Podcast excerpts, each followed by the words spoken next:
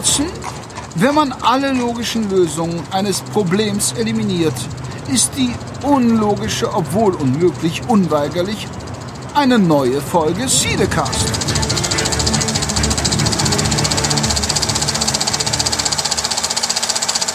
Hallo und herzlich willkommen zu Cinecast Nummer 88. Und ähm, ja, die 8 und die 8, irgendwie passt das sogar heute zu unserem, in Anführungsstrichen, Hauptthema, wo wir später mit starten.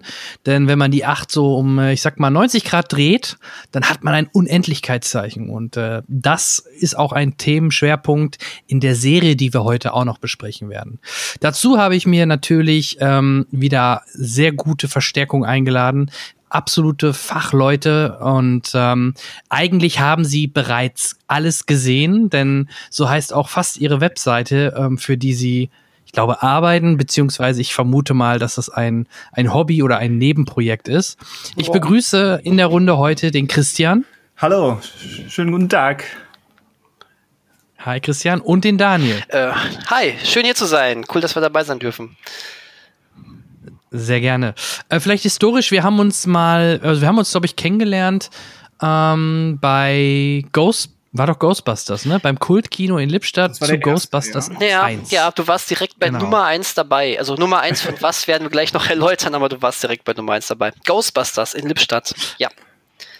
Schon verdammt lange genau. her. Ja, Ghost, ja, ist schon lange her. Aber Ghostbusters ist ja auch wieder, auch fast aktuell so ein bisschen Thema mit, mit Jubiläum und da gab es halt auch im Internet eine Reunion ähm, ja. bei YouTube und es sollte, glaube ich, eigentlich sogar schon ein neuer Trailer erscheinen, den sie jetzt aber ein bisschen wegen der ganzen Geschichte um Corona, glaube ich, verschoben haben, wenn ich das richtig mitbekomme. Ja, ich glaube, es sind, ähm, lass mich nicht lügen, sogar zwei Trailer noch in Planung. Ähm, die Marketingmaschine mhm. ist jetzt, sollte jetzt ja eigentlich schon richtig auf Hochtouren laufen, weil der Kinostart ja hier in Deutschland für August, in Amerika für Juli ja gedacht war. Also eigentlich stand er jetzt vor der Tür als großer neuer Sommerblockbuster. Ja. Ähm, jetzt warten wir auf März 2021. Ähm, ich denke, dass uns die ersten Figuren von den Ghostbusters wahrscheinlich trotzdem bald ins Hause stehen, weil die Produktion nun mal angelaufen ist. Aber ähm, genau, es, es wird definitiv irgendwann bald schönes neues Trailer-Material geben. Ja, ein bisschen schade um den schönen Hashtag Ghostbusters 2020, ne? Jetzt äh, mit, mit dann nächstes Jahr. Ja, total. Und wie schade ist es, dass der Sommertermin nicht mehr eingehalten werden kann. Ich meine, äh, dieser Film spielt in, ja. im Dorf Summersville. ich, ich, ich bitte dich. Mhm. ah. Ach, vielleicht, vielleicht haben wir einen warmen März. Nächstes Jahr. Oder der Film wird nochmal. Ja, oder der Film wird nochmal umgeschnitten und spielt dann in Springfield. schön. Ja, schön. Sehr gut, sehr gut. Ja, ja, oder man macht es wie damals mit äh, Henry Cavill, man macht digital da einen Winter oder einen, einen März richtig, raus. Das, das, hat das, ja, Ganze. das hat ja gut geklappt, ähm, das sollte man wieder versuchen. Sehr gut.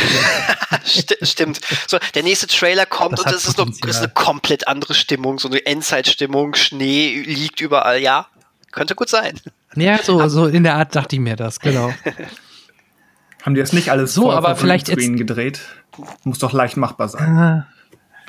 Ja, wobei, wenn man die, die Trailer sieht, glaube ich gar nicht, dass, dass da so viel Greenscreen Nein, mit bei war. Also gerade nee. Stadtaufnahmen und so, ne? Wieso Zack Snyder's Ghostbusters?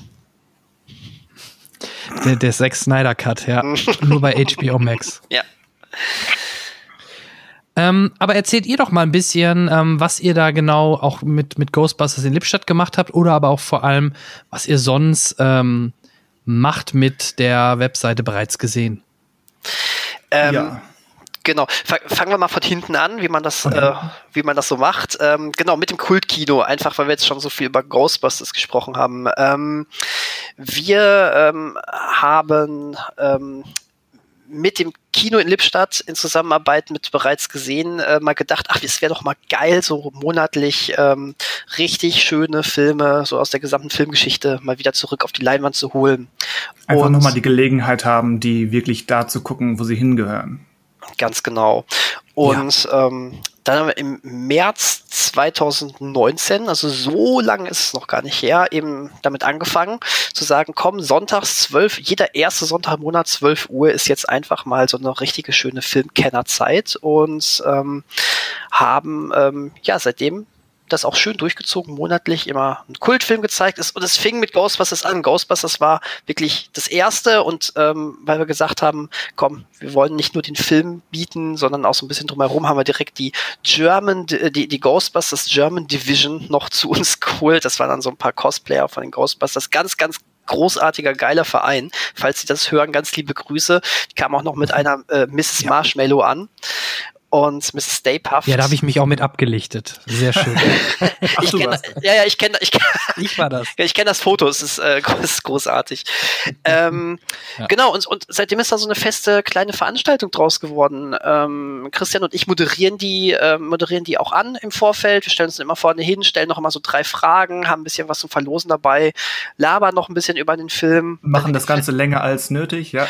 Äh, ja, ja, oh, ihr habt zwei Minuten, okay, 20 Minuten später, ihr solltet solltet langsam mit dem Film anfangen. Es ist, äh, wie das halt sich so gehört. Okay. Und ähm, ja, äh, und es lebt einfach davon, dass man auch mit ganz vielen Leuten ins Gespräch kommt, dass man dann nach dem Film sich einfach noch beim Kaffee zusammensetzt und sagt, ey Leute, äh, mir fällt noch der, mir fehlt das zum Film ein und mir ist jetzt erst das aufgefallen. Ähm, ja, was waren so unsere Highlights? Wir hatten Lawrence von Arabien noch da drin. Das war ähm, definitiv ein Highlight für mich, ja. Ja, der weiße Hai, für mich als Spielberg-Fan war das ein, auch ein ziemliches Highlight. Oh ja. Und ähm, Gladiator. Ja, und das Lied vom Tod. Oh, Gladiator. Oh, Gladiator, stimmt, stimmt, stimmt. Ja, richtig. Ähm, ja, und ähm, genau, und so, ähm, jetzt äh, sind wir natürlich genauso wie die ganze Kinolandschaft so ein bisschen auf Eis gelegt, aber äh, das Kultkino kommt auch wieder. Ja, aber das Verrückte ist ja, ihr seid der richtige Trendsetter damit gewesen, weil aktuell, wenn Kinos jetzt aufhaben, machen sie ja nichts anderes als Kultkino. Aber es laufen ja momentan viele, viele Klassiker. Also ich habe irgendwo gelesen, ich weiß nicht, was das für Charts waren, ob das deutschlandweite Charts waren oder oder weltweit oder oder nur Amerika. Da waren halt jetzt wieder so, so Klassiker wie Zurück in die Zukunft, E.T. und solche Geschichten mhm. wieder in den in den Top Ten der der der, der Filmcharts aktuell. Ja, um mal so Total richtig irre. dazu sein, wir, wir haben Klassiker, Klassiker gezeigt, bevor es cool war. ja. Sehr gut. Aber die, die, ab, ja, die Kult auf jeden Fall aber sie haben keine, aber, aber es wird kein gratis Kaffee geboten, so. Wahrscheinlich nicht, das können nur wir. Das können nur wir. Und nur das ja, Kino Lippstadt hat uns als Labertaschen vorne. Richtig. Ja. so ist es.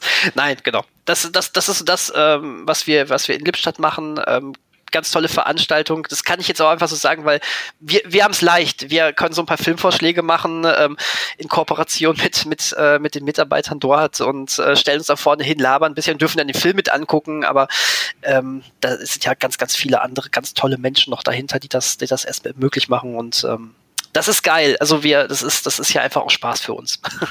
Auf jeden Fall. Genau, aber äh, äh, Christian, ich werf, ich werde den Ball mal einmal kurz an dich weiterwerfen, weil du ja noch okay. viel länger, viel länger bei bereits gesehen dabei bist. Ähm, was, was ist denn das eigentlich? Was ist denn das eigentlich? Ja, bereits gesehen ist, genau. wenn man so will, unsere Heimatseite eine Filmseite über Filmnews, Filmkritiken, einfach Filmdiskussionen und wie der Name schon sagt, äh, bereits gesehen, ist so ein bisschen Vorausdeutung. Der, der, der Hauptaspekt ist, ähm, dass wir schon frühzeitig Gerüchte aufgreifen und gucken, was ist, was sind denn die Filme, die in zwei, drei, vier, fünf Jahren kommen. Das ist so der Hauptaspekt und wir schreiben und diskutieren und quatschen und podcasten über alles, was so dazwischen anfällt, auch natürlich, was gerade aktuell ist. Ähm, die Seite gibt es seit 2004, damals noch sehr, sehr horrorspezifisch und hat sich im Lauf der Jahre eben zu einem zu einer größeren allgemeineren Filmseite, die die alles bespricht, was gerade so wofür es halt jemanden gibt, der gerade mal ein paar Minuten hat, um irgendwas in die Tasten zu hauen und dann wird darüber gesprochen. Okay, aber das, das macht nicht nur ihr beide, das, da, da, ihr seid mit mehreren da dran. Genau, oder? wir sind mit mehreren da dran. Ähm, die Seite wurde gegründet 2004 von Christian Mestert, der, der auch ähm, ein paar Mal schon in Lippstadt dabei war und ähm, wir, wir sind ähm, die Hauptredaktion, schreiben die Kritiken, machen die Podcasts, die, die Newsartikel und so weiter. Aber wir treiben uns auch wie normalsterbliche Filmfans eben auch im dazugehörigen Forum rum und genau. äh, quatschen. Ja. Genau, richtig. Mhm. Äh, tatsächlich bin ich auch ähm, wesentlich später erst so äh, in die Redaktion mit reingerutscht, aber ich, ähm, das heißt, ich habe das ganze, diese ganze Seite auch ganz lange eigentlich als normaler Forennutzer ähm, begleitet und kennengelernt und ähm, ähm, ja, man es, es hat auch tatsächlich sehr den Film, den eigenen Filmgeschmack dann so ein bisschen, ähm, bisschen mitbegleitet und mitgeformt. Und ähm, das, das äh, hat schon Spaß gemacht. Und umso mehr Freude macht es mir natürlich jetzt auch so ein bisschen mit im, mit dem Team zu sein. Genau. Ja, so, so ein Forum ja. ähm, führt eigentlich auch dazu, zumindest ging mir das so, ähm, noch mehr zu forschen, neugierig zu sein, was es überhaupt gibt, andere Leute zu hören, was sie geguckt haben ähm, und dann eben auf die Suche zu gehen, was es noch in diesem Genre von diesem Regisseur aus diesem Land und was weiß ich nicht alles ähm, gibt. Da hat sich dann die, das ganze Spektrum dessen, was man so gucken möchte, ähm, noch weiter entfaltet. Hm. Mhm. Ich sehe gerade auf eurer Seite auch einen Podcast. Ähm, ja. Aber der kommt sehr unregelmäßig oder kommt mir das nur so vor? Der, der ist aus, aus logistischen und ähm, viralen Gründen so ein bisschen, äh, so, so ein bisschen eingeschlafen, ist aber jetzt, äh, mhm. steht kurz vor der, vor der Reaktivierung. Quasi der bereits genau, gesehene Podcast, Re Reloaded, Re-Reloaded, wenn man so will. Es gab schon verschiedene ähm, Zeit, Zeitalter. Ähm, vor, vor, vor zehn Jahren wurde das auch schon gemacht, dann, dann war es mal zwei Jahre wegen, wegen beruflicher, ähm, beruflichem Zeitmangel so ein bisschen eingeschlafen und dann wieder neu gestartet und dann mhm. ähm, jetzt erneut eine kleine, ein kleines Zwischentief, aber wie gesagt, steht wieder kurz bevor. Tatsächlich lag das auch, weil, weil Christian gerade gesagt hatte, ähm, dass es so ein bisschen virusbedingt war. Ähm, den haben wir auch tatsächlich immer noch so ganz oldschool im selben Zimmer aufgenommen. Ähm, da haben wir uns, ähm, weil wir alle nicht mhm. allzu weit voneinander entfernt wohnen, ähm, haben wir das immer so gemacht, äh, dass man dann wirklich das mit einem gemütlichen Treffen verbunden hat, dann schön gepodcastet hat ähm, und ja, dann ist auch nicht selten danach nochmal ein Film ange angemacht worden.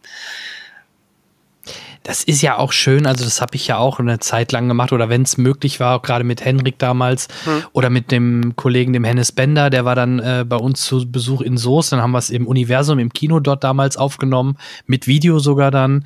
Ähm, aber natürlich, klar, wenn ich Gäste irgendwo aus Deutschland habe, ähm, dann ist es meistens einfacher, das so, wie wir es jetzt hier eh nicht machen, halt übers Web aufzunehmen. Und ähm, ja, aber klar, persönlich hat natürlich immer noch ein besonderes Flair und äh, lustigerweise selbst wir wohnen ja, äh, haben wir im Vorgespräch ja schon bemerkt, alle nicht weit auseinander, deswegen ja auch die Nähe zu Lippstadt.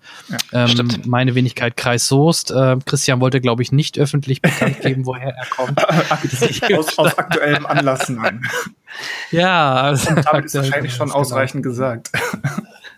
Na, wer weiß, wenn der, wenn der Podcast in zwei Tagen erscheint, vielleicht kommt dann irgendwie die Meldung im, im Norden, in Bremen ist irgendwas ausgebrochen oder so. Also, vielleicht. Aber in der, ja. in der Becks Brauerei. Wer weiß. Ja. genau, zum Beispiel. Sehr gut. Da wird auch viel gekühlt. Ja. sehr, sehr, sehr schön. Nee, genau. ja, deswegen, also ich freue mich, wenn ihr ein Revival mit einem Podcast macht. Ähm, nur eine rein technische oder für mich mal eine Frage, äh, released ihr den auf allen gängigen Plattformen? Also kann man den dann auch äh, klassischerweise Spotify, Apple und so weiter abonnieren oder kann ich den hier, hier über eure Webseite abspielen? Ähm, demnächst kannst du es auch über Spotify zum Beispiel machen. Das ist, äh, ist auch so eine Sache, also zurzeit ist, zurzeit ist viel in Bewegung auf der Seite. Ähm, also hinter ja. den Kulissen bewegt sich gerade wahnsinnig viel, ähm, weil wir uns einfach mal komplett neu aufstellen mussten. Und ähm, das heißt, ähm, da wird, äh, da wird demnächst auch ein bisschen mehr dann noch kommen und wahrscheinlich dann auch wirklich eine Regelmäßigkeit drin sein. Mhm. Aber das ist ein Hobby, ne? Das habe ich richtig verstanden. Oder ist das Beruf?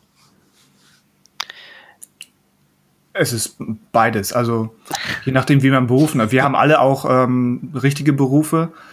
Aber ähm, es ist schon mehr als, als Hobby. Moment, richtige ja, Berufe klang jetzt abwertend, ne? aber ähm, ich glaube, es ist ja. klar, was ich damit sagen will, oder? Ja, genau. Vollkommen richtig. Ja. Ähm, tatsächlich gibt es bei mir, glaube ich, äh, durchaus Verbindungspunkte zu meinem richtigen Beruf, aber äh, ja, es ist Hobby. Es ist, es ist Hobby, aber es, ja, genau. Irgendwie beides tatsächlich ist ganz cool. Jetzt, ja.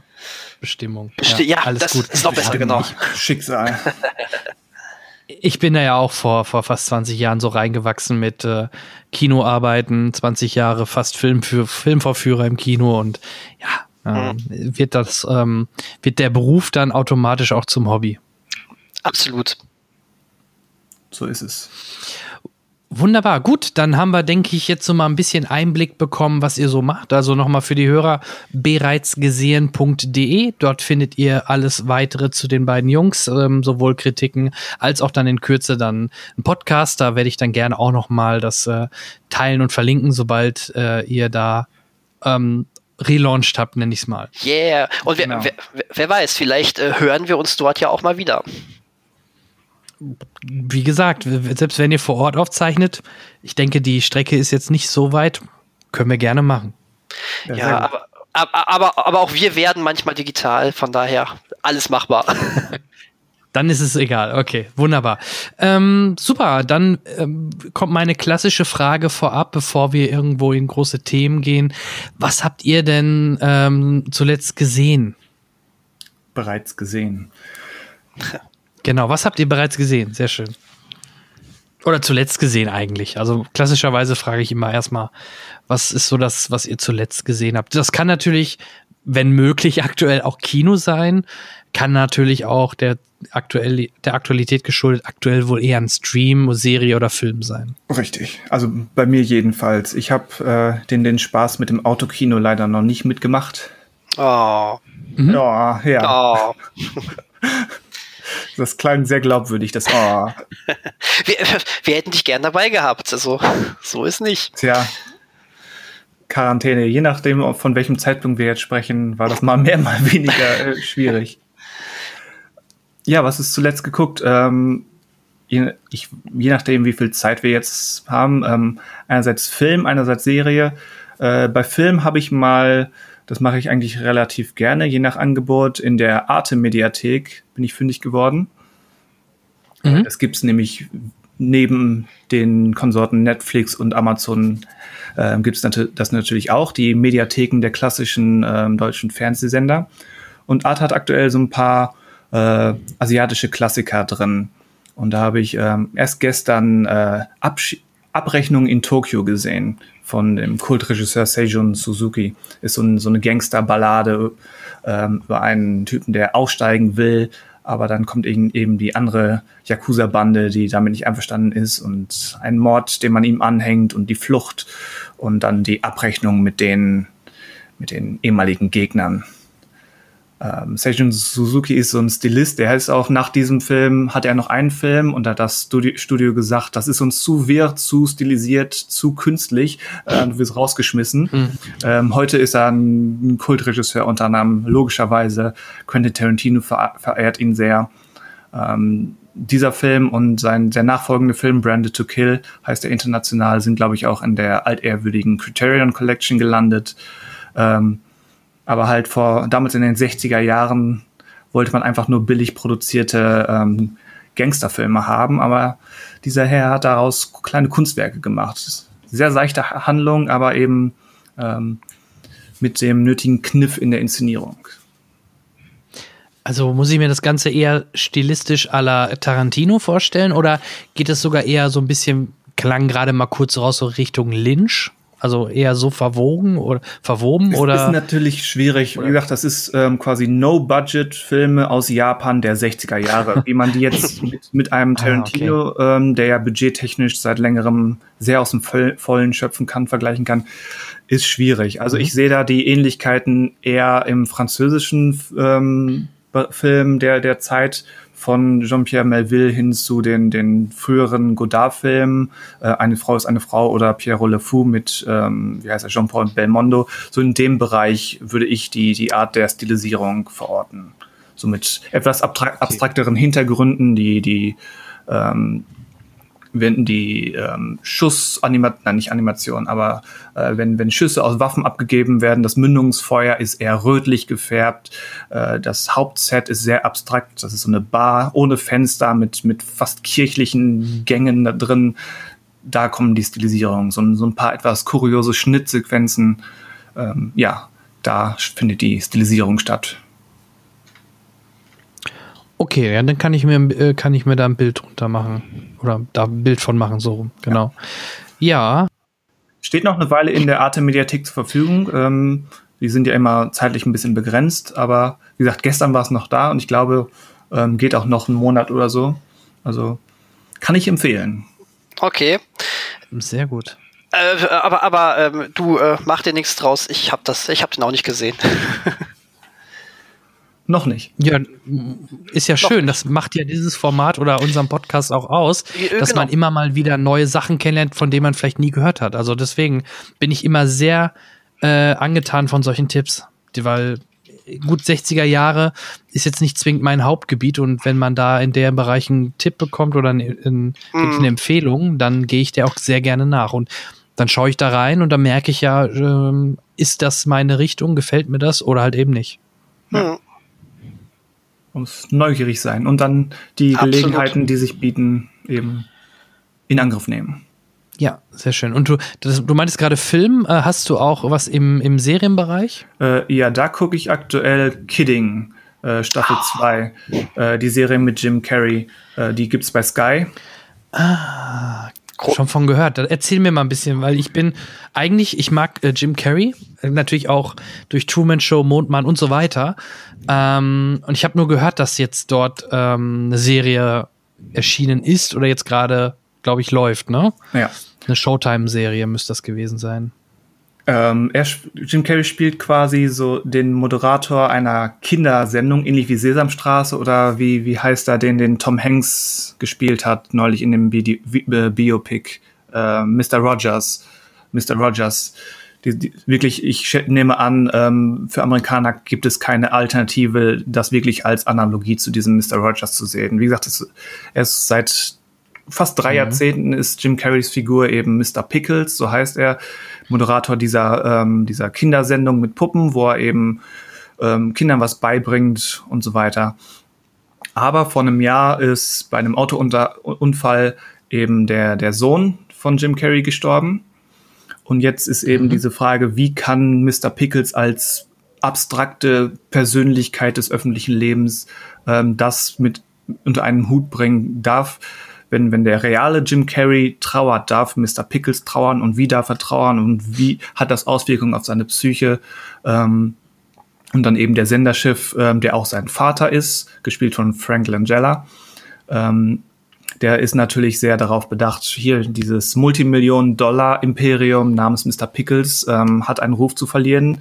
Ähm, das heißt, er muss liefern als Moderator und so gefährliche Themen wie eben Tod und Verlust haben da nichts drin zu suchen, was aber natürlich die reale Psyche von, von äh, Jim Carreys Figur so ein bisschen ja, vor Probleme stellt. Das klingt jetzt super deprimierend und finster und ist es teilweise auch, aber es ist eine sehr interessante Kombination aus, aus diesen sehr dramatisch tragischen Tönen und, und sehr interessanter kurioser Komik und, und Tragikomik. Ähm, einige, einige Episoden sind von dem französischen Regisseur Michel Gondry inszeniert, der auch ähm, Co-Produzent ist.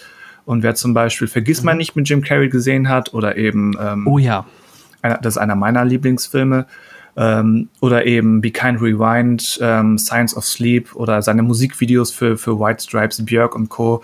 Der, der weiß schon so ein bisschen, dass es auch so in die etwas verrücktere ähm, Richtung gibt. Also Tragekomödie trifft es eher. Also wer jetzt, wer jetzt nur meint, oh, das zieht runter, ist nur frustrierend, ähm, das ist es nicht. Da gibt's jede Folge mindestens zwei, drei ähm, kuriose ähm, Szenen oder auch größere Lacher. Aber äh, meiner Meinung nach sehr, sehr clever kombiniert. Ja, wo du auch gerade Michel Gondry erwähnt hast, ähm, Kidding habe ich die erste Staffel geschaut. Ähm, was mich direkt damals dabei angesprochen hat, war auch wirklich die Optik ähm, man, man erkennt, finde ich, selbst in den Folgen, in denen Michel Gondry nicht Regie geführt hat, erkennt man seinen Stil wieder. Also ich glaube, er hat da wirklich schon eine ganze Menge auch ähm, äh, Einfluss gehabt auf diese Serie.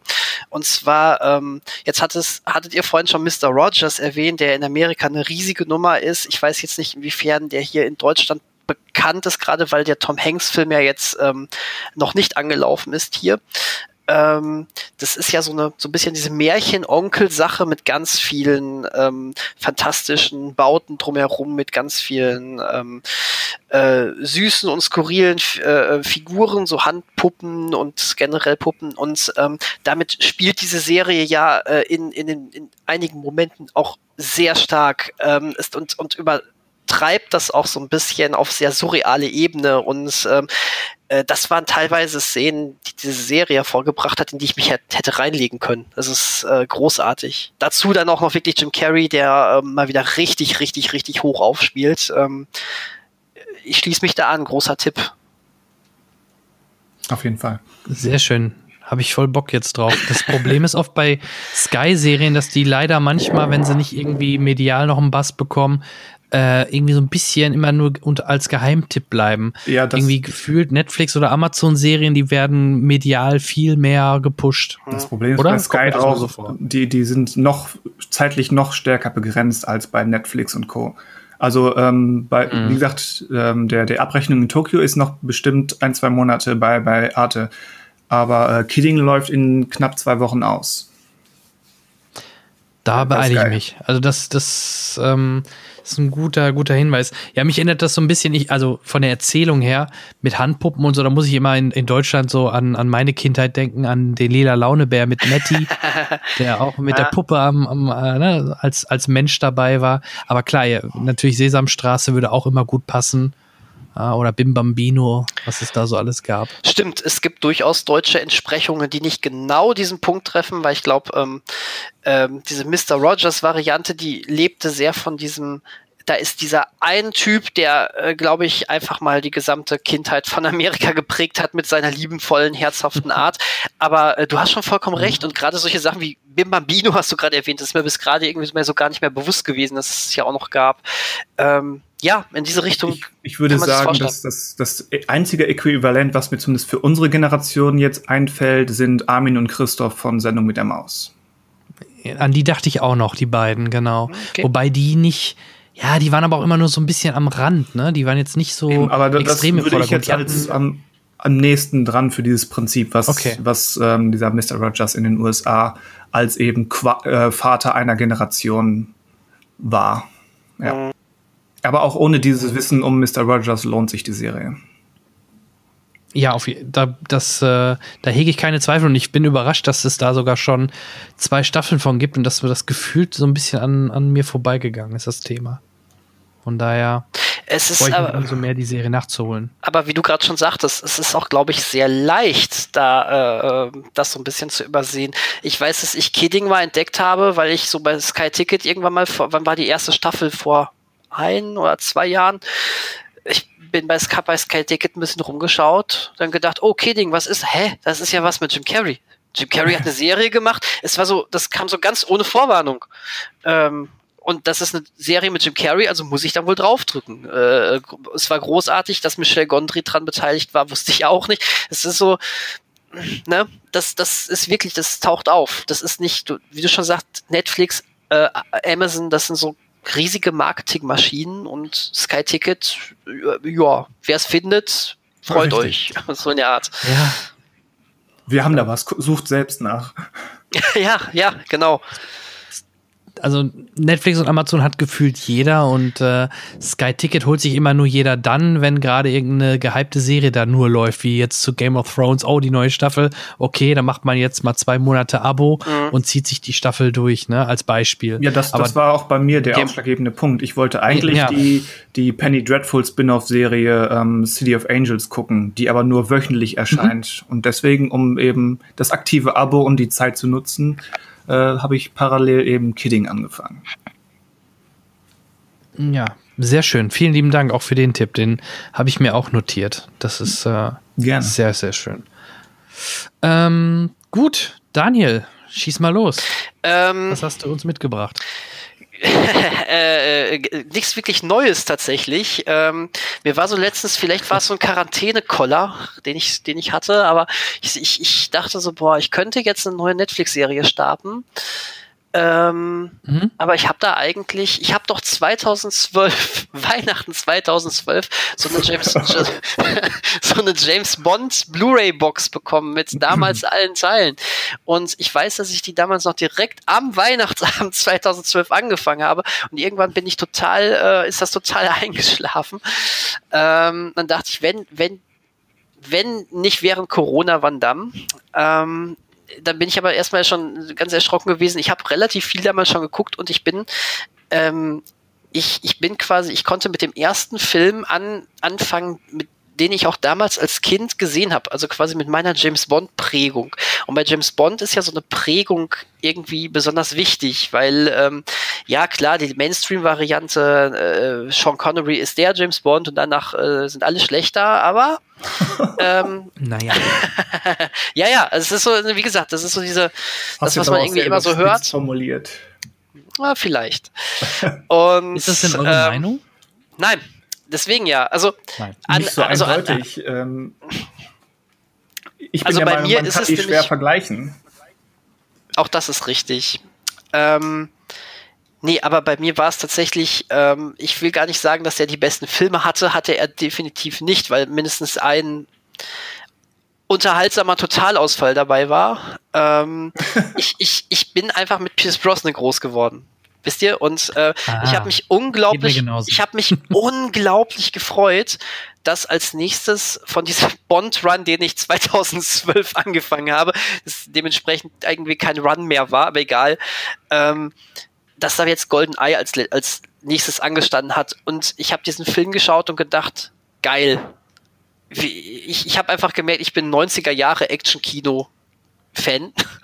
äh, mhm, mh. Und ähm, ich, ähm, ich fand damals geil, wie dieser Film angefangen hat, also damals als, als, als, ähm, als Jugendlicher, wie dieser Film angefangen hat, James Bond kaum eingeführt wird und schon springt er da bei, bei dem Staudamm einfach, einfach runter und ähm, es gibt so großartige Szenen in diesem Film und ähm, ich habe ihn einfach nochmal von vorne bis hinten genossen, äh, muss, muss ich einfach so sagen. Ähm, nach wie vor fand ich, ich äh, äh fand ich schade, ähm, ich meine, ich glaube, ich muss jetzt nicht großartig den Plot von Golden Eye wiederholen, oder? Das ist, ähm, das ist gesetzt, also, oder? Alleine danach, danach habe ich das N64-Spiel rauf und runter oh, gespielt. Oh ja, ja. Multiplayer und ja. Singleplayer. Ja, also ich glaube, das Film, den kann ich dir im Schlaf dik äh, diktieren, ja. okay, äh, genau. Das Spiel kam ja, kam man dann ja, hat er diesen Hype von Gold, um Golden, GoldenEye noch viel auf ein ganz neues oh, Level ja. gehoben. Ähm, äh, damals das N, also ich, ich weiß doch damals, war man, wenn man das N64 und nicht die Playstation hatte, immer so ein bisschen, hä, der hat Nintendo-Konsole, und dann hatten wir GoldenEye. So. Äh, das war das ja. Argument, das war das Argument. Aber auch, auch der Film ähm, nach wie vor zwei Sachen habe ich haben mich immer gestört, sie haben mich auch dieses Mal gestört, ähm, dass das groß und breit erklärt wird, was für, für geile Waffen und Extras dieses Auto hat und dann fährt, fährt er einmal durchs Bild irgendwann und es passiert nie was. ähm, ja, vertane Chance. BMW, ne? Zudem es war genau, genau. Äh, drei drei Bond-Filme, drei Pierce Brosnans waren ja mit BMWs. Z3 mhm. bei die Welt ist nicht genug, war es der Z8 und boah, bei de, der Morgen stirbt nie. Einmal war es eine Limousine. War es ne? eine Limousine. Hm? Da bin Boah, ich raus. Ja, ich weiß aber auch nicht wer. Der, der, der ist übrigens, äh, der, der Morgen stirbt nie, hat dann ja wieder für, dafür entschädigt, weil da gab es dann diese, diese wirklich ziemlich lange und, und äh, spektakuläre Verfolgungsjagd mit diesem Auto ja noch in, in, in Hamburg, in einem Hamburger Parkhaus. Parkhaus, ähm, ja. Achso, mit der Fernsteuerung. Richtig. Ja. Mit, genau, mit der Fernsteuerung. Genau. Ähm, Was mittlerweile Realität ist, ja. Ah, ja, richtig. Ähm, konnte man vor, müssen wir mal überlegen, konnte man vor 23 Jahren noch nicht wissen. Ähm, 20 Jahre. Ja, und Go Golden Eye hat Jubiläum, der ist 25 Jahre, der ist von 1995. Ach, geh nach Hause. Ähm, und äh, nein, aber wie gesagt, äh, geiler Film. Auch so die zweite Sache, die mich gestört hat, ich fand immer die Musik ein bisschen unpassend. Ähm, ich äh, weiß nicht, ob ihr das, das wisst, da gab es auch hinter den Kulissen, äh, was ich dann später erfahren habe, auch unglaublich ähm, Ärger. Ähm, denn ähm, die wollten damals unbedingt, also Golden Eye war ja auch so das James Bond Comeback. Das war, glaube ich, die bis dahin längste Pause zwischen zwei James Bond Filmen. Ähm, Timothy Dalton hatte sein letzten Ende der 80er, ich glaube 89, und äh, dann gab es irgendwie so ganz viele Querelen, dann kam Ewigkeiten kein Bond-Film mehr und 95 dann das, das große Comeback und das musste sitzen und die wollten unbedingt Eric Serra als, oder wie man ihn ausspricht, als, als äh, Komponisten. Der war unglaublich angesagt, weil er kurz vorher ähm, Leon der Profi vertont hat und generell äh, Weggefährte von ähm, äh, ja, Leon der Profi. Nein, Luc Besson. Luc Besson, danke sehr. Von Luc Besson ist. Ähm, und die haben ihn einfach machen lassen. Und ähm, waren dann etwas schockiert, als er das Ergebnis präsentiert hat. Ähm, Warum? Die, sagen wir so, die Musik ist ähm, ich habe gerade unpassend gesagt, das ist Geschmackssache, wie so häufig. Ähm, sie ist aber auf jeden Fall etwas träger, als man es von einem Bond-Film gewohnt ist. Es hat ähm, definitiv nicht mehr dieses, ähm, das, das eigentliche James Bond-Thema taucht nur sehr selten auf. Man hat irgendwie so eine ganz andere Instrumentierung als das, was man bei einem James Bond-Film erwartet. Und dann gab es da diese bekannte, also der Film hat ja diese bekannte äh, äh Verfolgungsjagd mit dem Panzer durch die Moskauer Innenstadt. Ja. Ähm, und das war der Moment, wo die Produzenten gesagt haben, okay, wir können nicht mehr den ganzen Score umschreiben, aber das nehmen wir nicht. Ähm, da, dann hat dann irgendein bis heute, also das hat dann irgendein anderer Komponist, der aber auch nicht nur als äh, kein Credit dafür bekommen hat, nochmal wirklich so, in so einer Nebel, äh, Nacht- und Nebelaktion nochmal eben schnell so ein ganz klassisches Bond-Verfolgungsstück äh, rausgehauen, damit sie das da drunter legen können. Ähm, was das, also warum sie das gemacht haben, äh, wird einem klar, wenn man sich bei Spotify das Golden Eye Score Album anhört. Ähm, mhm. Denn das war schon produziert. Ähm, da ist nicht, ah. da ist nicht die Verfolgungsjagdmusik aus dem Film drauf, sondern die, die, äh, die Eric Serra dafür eigentlich geplant hatte. ähm, ich dachte so die erste Minute, ach komm, das hättet ihr auch nehmen können. Das ist jetzt nicht großartig anders als die andere Musik im Film. Und dann kommen so ganz, ganz ekelerregende Chöre, die so ein bisschen besoffen wirken, plus, äh, also ich glaube, die sollen was Russisches darstellen, machen das aber nicht. Ähm, total geautotuned dabei. Das ist, oh, ähm, ich verstehe, also äh, als, als jemand, der immer für Filmexperimente offen ist, hätte ich gesagt, hey, geil, hättet ihr lassen können. Ähm, ich verstehe also ich häufig sage ich bei Produzenten, ey, ihr, ihr seid so feige, warum hätt, hättet ihr es gelassen, wäre sowas Geiles bei entstanden. Hier kann ich es tatsächlich verstehen, dass man gesagt hat, uh, das, ähm, das müssen wir immer retten. ähm, es ist interessant, es ist echt interessant.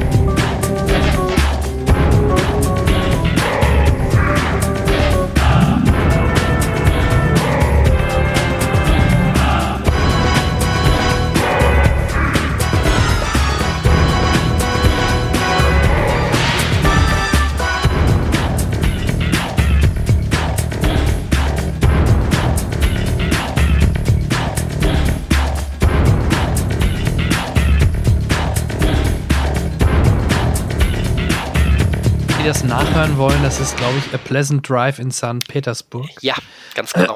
ganz der Track, genau. der, der äh, Name des Tracks, ja. Ja. Ich genau. muss gestehen, ähm, bei Golden Eye bleibt mir der, der Score weniger in Erinnerung als jetzt natürlich das Titellied von äh, Tina Turner. Ja, ähm, bei mir auch. Aber auch der Cast mit Sean Bean, Boromir und ja. Funky Jansen und natürlich unser deutscher Gottfried John. Ähm, ja. Ist schon ein cooler Cast gewesen. Ja, ist ein cooler Cast. Ja, ja, ja. Und mir ist, ähm, ich habe den Film wirklich seit Ewigkeiten das erste Mal wieder gesehen. Mir ist jetzt erst so richtig bewusst aufgefallen, ähm, wie, der, wie der Film damals schon versucht hat, ähm, so gewisse Elemente, die einfach zu Bond-Filmen dazugehören, ähm, offen zu legen und anzusprechen und damit zu spielen, ähm, es wird einem ja schon überdeutlich, also erstmal, das erste Mal ist M, sein Chef, eine Frau. Und dann auch noch äh, die ja. großartige Judy, Judy Dench. Ähm, mhm. Und äh, die dann auch irgendwann ja sagt, äh, äh, James, sie sind ein Relikt aus einer vollkommen anderen Zeit und ich mag ihre Methoden nicht und sowas. Und es ist ganz häufig in diesem Film so, dass, ähm, dass äh, die Figur Bond äh, auf, auf das, was sie eigentlich ganzen Jahrzehnte vorher war, äh, wirklich mal so richtig hinterfragt wird. Ähm, du hast äh, Famke Johnson vorhin erwähnt. Ähm, ich meine, Bond hat es hier, Bond, Bond, der sonst immer einfach alle Frauen äh, rumbekommen hat, äh, hat es plötzlich mit, äh, mit ähm, einer Überspitzung einer sexualisierten Frau zu tun, die aber äh, unfassbar stark da ist, also körperlich zumindest stark ist. Und, Kampf in ähm, der Sauna, ne? Der Kampf in der Sauna, wo plötzlich Sex gegen James Bond ähm, gerichtet wird. Und das war mir alles gar nicht mehr so bewusst. Für mich war es immer so ein, ja, mit der, mit der Daniel Craig-Ära ist Bond so in so eine ganz andere Zeit geführt worden, aber das war damals schon auch für, für die 90er irgendwie gemacht worden. Und ich meine, es ist ja auch beide mal der Regisseur Martin Campbell gewesen, ne? Exakt, genau. Das ist das Spannende an der Geschichte, dass mhm. zweimal Martin Campbell quasi so eine Art kleinen Mini-Reboot gemacht hat. Richtig. Mit Casino Royale und vorher mit Goldeneye. Und ich lehne mich jetzt mal weit aus dem Fenster und sage, dass er ähm, Stand jetzt äh, zwei, von zwei Bond-Schauspielern jeweils besten Film gemacht hat. Würde ich so unterschreiben, Stand jetzt. Wir kennen noch nicht den neuen, aber Stand genau. jetzt. Ich glaube gebe ich dir recht. Darf ich ja. eine unfaire Frage stellen? Bitte? Ähm, mhm. Haut mal eben eure Top 3 Bond-Filme raus. Oh, wow. Nach dir. Äh, okay. Also, weil, nach mir? Ja, hm? nach dir. Ich, Achso, mir ist egal, nach, nach, nach euch. Nein, ich habe den Blödsinn ja angeleiert, deswegen mache ich auch den Anfang. Äh, bei mir ist es mhm. Liebesgrüße aus Moskau, im Geheimdienst ihrer Majestät, der einzige mit George Lazenby und Casino Royale. Hm, schön. Ja. Ähm, ich ticke ähnlich. Ich würde, ähm, war das jetzt auch die Reihenfolge von 3 auf 1 oder? oder? Da, da mache ich keinen Unterschied. Oder ist egal? Ist egal. Okay, gut. Dann, das ist schon mal gut. Äh, weil auch ich bin großer Freund von Im Geheimdienst ihrer Majestät. Ähm, dann äh, auch, weil ich da, das war mein erster Bond-Film im Kino in Hamm, äh, auch von New Dorp ein Kino damals. Ähm, und das war so laut. Jeder Schuss hat gescheppert. Deswegen muss ich muss ich Golden Eye nennen. Und äh, ich, ich, ich schließe mich auch bei, oder ich schließe mich ebenso bei Casino Royale aktuell an. Ja, der mhm. war auch spitze. Ähm, okay, bei mir pff, eindeutig ähm, äh, Moonraker, äh, Quantum Trost und. Jetzt, jetzt, macht er, jetzt macht er einen Spaß und ja, äh, stirb an einem anderen Tag. Trost. Und stirb an einem anderen Tag natürlich. Gleich Diamanten nein, nein, nein, Quatsch. Ähm, ich bin tatsächlich bei Bond sehr, ähm, sehr modern geprägt. Ähm, ich finde Liebesgrüße aus Moskau großartig. Ähm, ich ähm, finde einige Roger Moores großartig. Ja. Und jetzt, jetzt muss ich echt sagen, ich kann die, ich kann viele davon dummerweise, also äh, Goldfinger und, und äh, Liebesgrüße aus Moskau. Mal abgesehen, ich kann viele davon gar nicht mehr so richtig auseinanderhalten. Ähm, äh, für mich war irgendwie immer, da, da, wo ich richtig dabei war, das waren dann für mich die Pierce Brosnan und die ähm, Daniel Craig-Ära. Ähm, deswegen, also Golden mhm. Eye Casino Royale, äh, nach dem, was ich aber ich vorhin ausge, ausgeholt habe, war das jetzt wahrscheinlich auch kein Wunder. Ähm, bei dem dritten, wow. Ähm, obwohl dieser Film ähm, eigentlich objektiv dürfte er nicht auf meiner Top, auf der, dürfte der nicht auf einer Top 3 einer James Bond Liste auftauchen. Oh, oh. Aber ich aber antworte jetzt oh, ganz subjektiv. Ja, ja, oh, oh, der Nein, nein, nein. Casino Royale aus den 60er Jahren meine ich natürlich. Ähm, ah, okay. Nein, äh, der Morgen stirbt nie. Interessant. Mhm, hat okay. äh, mit. Ja, hat du sagst jetzt, hat, sag niemals nie. Ach so, ah, war, nee, nee, nee, nee. Das war nicht das OO, ähm, was, ich, was ich befürchtet hatte. Was hast du befürchtet? Ja, was wohl? Die Another Day. Achso, nein, nein, nein, nein, nein. Das ist, das war das, wo ich gesagt habe, äh, Pierce Brosnan hat mindestens einen sehr unterhaltsamen, komplett Totalausfall gehabt. Das war Die Another Day. Äh, Wir beide ja. kennen jemanden, der diesen Totalausfall als sei, der würde den in die persönliche Top 3 ohne Frage setzen. Niemals. Ich, ich, wobei, ähm, ich, ich habe euch ja gesagt, ich, ich, ich habe euch ja gesagt, dass ich ähm, äh, gerade diesen Run seit 2012 mache, äh, da ich ihn nicht bis 2025 weitermachen möchte, weil ich zumindest die äh, Craigs auch für den neuen Bond-Film nochmal nachgeholt haben möchte. Äh, der Morgenstieb, die hatte ich nämlich vor kurzem gesehen, äh, nochmal, und ich dachte nämlich, der wäre, äh, den habe ich früher cool gefunden. Ich dachte, ich würde ihn jetzt ähm, so sehen, wie ihn viele Leute sehen, als relativ durchschnittlicher Beitrag, der sehr ins, äh, der eben sehr laut und actionreich ist, aber ich fand er hat mich jetzt immer noch irgendwie gecatcht. Ähm, aber ich, äh, was ich eigentlich sagen wollte, ich freue mich trotzdem, wenn jetzt bald äh, Die Another Day ansteht. Denn hier bin ich mir sehr sicher, dass ich ihn schrecklich finden werde. ähm, aber ich, ähm, ich freue mich irgendwie auf diese Neusichtung. aber ähm, mit Stirb an einem anderen Tag hat es echt so ein bisschen nostalgische Verklärung auch zu tun, ähm, weil äh, es war der erste Bond-Film, den ich im Kino gesehen habe, tatsächlich, äh, was was Besonderes für mich war. Ähm, eben, er hatte eben diese wirklich vielen knalligen Action-Szenen, die irgendwie so einen sehr spielerischen Spaß an dem Ganzen hatten. Äh, und, und sei es nur gerade bei der vorhin schon mal angesprochenen ähm, Autoverfolgungsjagd-Szene in dem Parkhaus, dass er an der richtigen Stelle einmal so richtig verschmitzt lacht. Da, ist, da war so ein richtiger Spaß bei diesem Film noch dabei. Es war auch ein einige sehr ähm, komische, fragwürdige, brutale Stellen, äh, die da jetzt so find, fand ich nicht reingehörten, aber ich, ich finde, dieser Film funktioniert. Er ist, er ist sehr flach, ähm, aber äh, für das, was er sein will, funktioniert er wahnsinnig gut. Ähm, und das übrigens, wo, wir, wo ich vorhin ein bisschen über die Musik von Eric Serra bei Golden Eye gemeckert habe, funktioniert ja Morgen stirbt nie auch ähm, aufgrund seines sehr klassischen Bond-Scores von David Arnold ähm, den die Produzenten ja, glaube ich, so sehr ins Herz geschlossen haben, dass er von da an ähm, bis einschließlich ein Quantum Trost alle Bond-Filme vertont hat und dann nur bei Skyfall ausgetauscht, ähm, ausgetauscht wurde, weil ähm, der äh, Komponist, der Stammkomponist ähm, von äh, äh, ich komme gerade nicht auf den Namen, Sam Mendes, von Sam Mendes war. Und der gesagt hat, nee, ich mache das mit meinem Stammkomponisten. Ähm, Thomas Newman, ne? Ich verwechsel Newmans immer, aber ich glaube, es war Thomas Newman. Ähm, aber David Arnold war, ist, ist, der, der, der hat, ich meine, da, wenn du jemanden fragst, ey, wer ist der klassische Bond-Komponist, dann ist es John Barry, ne? Aber äh, David Arnold hat das sehr gut in die heutige Zeit genommen und äh, großartig. Ich fand den Film geil, ich fand den Film immer noch geil, deswegen nenne ich ihn jetzt einfach auf meine Top 3. Mhm. Ja, ich glaube auch, dass wir da vielleicht auch jetzt wirklich überraschenderweise mal eine Ausnahme bilden. Ich glaube, wenn du viele Cineasten fragen würdest, vielleicht auch, vielleicht liegt es auch wieder am Alter, vielleicht auch ältere, die würden immer Connery-Filme nehmen. Ähm, ich glaube, wir hatten jetzt keinen einzigen Connery-Film dabei. Ne? Ich hatte äh, Liebesgrüße aus Moskau, Moskau ne? dabei. Genau. Ach, du hattest Liebesgrüße. Okay, sorry. Okay, ja, genau. Aber, okay, ein. aber das ist schon meistgenannten Goldfinger.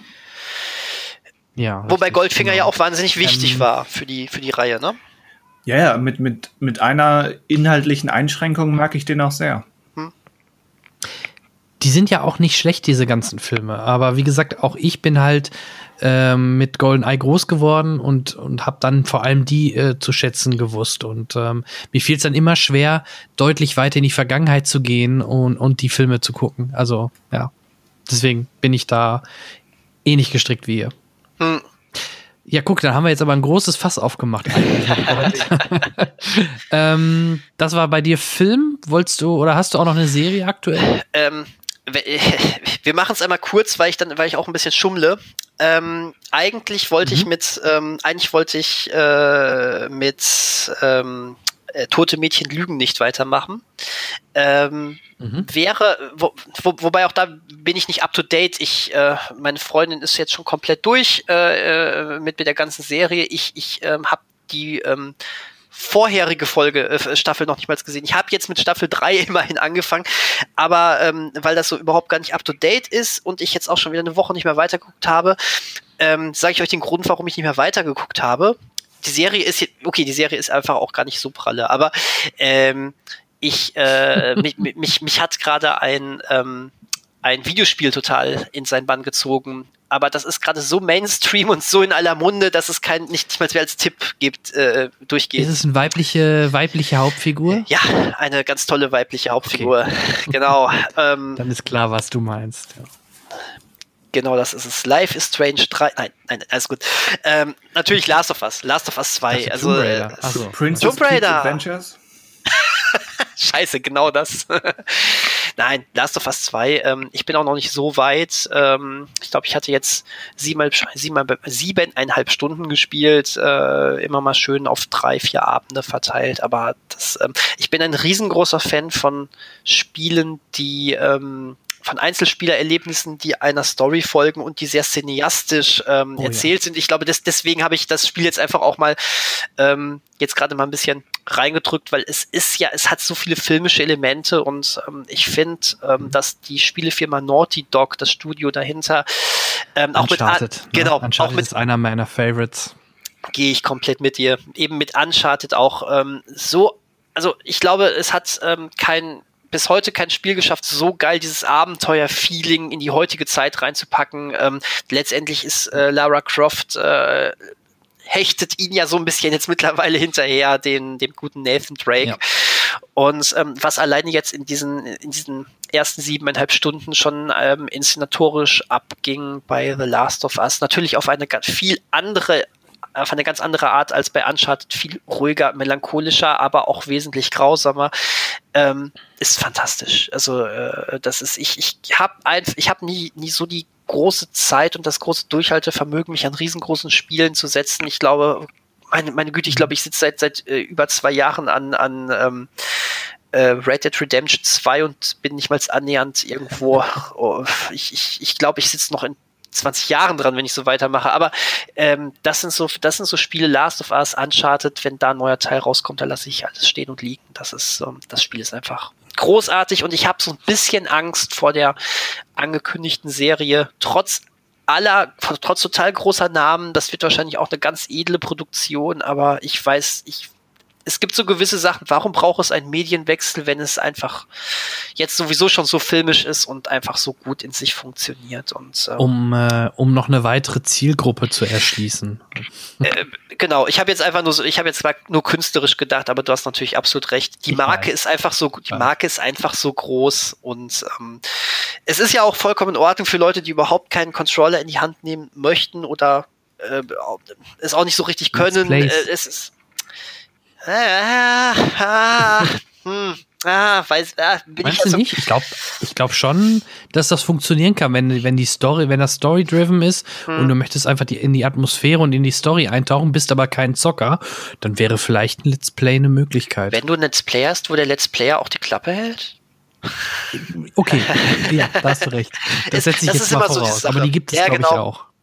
Ja. Ähm, mit Sicherheit. Ich, ich bin auch, äh, auch nicht so, ich bin jetzt auch so gar nicht in der Let's Play-Szene drin, muss ich gestehen. Ich, ich kenne nur so die, die, die ganz großen Namen wie Gronk zum Beispiel, aber die sind ja auch, die leben ja aber eigentlich auch davon, dass sie ja sehr viel kommentieren und das wird mich dann bei gerade bei sowas wie Last of Us nur noch raushauen, mhm. weißt du? Ähm, aber deswegen, vielleicht wird es eine ganz großartige, ist, glaube ich, ja sogar HBO, ne? HBO-Serie dann. Ähm, ja. Aber ich wollte damit einfach nur sagen, das Erlebnis jetzt schon ist so großartig und ich habe so ein bisschen auch Angst vor dem, wie die Story weitergeht. Ich bin vollkommen ungespoilert, aber habe gehört, dass es mindestens noch einen riesengroßen Knaller geben soll und ich bin, genau. äh, ja, ich bin so ein kleiner ja, Naughty Dog-Fan. da bist du nicht alleine. Das äh, sehe ich genauso. Aber, ich mag auch Story-Spiele cineastische Spiele. Ich möchte auch immer noch mal, ist vielleicht jetzt nicht genau das wie Naughty Dog, aber äh, Jedi Fallen Order, was ja auch mehr so dieses Singleplayer-Spiel ist, das will ich halt auch gerne noch spielen. Ja, ne? steht ähm, auch auf meiner Liste. Ich bin halt kein Battlefront-Spieler Multiplayer, sondern Singleplayer Story-Driven, da, da bin ich auch sofort dabei. Ha, genau. Wo, wo, wobei ich tatsächlich, ähm, da, da der Kollege Vestus ja hier gerade mit uns äh, im Podcast, äh, Podcast ist, muss ich uns jetzt einfach mal kurz ja. einmal outen. Ähm, oh, oh. Ich habe äh, das zweite OO des Tages. Das zweite OO des Tages. ähm, ich ich habe das nie, nie mich mit diesem Spiel auseinandergesetzt niemals. Und plötzlich kam Christian an und sagte, Daniel, ich spiele übrigens seit einiger Zeit äh, äh, ähm, Fortnite. Und ich so, okay, bevor ich mich jetzt drüber aufrege, muss ich ja wissen, worüber der Mann spricht. Ja, da, das gesagt, war auch mein Gedanke. Genau, und hab gesagt, komm, lass uns, lass uns treffen. Äh, ich, übrigens, äh, Crossplay sei Dank, äh, Christian am PC, ich über die Switch. das muss ein geiles Bild gewesen sein. Ähm, und ähm, Scheiße, das Spiel ist gar nicht schlecht. es, ist, es, ist, es ist schrecklich, das geht, das kann man sehr schnell übersehen bei ähm, diesen tausend aufplöppenden äh, Zahl bitte tausend Euro, damit du eine Minute mehr Spielspaß hast, äh, Sachen. Oder damit du aussiehst wie eine Banane oder irgendwie sowas. Aber äh, und, und natürlich über dieses total äh, sich aufdrängende ähm, äh, Hip sein. Äh, hier, kauf dir diesen Tanz, damit du nochmal tanzen kannst, wenn du gewonnen hast, bla bla bla. Aber dahinter steckt ein echt auf den Punkt gebrachtes und gutes Gameplay. Das Ding funktioniert. Ich hätte es nicht, ich hätte es nicht gedacht. Macht zumindest Mag Spaß. Auch sein. Ja. Ja. Übrigens, äh, Kapitel 2 der, der Season ist angebrochen. Das heißt, die, die Map sieht jetzt anders aus. Das sollten wir die Tage mal in Angriff nehmen. Oh, das sollten wir die Tage in Angriff nehmen. Geil. Siehst du, und schon sind wir bei Fortnite. Äh, hat überhaupt nichts mit irgendeiner Story zu tun. Nein, ist nicht im geringsten cineastisch. Ich, ich, ich glaube auch, sonst führt uns das äh, noch was weiß ich wohin. Ja, ja ich wollte gerade, ich wollte gerade. Also ja, perfekt. GTA Online ist übrigens auch ganz lustig gewesen, aber da hab ich, haben, haben wir erst eine Session gemacht. Oh Gott, Corona lässt uns noch zu Zockern werden. Ja. genau das ist ähm, es. Aber um das Ganze nochmal zurückzudrehen, äh, von welcher Serie aus sind wir da jetzt hingekommen? Wir waren Naughty Dog und wo waren wir davor, bei welcher Serie? Ähm, gar nicht. ich habe empfohlen, oder? Ich hab, weil, weil Daniel keine Serie nennen konnte, wollte. Äh, Ach, so rum war's und dann genau, kam, er, kam er aufs Spiel. Genau, ja. wobei, wobei ich einmal tote, to, tote Lügen Mädchen nicht, genau, tote Mädchen lügen nicht, ähm, einmal mhm. äh, genannt hatte. Ähm, ich habe gerade mal so flapsig gesagt, ich habe ihn nicht weitergeguckt, weil die so schlecht ist. Äh, äh, mit Sternchen. Ich fand die erste Staffel damals, äh, trotz aller Fragwürdigkeit, die in ganz vielen Momenten vorhanden war, ja wirklich ähm, mitreißend ich kann nicht gut zu sagen, fällt mir schwer. Sie war, aber dafür war sie echt zu fragwürdig. Aber ich fand sie sehr mitreißend. Die hat, ich, ähm, hat mich sehr mitgenommen damals. Die zweite war unnötig, hat aber ähm, nochmal einen interessanten Aspekt aufgegriffen. Bei der dritten sind wir jetzt plötzlich in so einem typischen Wer ist es gewesen Szenario drin. Und ähm, hm, braucht es das? Die Sache ist, ich, äh, ich, ähm, kann jetzt einfach nicht so viel drüber sagen, weil der Drops ist gelutscht. Wir sind mit, ich bin jetzt irgendwo Mitte Staffel 3 äh, und äh, ganz neu ist eigentlich Staffel 4 schon vor einiger Zeit erschienen. Ne? Ähm, deswegen, hm.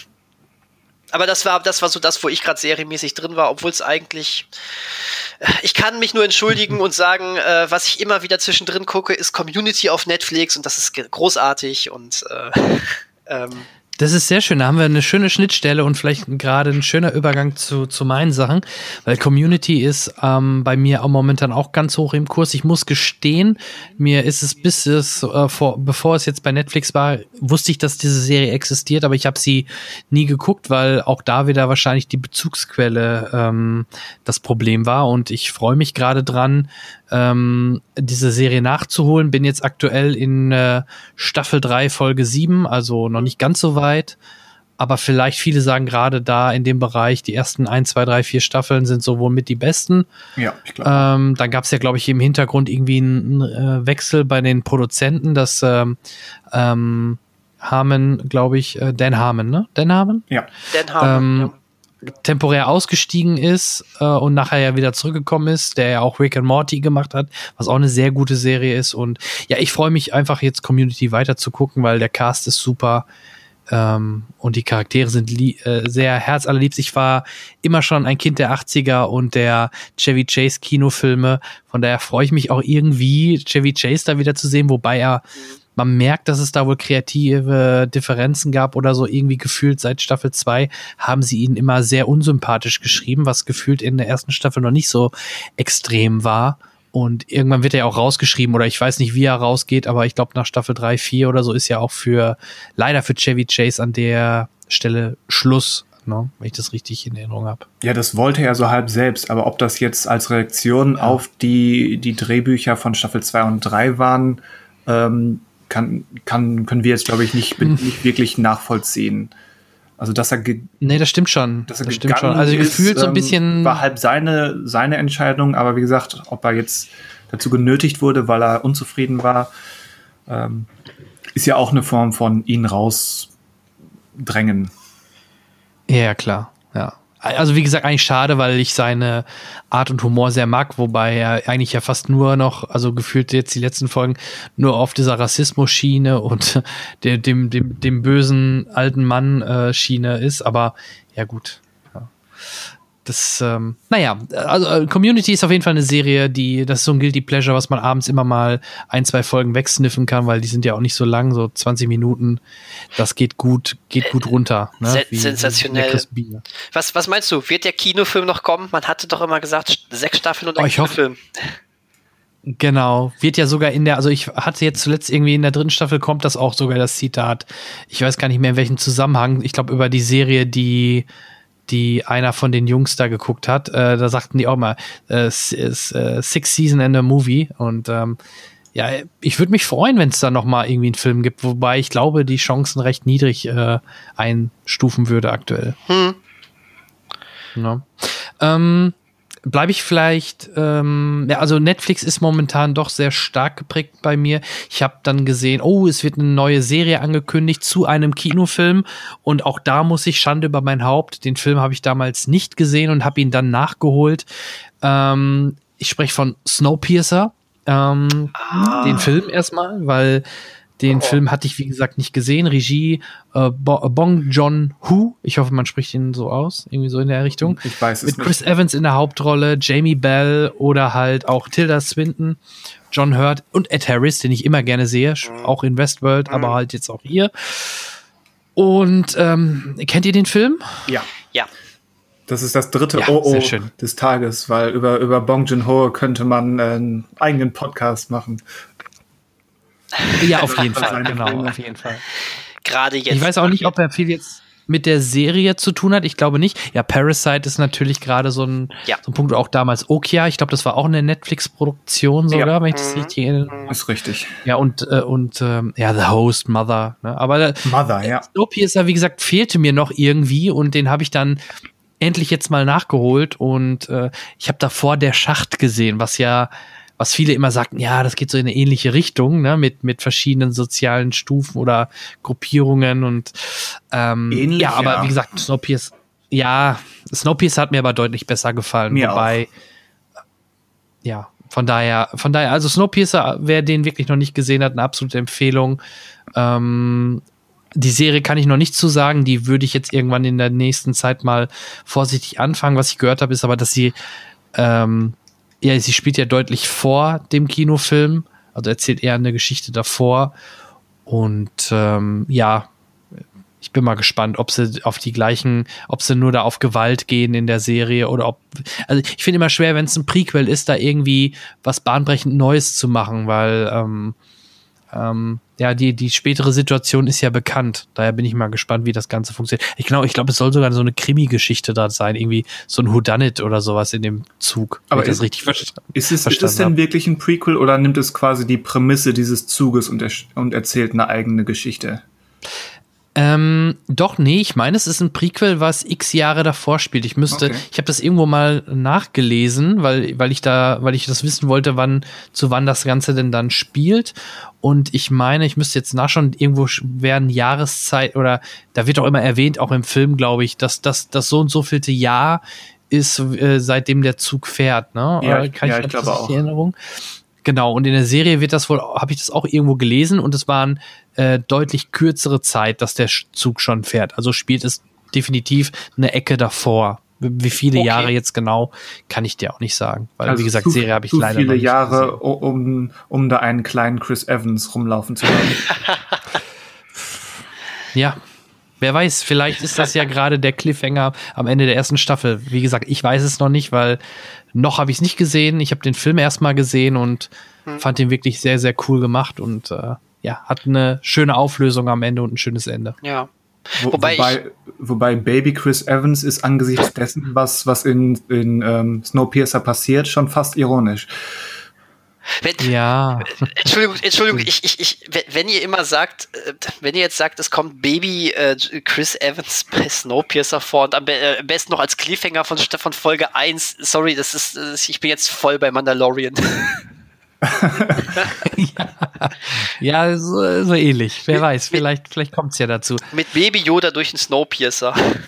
Es sollte mehr Crossovers Aber eine geben. Frage, eine Frage habe ich an euch, weil das hat sich mir nicht so ganz. Ähm, ah, das habe ich nicht verstanden im, im Kinofilm. Betrifft jetzt auch nur den Kinofilm. Da wird doch am Anfang, das ist jetzt auch kein großer Spoiler, wird ja jemand bestraft, indem die Hand rausgehalten wird, die friert ein und dann ist er ab. Ne? Ja. Könnt ihr euch daran erinnern? Ja, ne? ja, ja, so als, als Foltermethode, ähm, äh, ne?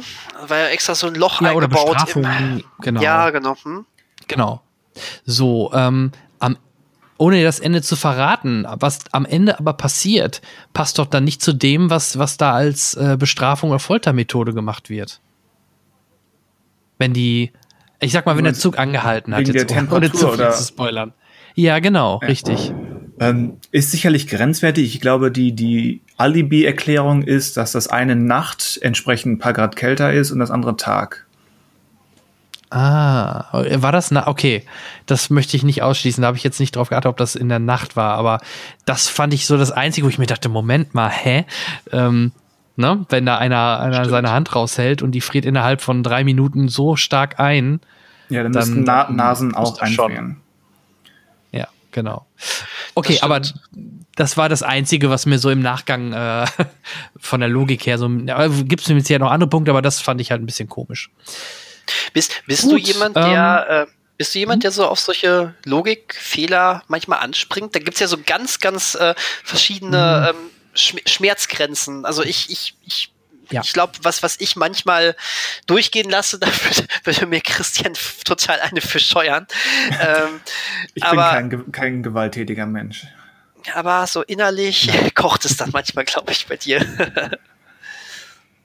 Also manchmal stört es, also gerade wenn es so Fantasy-Action-Filme sind, dass da, da, da manche Sachen dann zu ernst zu nehmen, äh, so what. Also nee, da bin ich gar nicht so empfindlich.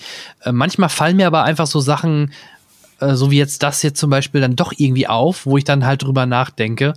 Aber nee, also ich bin jetzt nicht so kleinig, dass, dass man jeden Film auseinander nimmt und Logiklöcher sieht. Äh, das, mhm. das nicht, nein. Aber ja, so, so, wenn es so zu sehr Welt, auffällt, ist es manchmal ärgerlich. Ja, da, da kann man das, das kann man dann auch nicht abstellen, wenn es halt gerade auffällt. Absolut. Dann hat, ja. hat man es nämlich im Kopf. Grundsätzlich halte ich es so, ähm, ich suche nicht danach, aber gerade so, so fan neue, fantastische Welten müssen eben in sich geschlossen sein. Ähm, und mhm. wenn dann eklatante genau. ähm, Widersprüche auftauchen, ist schon störend. Aber wie gesagt, ich suche da nicht nach dass das jetzt mit der Hand, ähm, genau. irgendwie war es mir bewusst, aber hätte es mich jetzt nicht so drauf gestoßen, hätte ich das nie bemängelt. Wie gesagt, es ist auch nicht so schlimm. Es ist, ähm, das war jetzt vielleicht dann in dem Moment so mein innerer Monk, was mir halt persönlich aufgefallen ist an der Stelle. Hm. Ähm, ich will es mit den Filmen ein bisschen kürzer halten. Ich habe noch äh, Bad Boys for Life nachgeholt. Mhm. Ähm, ja, man ist halt auch damals mit den Bad Boys groß geworden. Der Film war okay, aber kommt leider auch da an den, an den Style und an den, an den alten Teilen nicht wirklich so, so dran. Ne? Also war okay. Darf ich, ich mal glaub, Der wurde auch viel in den äh, Autokinos gezeigt. Ja? Total, total. Darf ich mal den Technik-Nerd kurz raushängen lassen? Ähm, also, Immer. also erst erstmal, ich fand den Film auch solide auf jeden Fall solide, wobei er mich damit schon positiv überrascht hat, muss ich echt sagen. Ähm, äh, mhm. Weil ich nach den Trailern echt nichts Gutes erwartet habe. Aber ich saß in diesem Film im, äh, im Kino und dachte, boah, der, der hat so viele geile äh, Nachtaufnahmen von LA mit diesen ganzen geilen Neonlichtern. Und ich, ich, ich habe tatsächlich gedacht, das wäre ein Film, den ich mir eigentlich so nicht in die Sammlung gestellt hätte. Ich habe mir jetzt sogar die 4K UHD davon geholt, weil ich dachte, diese Bilder sind einfach so geil. Und dafür ist HDR gemacht. Dafür ist dieser erweiterte Farbspielraum und dieser erweiterte Kontrastspielraum gemacht. Und ich habe mir den direkt nochmal angeguckt und ich saß davor und dachte, scheiß auf Bad Boys, diese Bilder ah, das passiert mir auch nicht häufig, ja. aber da, da war ich echt einfach begeistert. Da war ich hin und weg.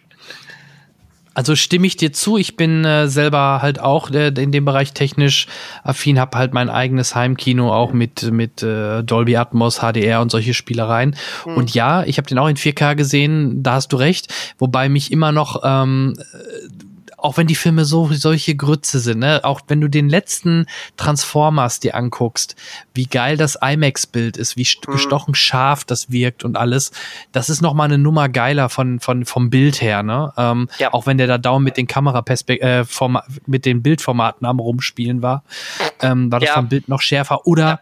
Bestes Beispiel damals, ähm, alles, was von Nolan mit 75 Millimeter IMAX-Kameras gedreht worden ist. Oh, wenn ja. ich, äh, ich, hab, ich war damals noch im analogen äh, Kino in Berlin zu The Dark Knight und habe den wirklich in 75 Millimeter gesehen, war sogar bei den Kollegen oben in der Projektion und durfte mir mal so einen 45 Millimeter Teller anschauen, wo der Film drauf lag, der Geil. mit so einem kleinen Gabelstapler hin und her gefahren worden ist.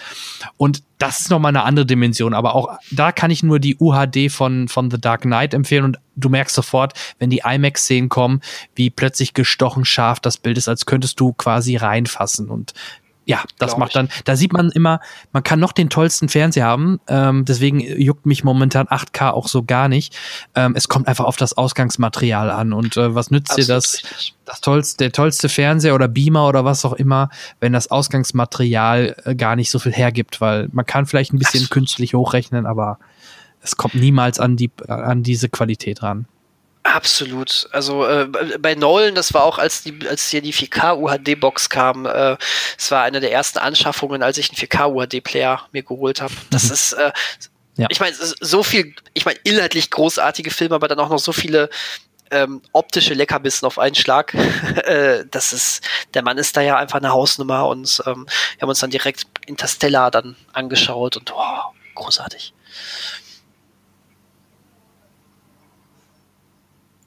Definitiv. Auch wenn ich die ja, 4K, ich bin die 4K ich bin gerade aufgestanden, habe mal an mein äh, UHD-Regal gegangen, äh, weil ich wusste, dass ich sogar damals extra mir ein, zwei Filme geholt habe, die nur wegen dem Bild so geil waren. Da kann ich dir, falls du ihn noch nicht gesehen hast, der Film ist okay, aber das Bild, mh, mm, es ist Lucy. Also, wenn du ah, Lucy noch nicht gesehen okay. hast, ähm, unbedingt gucken. Vom Bild her genial. Also Lucy ist okay, hat aber Richtig ein geniales Ende. Das stimmt. Ja, also das ne, der Film ist gar nicht schlecht und das, das Ende stimmt. ist genial. Und wenn du den in 4K UHD gesehen hast. Das war der hast, größte Lacher, den ich diese Dekade im Kino hatte, fast. ich konnte nicht glauben, dass wir das wirklich so durchziehen. Ähm, ja, haben sie. in der Tat haben sie das.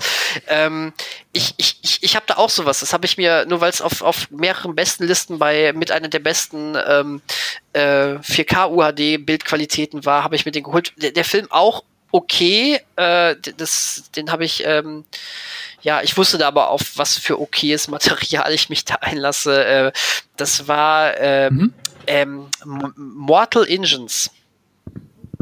Ah, okay. Ach, nee, habe ich nicht. Aber das war der mit äh, Hugo Weaving auch, ne? Ja, der mit den diese Dystopie, wo die Städte äh, durch die Gegend fahren. Ähm, das ist zum Beispiel so ein idealer Film, wo es mir schwerfällt, diese Welt zu akzeptieren, so logikmäßig. Ach, da war ja mehreres drin, was man äh, nicht so eigentlich, was man schwer akzeptieren konnte. Er ist halt in allen Belangen Durchschnitt. Durchschnitt. Okay. Aber du sagst, das Bild, der wurde in 4K gedreht, oder? Äh, das, das, das, das müsste tats tatsächlich richtiges 4K sein, ja. Ähm, aber äh, so, so, äh, das Ding sieht einfach auch phänomenal ah, ähm, aus. Ich habe ich hab gerade mal bei, den bei euren Kollegen der schreibenden Zumpf bei Area DVD geguckt. Ja. Äh, Mortal Engines wurde mit einem digitalen Red Weapon Helium 8K Kameras hm, gedreht. Ich wusste Dank aber was. 4K Digital Intermediate bietet die UHD auch natives also deswegen gibt es eine native 4K-Auflösung. Mhm. Die 8K-Kameras sorgen für ein sehr sauberes Bild, welches selbst in dunklen Bildbereichen kein Rauschen erkennen lässt. Cool, dann äh, werde ich mir den definitiv mal anschauen. Allein wegen dem Bild mal. Also das Bild wird dich nicht enttäuschen. glaube ich, glaube ich. Ja, ist immerhin. Gut, ist ein gutes Fazit, ne? Was Sogar so Dolby Atmos. Ja, genau, was du so unter so einem Film schreiben kannst. Das Bild wird sich nicht enttäuschen. Ist übrigens auch schön so als Fazit für eine ja. Kinokritik. Gehen Sie ins Kino. Das, Fil das Bild dieses ja. Films wird Sie nicht enttäuschen. sehr gut. Ja, eigentlich ne, kommt es natürlich auf den Inhalt an, aber manchmal möchte man ja gerne so, so einen Benchmark haben, um vielleicht auch einfach mal zu zeigen, hier, komm, wenn mal wer zu Besuch ist, so kann 4K aussehen. Man muss aber Absolut. halt auch immer ganz ehrlich sein, guckst du äh, RTL äh, oder Super RTL, äh, dann hast du nicht dieses Bild. Das liegt halt am Material. Vollkommen richtig. Vollkommen richtig. Okay, ähm, jetzt äh, sind wir leider ein bisschen abgedriftet, aber ich habe auch, weil, wie ihr schon festgestellt habt, momentan natürlich im Kino nichts oder nicht wirklich viel aktuelles Neues läuft. Okay, bald kommt Conny, da freuen sich meine Jungs schon. Aber ich habe gesehen, ähm, nochmal als Rewatch die Indiana Jones Trilogie. Oh. Mehr kann ich nicht sagen. Oh, ähm, verliebte Herzchen in meinen Augen. Oh. Nur die Trilogie. Äh, ich sag Trilogie, weil den vierten haben wir noch nicht wieder gesehen. Achso, ich dachte, du gehörst zu denen, die sagen, es gibt nur drei.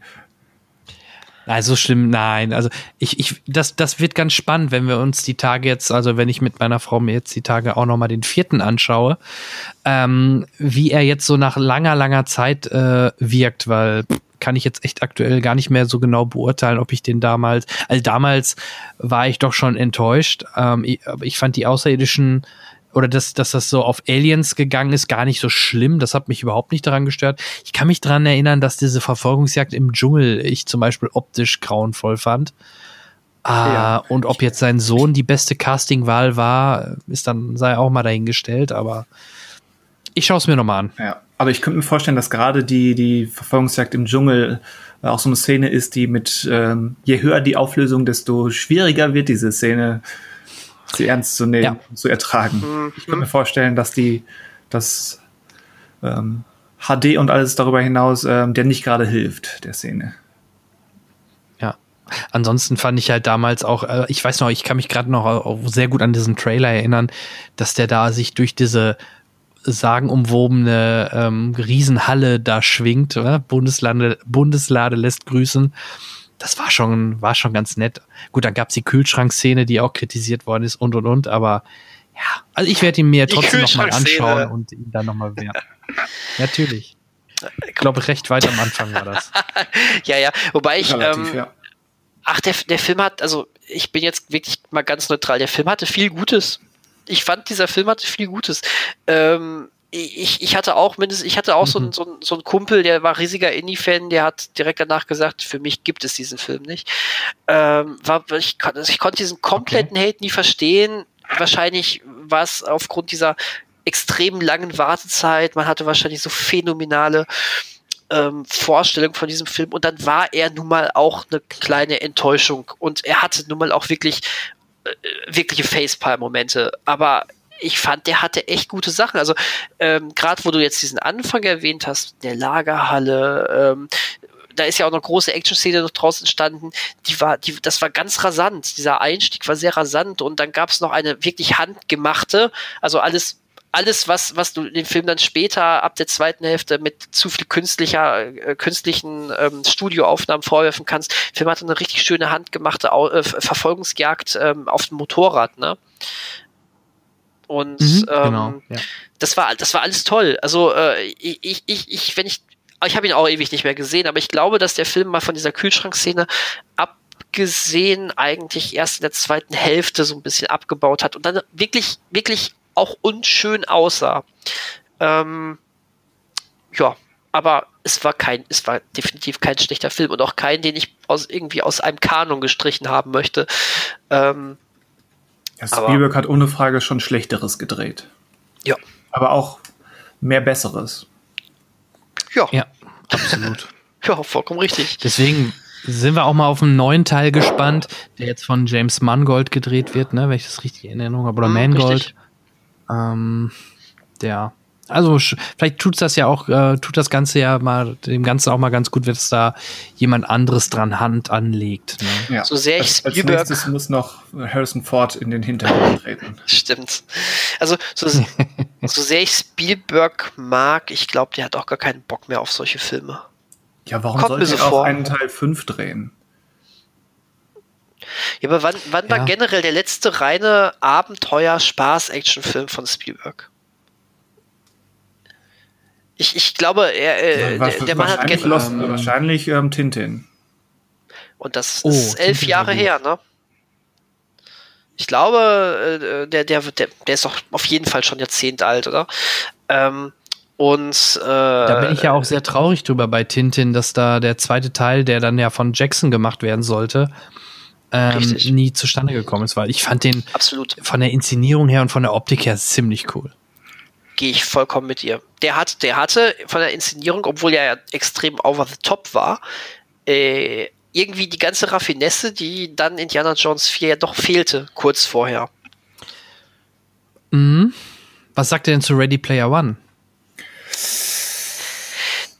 Da, jetzt, jetzt, oh, oh, jetzt, jetzt. Das ist das nächste, das ist das nächste fast. Wie viel, wie viel Zeit haben wir heute? ich habe Zeit.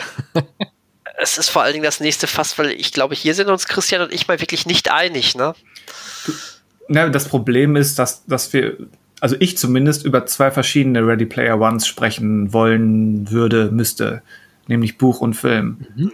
Äh, und, okay. und, mit dem Buch habe ich, hab ich massive okay. Probleme.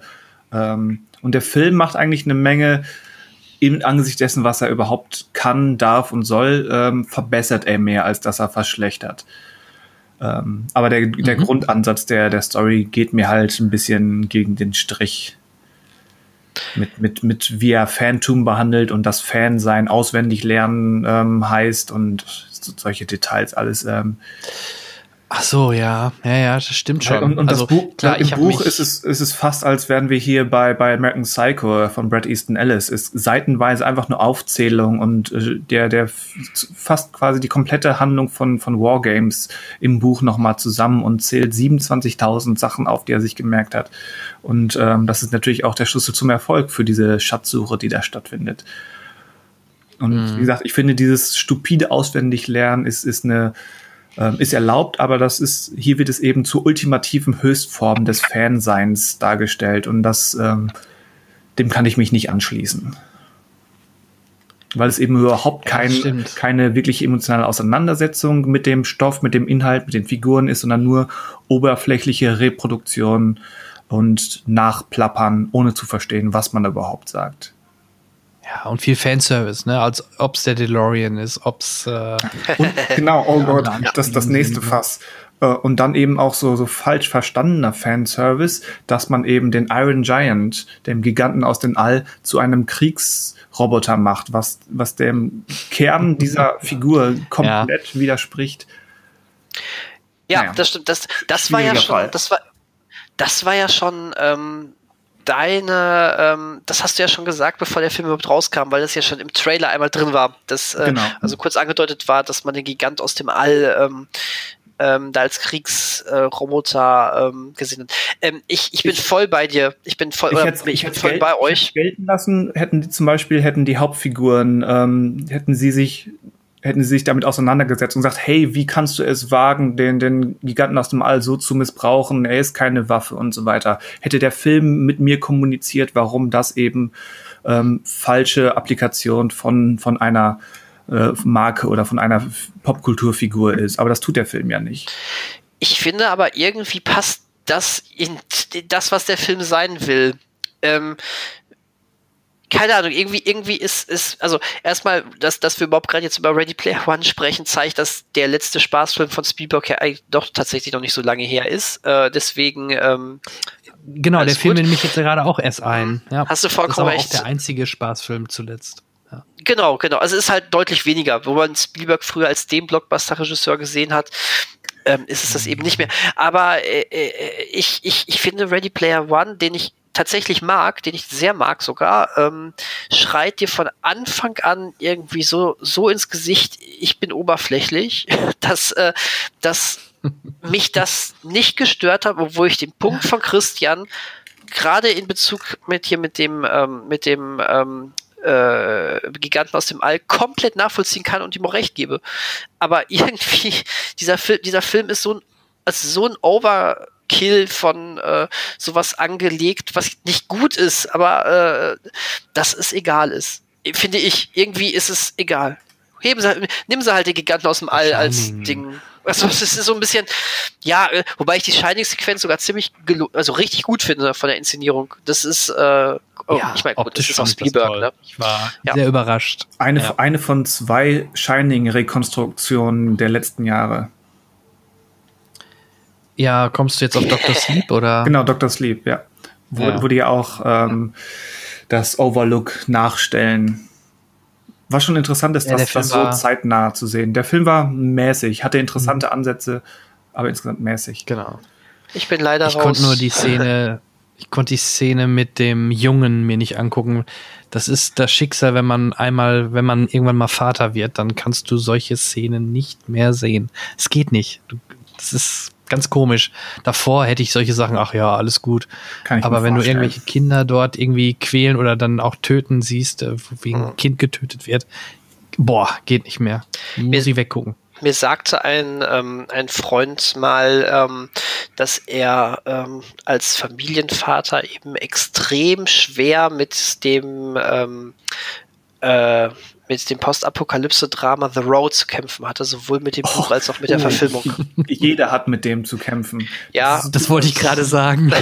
Buch und Film sind so ziemlich das Depres deprimierendste, was man sich antun kann. Zumindest ist es ja. Teil, also mhm. it's up there, wie man so schön sagt.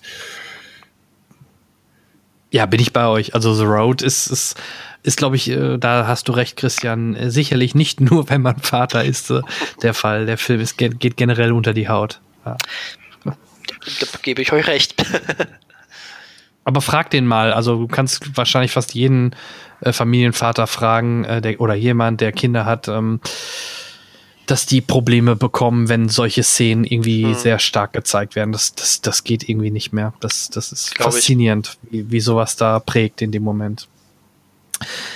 Okay, ähm, dann kommen wir jetzt fast zu unserem eigentlichen, in Anführungsstrichen, Hauptthema. Ähm, ich würde nämlich noch kurz über ähm, über Serien, die ich ja gucke, ähm, sprechen. Und da kommen wir dann auch zu der einen Serie, worüber wir dann wiederum zu dem Thema kommen. Ähm, ich ich gucke momentan überraschenderweise auch Frank Elsner Wetten, das war's bei Netflix, wo er so ein paar Leute interviewt. Ich, ich finde das einfach ganz spannend zu sehen, wie so ein uralt Legenden-Showmaster dort halt jüngere Leute interviewt und wie der mit den Kommuni spricht und so. Finde ich einfach ganz, ganz spannend zu sehen. Ähm, dann da darf ich jetzt heute noch nicht drüber sprechen, äh, über How to Sell Drugs Online Fast, Staffel 2. Mhm. Da werde ich in der nächsten Folge drüber sprechen, aber ähm, ich weiß nicht, habt ihr die erste Staffel gesehen? Noch nicht. Meine, meine Watchlist ist groß und lang, äh, ich kam noch nicht zu. Ja. Ähm, ich kann dir auch. Also, ja. Also ich, ich mhm. habe leider nur angefangen, ähm, habe es als echt gut empfunden und nicht weitergeguckt. Ich weiß nicht warum, äh, äh, Schande über mich, aber sollte ich mal wieder aufnehmen. Kannst du machen, weil äh, vor allem das ist extrem kurz. Ich glaube, das sind nicht, sechs oder acht Folgen höchstens, a 20, 30 Minuten. Die sind wirklich auch sehr schnell äh, so. zu gucken. Ja, das ist ja wirklich kurz. Sind sehr kurzweilig. Ja, ist wirklich kurz, aber vom Humorfaktor und die spielen mit so vielen typischen, auch, auch jetzt in der zweiten Staffel, da, wie gesagt, da sage ich noch nicht so, aber in der ersten Staffel zum Beispiel, ihr kennt ja diese Funktion Vorspann mhm. überspringen mhm. und solche mhm. Geschichten, ne? So typische Netflix-Funktionalitäten.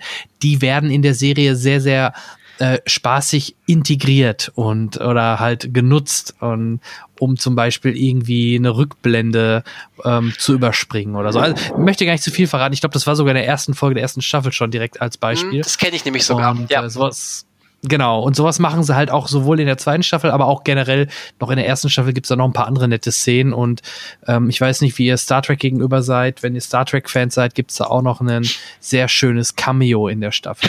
Okay, ich bin in gespannt. Ich bin gespannt.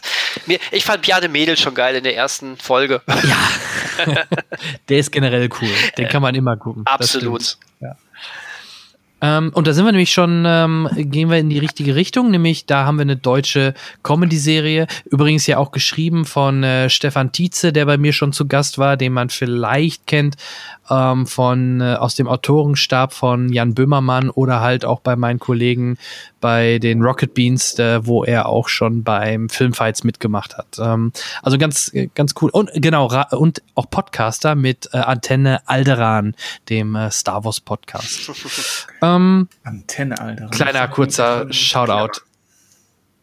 jetzt kommen wir zu Dark, eine auch deutsche Serie, die ich glaube aber trotzdem weltweit doch sehr beliebt geworden ist. Ich habe, ich weiß noch, wie die erste Staffel rauskam, habe ich immer gehört, dass die Amis das sogar im Originalton hören, weil sie diese deutschen harten Stimmen so toll finden. Und das finde ich, das ist schon mal was, dass ein Ami eine Serie nicht ähm, ähm, in Englisch guckt, sondern wirklich in der Original-Synchro. Okay, ich weiß jetzt nicht, wie gut die Amis synchronisieren oder ob Dark von fragen, den gleichen Schauspielern synchronisiert wird. Ne? Die Amerikaner haben doch gar keine so groß ausgeprägte Synchronisationskultur außerhalb von Animationsfilmen, ja. hätte ich jetzt gedacht. Deswegen wird ja alles remake, äh, beziehungsweise ja neu gedreht in mhm. amerikanisch quasi, ja. ja. Korrekt. Richtig. Und dazu ist es ähm, gekommen, glaube ich. Nee, ich glaube, dadurch, dass Netflix, glaube ich auch nicht, dass das mit Dark so schnell passiert, weil ich befürchte, also spätestens jetzt in der dritten Staffel, die, wenn dieser, ich wollte den Podcast passend dazu releasen, quasi jetzt am Freitag, wenn er released wird, dann auch die, die dritte Staffel zur Verfügung steht. Spätestens in der dritten Staffel glaube ich, dass viele, und noch nicht mal nur Amerikaner, dass da viele vielleicht doch sehr verwirrt sein könnten oder viele sagen ja auch, ja, ich muss mir da Notizen bei machen oder ich muss mir irgendwie so ein so Stammbaum äh, parallel dazu angucken, um da noch durchzusteigen, weil ähm, jetzt müsste ich erstmal euch fragen, wie viel oder habt ihr schon was gesehen und wenn ja, wie viel? Ähm, ich hab's, ich habe die erste Staffel damals gesehen, als sie ganz neu war auch. Mhm. Ähm, und als die zweite kam, wollte ich es gucken, weil ich fand es ja gut. Ähm, hab dann aber aus Gründen, die du gerade schon angesprochen hast, gesagt, nein, es war damals schon bekannt, es soll nach Staffel 3 enden. Ich warte, bis Staffel 3 kommt, ähm, was ja quasi jetzt passiert, ähm, und gucke dann noch, genau. guck, gucke dann noch mal ganz. Ähm, deswegen mein Stand Sehr ist, äh, genau, mein Stand ist Staffel 1. Ja, ist bei mir ähnlich. Okay. Also ich habe auch mit 1 angefangen und mir dann gedacht, ähm, ich gucke 2 und 3 zusammen, weil ich mein Ge äh, Gesichtergedächtnis nicht überstrapazieren möchte. Richtig. Ist eine sehr, sehr, sehr, sehr, sehr, sehr gute Entscheidung. Also ihr weil kennt noch nicht den Cliffhanger der zweiten Staffel, korrekt? Nein. Äh, nee, nee, nee, wir sind tatsächlich ungespoilert, also ich zumindest komplett ungespoilert, selbst was die zweite Gut. Staffel anbelangt. Was aber, nee, also halt, von meiner Seite aus halte ich aber nicht zurück, weil wahrscheinlich viele Hörer kennen Staffel 2 wahrscheinlich schon. Ja, ganz ehrlich, ich will jetzt auch nicht in, in, in jetzt die Story groß besprechen.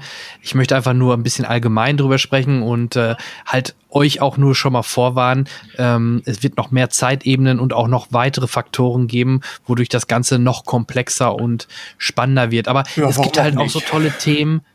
Es gibt auch so tolle Themen in der dritten Staffel, wie zum Beispiel, dass der dass Schrödingers Katze noch mal ganz ausführlich und genau erklärt wird. Also es gibt dort wirklich ganz, ganz tolle Sachen. Also gerade für jeden, der in dem Bereich neben Zeitreise und, und, und Logik und, und Schrödingers Katze und, und, und solche Geschichten jetzt ohne zu spoilern halt äh, Interesse und Spaß dran hat, der kommt dann natürlich voll auf seine Kosten.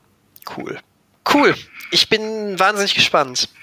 ja auch der Cast. Ich möchte gerne auch mal äh, eine Lanze brechen für deutsche Schauspieler. Also ich glaube, mhm. äh, egal ob es der, der Louis Hoffmann ist, der ja den ähm, Hauptcharakter spielt, ähm, aber auch Olivia, äh, Oliver, Oliver Mas Masucci, ne, spricht man ihn mhm. aus, der ja auch bei Ich bin wieder da den Hitler gespielt hat, der ja. hier auch eine sehr, sehr coole ja. Rolle macht, äh, hat. Der Noah-Darsteller, nenne ich ihn mal, den fand ich, oder finde ich und fand ich super. Also im Grunde kann ich fast den kompletten Cast durchgehen und ich, ich finde die Schauspieler super gewählt und wo sie, glaube ich, wirklich auch ein auch super Händchen für bewiesen haben. Genau, dass sie halt die jüngeren oder auch die älteren Varianten so gut gecastet haben, dass du sie sogar erkennst, obwohl es ja ein anderer Schauspieler zum Teil ist. Ja, wie gesagt, man, das also, Gesichtergedächtnis muss schon funktionieren, aber die haben das schon echt ja. gut zusammenbekommen. Sowohl talentiert als auch eben glaubwürdig ähnlich aussehend ohne ja, dass genau. alle über was was man ja gerne macht in in in Filmen oder Serien, wenn man was wenn es auf zwei Zeitebenen ist, äh, dass man eben so tut, als hätte eine Person seit 30 Jahren dieselbe Frisur. Äh, was was hier ja nicht ganz so exzessiv betrieben wird und trotzdem ist es relativ angesichts der Menge an Gesichtern und Namen ist es relativ ähm, clever und elegant gelöst. Hm. Wobei genau. ich, ich glaube, ich könnte die Charaktere jetzt gerade nicht mehr benennen. Dafür ist es jetzt dann doch schon ein bisschen ähm, zu lange her. Aber ich glaube, ich hatte aber auch ähm, da, trotzdem Probleme damit, zwei Charaktere auseinanderzuhalten, auf jeglichen Zeitebenen. Die waren mir irgendwie vom, vom, vom Casting her ein bisschen zu weit zusammen, so dass, dass ich, mhm. also, äh, genau, mhm. das Casting Ohne war zu großartig. spoilern, vielleicht ja. hat das ja Gründe. Ah, okay.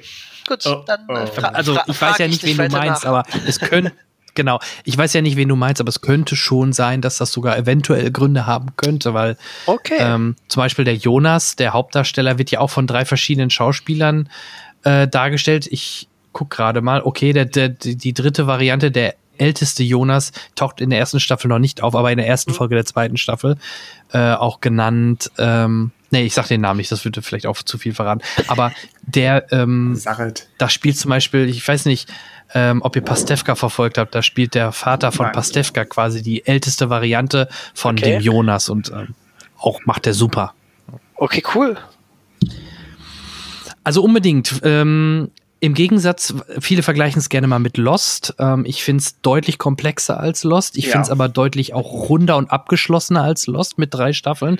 Die wussten, man merkt, die wussten von vornherein, ähm, was sie erzählen wollen. Vielleicht wussten sie noch nicht genau, wie viel Zeit sie dafür bekommen haben, äh, bekommen. Man hätte es sicherlich auch nach Staffel 2, hätte man gesagt, hätte Netflix gesagt, gut, wir geben, wir machen doch schon nach Staffel 2 Schluss, hätten die sicherlich da auch schon irgendwie ähm, einen Schlussstrich ziehen können, aber in der Summe ist es so rund und ich bin ähm, allein die vorletzte Folge bringt zum Beispiel auch wirklich alles noch mal so rund, dass man merkt, okay, wir sind jetzt wieder oder wir sind irgendwo wieder bei Staffel 1 angekommen und es ergibt alles Sinn. Also mhm. es ist wirklich, es greift ineinander und es funktioniert. Und das macht halt so viel Spaß, das, das, das zu sehen und nicht äh, à la Lost, dass da viele Logiklöcher sind. Ich wollte ähm, gerade sagen, damit ja, wären wir jetzt qualitätsmäßig ja irgendwie Welten über Lost eigentlich, oder? Ja, sind wir. sind wir. Absolut. Und ähm, mich freut es einfach, dass wir Deutschen ähm, in dem Bereich hier mal was äh, hingelegt haben, was jetzt keine Blödelkomödie oder nur, nur ja. Comedy ist, was funktioniert aus Deutschland, mhm. sondern ja, was Horror, Sci-Fi, Mystery, so mehr in diese Richtung geht, ne? Und das ist toll. Ja, allein das, du hast jetzt, du hast jetzt drei Begriffe gebraucht, um das zu beschreiben. Und ähm, das ist mir fast lieber, als wenn man versucht, okay, wir machen jetzt mal Horror oder Science Fiction. Allein diese, diese Fusion verschiedener, ohne sich festlegen zu wollen, macht das Ganze zumindest für mich ähm, ungemein interessant. Ja. Und gerade in der dritten Staffel gibt's viele Szenen, das die euch vermutlich, vielleicht bin ich auch der Einzige, aber ihr müsst mir nachher mal sagen, ob das für euch auch so war. Viele Szenen so ein bisschen auch an den Flair und der Atmosphäre von The Last of Us lustigerweise erinnert. Ja, ähm, ich verstehe, was ihr habt ja am Ende der ersten ihr habt ja am ersten, am Ende der ersten Staffel schon dieses, äh, die Apokalypse, also es wird äh, ja gezeigt, die Apokalypse war da. Und ja, in Winden regnet es sehr viel scheinbar. Und da haben die halt auch so Kapuzensachen an. Und und dann läuft auch sein Vater mit seiner Tochter so rum. Und mich hat, haben da viele Szenen und äh, ähm, wirklich viele Szenen, gerade in der dritten Staffel, doch stark an Last of Us äh, erinnert. Ja, ja, ja. Also, also gut, mit, bei Staffel 3 kann ich nicht mitreden, aber alleine diese Endszene von Staffel 1 und was man ein bisschen jetzt an Promo-Bilder gesehen hat, ähm, kann ich, ja, kann ich einfach auch nur jetzt nicken. Das ist, das ähm, hat schon sehr was von Last of Us, beziehungsweise generell von ähm, im besten Sinne typischen ähm, äh, Postapokalypse-Szenarien und Bildern. Wie, wie The ja. Road. Wie The Road. ja, ja, ja. Es gibt auch ein paar derbere Szenen in der dritten Staffel. Also von daher, ich würde euch nur bitten, bitte, bitte, bitte, ähm, wenn ihr das geguckt habt, gebt mir mal ein kurzes Feedback. Mich würde mal interessieren, also mhm. mich würde wirklich mal auch dann in dem Falle eure Meinung interessieren. Ähm, ich habe mit einem anderen Kollegen äh, gesprochen, mit dem, ah, der hieß auch, der heißt auch Daniel. Äh, die sagen halt auch, oder viele sagen halt, das ist für die gefühlt auch einer der besten Serien der letzten zehn Jahre und das ist äh, nicht nur auf Deutschland bezogen, sondern generell. Und das, das würde ich jetzt spätestens nach der dritten Staffel, würde ich so unterschreiben. Also ich habe okay. kaum was Besseres in diesem, vor allem in diesem Genre nicht gesehen. Okay, das, das finde ich wirklich eine harte Ansage. Ähm, nun kann ich wirklich, wie gesagt, nicht mitreden, äh, soweit. Äh, jetzt nur von meinem Wissen und äh, ich sehe gerade erschreckenderweise, dass die Erstveröffentlichung von der ersten Staffel schon äh, im Dezember 2017 war. Das heißt, es liegt noch wesentlich weiter zurück, als ich jetzt gerade dachte. Ja. Ähm, äh, ich habe es äh, bis heute noch so ein bisschen als, also nur die erste Staffel eben so ein bisschen als ähm, etwas zu verkniffen manchmal. Ein bisschen zu weiß, verkopft, ja. ein bisschen zu, also ne, äh, äh, hätte es nicht ein bisschen weniger düster auch getan. Ich meine, die heißt Dark, was erwartet man? Aber ähm, es ist, ähm, es ist, äh, es ist vielleicht auch weniger düster, ist vielleicht auch gar nicht das, was ich sagen soll, aber sie ist so ein bisschen, sie ist, also sie erdrückt dich ja fast von, von dieser bedeutungsschwangeren Atmosphäre. Äh, man, ja, man hat ist schon ich, gewollt konfus äh, und gewollt genau. ähm, bedeutungsvoll. Also ich, ich hatte so ein bisschen das Gefühl, äh, äh, dass, dass, dass jeder, der vielleicht mal einen One-Liner gemacht hätte, um da mal was aufzulockern, direkt eine Backpfeife bekommt. Nein, das machen wir nicht. Wir bleiben, wir bleiben ernst, so in der Art. Äh, kann man auch gerade das kann man geil finden. Mir ist es manchmal ja. ein bisschen aufgestoßen, aber äh, das sagt, also das sage ich jetzt aus der Erinnerung raus. Also sagen wir es mal so, ich finde, ich fand auch die erste Staffel wirkte noch also extrem linear und harmlos. Im Gegensatz zu dem, was ja. alles danach kam. Ah, ähm, ich fand immer oh, oh. von Staffel 1 bis 3, du musst dir das so vorstellen, du guckst ähm, durch ein, ein, ein Fernrohr auf eine, auf eine Insel und siehst ein Teil. Und oh. langsam zoomst du raus und siehst immer mehr. Und so mhm. musst du dir ungefähr auch den Verlauf der Staffeln vorstellen. Du bekommst immer ein bisschen mehr Blick über alles und die werden immer mehr Sachen klar, Verbindungen der Charaktere und, und, und, und, und. Mhm. Und so funktioniert halt Dark. Und deswegen wirkt die erste Staffel noch eher wie so ein, ja, oder wurde ein Junge umgebracht und da ist plötzlich ein anderer Junge aufgetaucht und dem, dem, dem haben sie die Augen, äh, die, die, ja, die Augen verbrannt und all solche Geschichten. Mhm. Und wo dann erstmal klar wird, oh, Mickel, äh, Vergangenheit gereist, wieder in die Zukunft Zukunft oder ne, oder ist dann der Vater von Jonas, das ist jetzt äh, auch für euch kein Spoiler. Mhm. Ähm, all solche Sachen ähm, siehst du halt immer mehr, immer mehr und du kriegst immer ein größeres Blick, äh, immer ein größeres, Entschuldigung, einen größeren Blick mhm. auf die ganze Geschichte. Und ähm, deswegen ist die erste Staffel noch in Anführungsstrichen vielleicht gefühlt noch eher ein bisschen deutschlastig, wenn man sagen will, oder so harmlos in Anführungsstrichen. Das, das äh, ändert sich extrem. Und äh, in Staffel 3 gefühlt haben sie auch vom Production Value nochmal ordentlich was draufgelegt. Auch da, da sind wir wieder beim Bild und bei der Kamera. Ich glaube, dass sie da nochmal ordentlich äh, auch investieren durften und es wirkt noch cineastischer in Staffel okay. 3 und, und das Ganze, wie es gefilmt worden ist, noch ja, noch, noch, noch mehr äh, nicht nach Deutschland, aber trotzdem hat es diesen deutschen Flair trotzdem noch, ja. Also mit und wenn mit was? Drachen. Du weißt schon. Drachen? Drogon und so. Ja, um ja das war eine deutsche FX-Firma oder was? Nein, ich meine, ob, ob Staffel 3 Drachen bietet, um eben mit dem neuen Standard, was epische ähm, Effekte und, und Schauwerte in Serien betrifft, mithalten zu können. Nein, besser Auch als Dark Drachen. braucht Drachen. Be besser stimmt. als Drachen. Geil. Be besser als Drachen, okay. Also, da, ja, ja, also jetzt ja, hast du aber wirklich die Erwartungshaltung ganz hochgeschraubt, ne?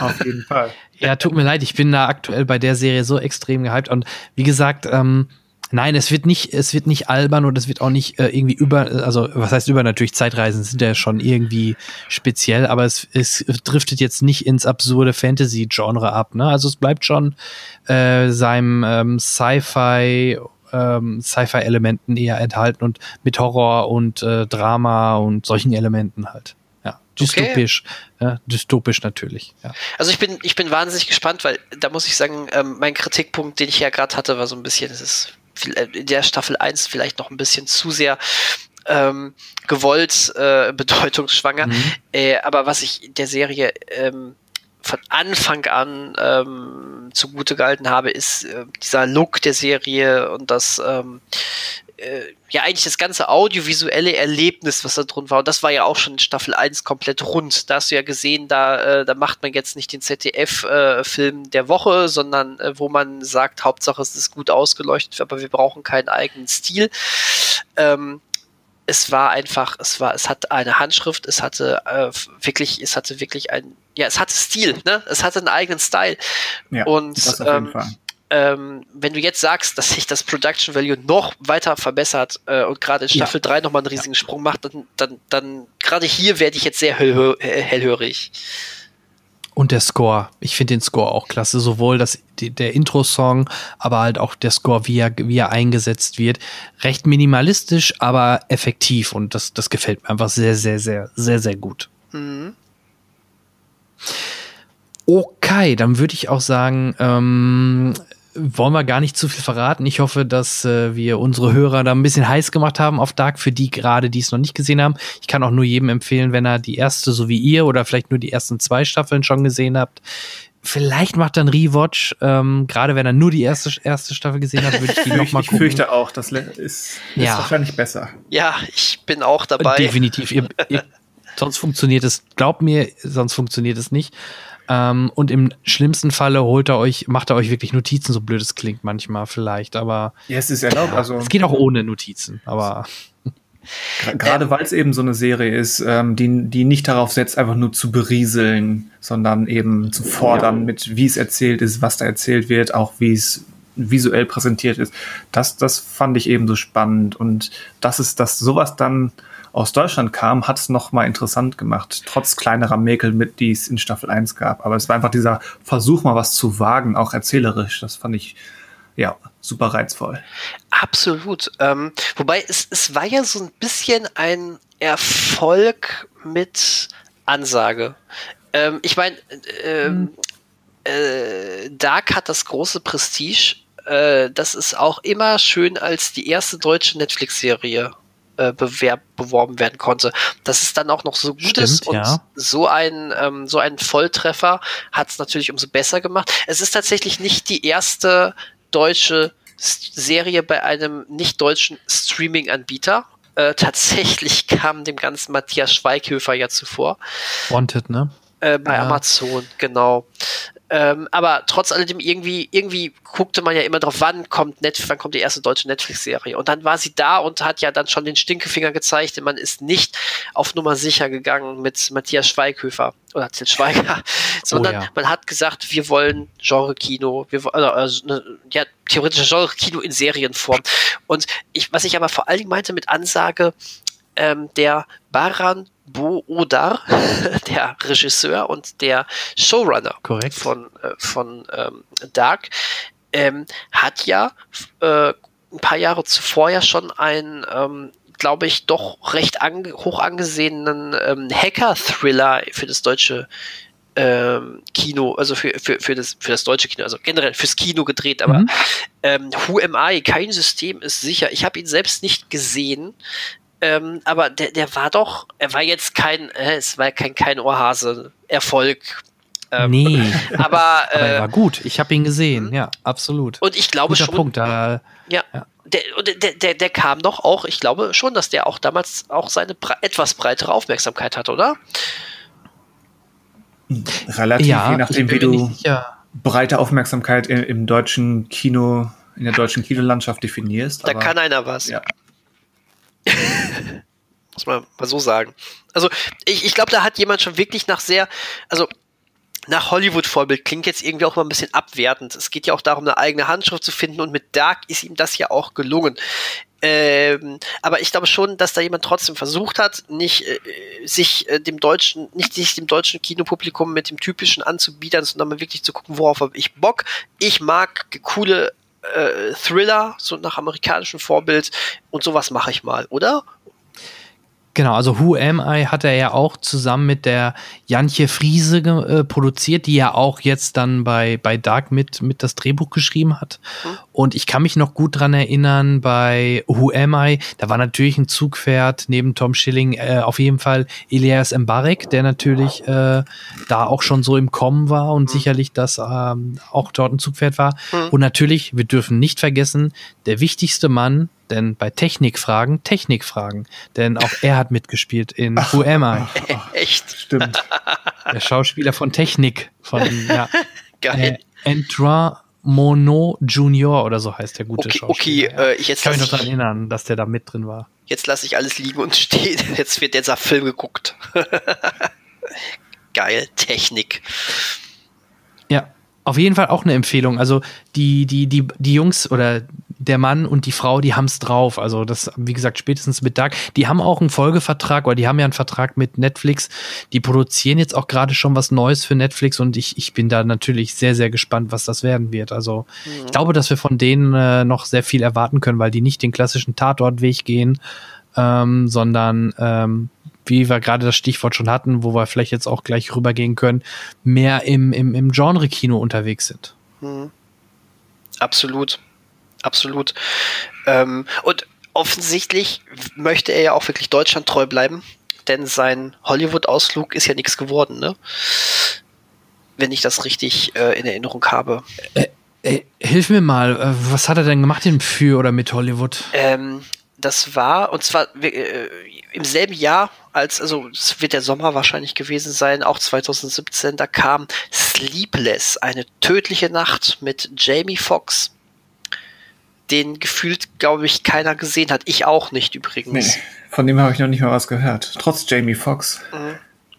Ja, ähm, wollte ich gerade sagen, Jamie Foxx wäre natürlich ein Argument, wenn schließlich die deutsche Stimme von Jamie Foxx äh, spricht mein Intro, der Charles Rettinghaus. Also Großartig. müsste ich den so, Film doch mal ja. nachholen. Großartiger Mann, der Charles Rettinghaus. Ich äh, hatte, ja, ich hatte so wie tausend andere Besucher an dem Tag einmal die Möglichkeit, ein kleines Schwätzchen mit ihnen in einer Comic-Con Dortmund zu halten. Also voll eigentlich total nichts Besonderes. Aber es, ich finde es immer schön, ähm, weil ich ein großer Fan der deutschen Synchronisation bin. Ähm, nicht, nicht de facto, dass mhm. es, äh, das, also nicht äh, über Synchro geht, äh, geht, geht gar nichts, aber ich mag unsere Stimmen und ich finde, wenn die richtigen Leute an der Übersetzung sind, ist das auch schon eine geile Sache. Und ich finde es, für mich ist das, weißt du, alle so, guck mal hier, äh, von auch von Little, äh, von, von irgendeiner komischen Serie, sind da die Hauptdarsteller da oder, oder im Idealfall auch noch der Nebendarsteller von Reihe 10 bei Folge 7, Vol Staffel 3. Ja, da müssen wir uns anstellen. Ich fand es immer so geil, dass bei den Comic-Cons ähm, Synchronschauspieler auch da waren. Und äh, Charles Rettinghaus ist, äh, hm. Rettinghaus House eine ziemlich coole Socke. Ähm, oh ja. Aber äh, ich, ja. ich, ich, ich, ich guck mal, Sleepless, Nacht der Vergeltung. Habe ich jetzt gerade Mist erzählt? Hier taucht Jamie Nee, nee, Foxx also ich, ich habe auch gerade geguckt. Doch, ist richtig. Also bei Sleepless ist, ist ja, Jamie Foxx äh, mit dabei. Weil, ähm, weil, weil äh, Wikipedia das falsch verlinkt hat. Die machen von, von dem Sleepless von Baran Bo Oda klicke ich drauf und sie äh, packen mich, haben mich gerade bei irgendeinem anderen Snippet draufgepackt. So, jetzt ist es wieder richtig. Jamie Foxx, Michelle Monaghan, äh, David Harbour, unser, unser, unser äh, gescheiterter Hellboy spielt sogar mit. Ähm, das ist das Erste, was dir zu David Harbour einfällt? Nein, aber ich fand's lustig. ähm, und ähm, also ich, ich habe ihn nicht Dark gesehen. für Kinder, ne? Stranger Things. Toll, oh, Stranger Things. Ja, stimmt. Ist richtig. Aber ich glaube, unter uns, ähm, vielleicht müssten wir die Credits deutlich mehr seiner Ehefrau geben, nämlich Jantje Friese. Die hat schließlich bei Sleepless nicht mitgewirkt, ähm, laut den Credits hier, sondern nur bei den erfolgreichen Sachen wie Who Am I hm. oder ähm, Dark, glaube ich. Von daher, vielleicht gehört ihr da wirklich viele Credits mit, weil sie da wirklich sehr gute Fähigkeiten beim Schreiben beweist, würde ich vermuten. Je, ja. jeder erfolgreiche Mann braucht eine Frau, die dir eine haut, wenn du wieder Scheiße baust. Ist doch so. Ja. ja, schön. Ähm, da sind wir schon eigentlich beim Thema angekam, äh, angekommen äh, Richtung äh, Genre-Kino. Ähm, von Dark aus, denke ich mal, ist das vielleicht ein, wirklich ein guter Weg, ähm, in den Bereich mal ein bisschen hineinzugehen und vor allem in dem Falle das deutsche Genre-Kino. Und ähm, ich glaube, in unserer Runde hier ist da an der Stelle am besten vorbereitet der Christian, der äh, schon seine Notizen rausgeholt hat. Und ja, Christian, vielleicht ähm, äh, fängst du da an der Stelle mal an und ähm, vielleicht mit einer Definition erstmal von Genre Kino. Ich glaube, wir haben es schon ein bisschen gerade versucht anzureißen, aber ja. ähm, ich denke mal, ein Schweighöfer oder äh, auch ein Christian Ulm sind da raus, ne? Ich denke auch. Also Christian Ulm vielleicht mit, mit dem kleinen Asterisk, wenn er Tatortkommissar ist, spielt er technisch gesehen in einem Krimi mit.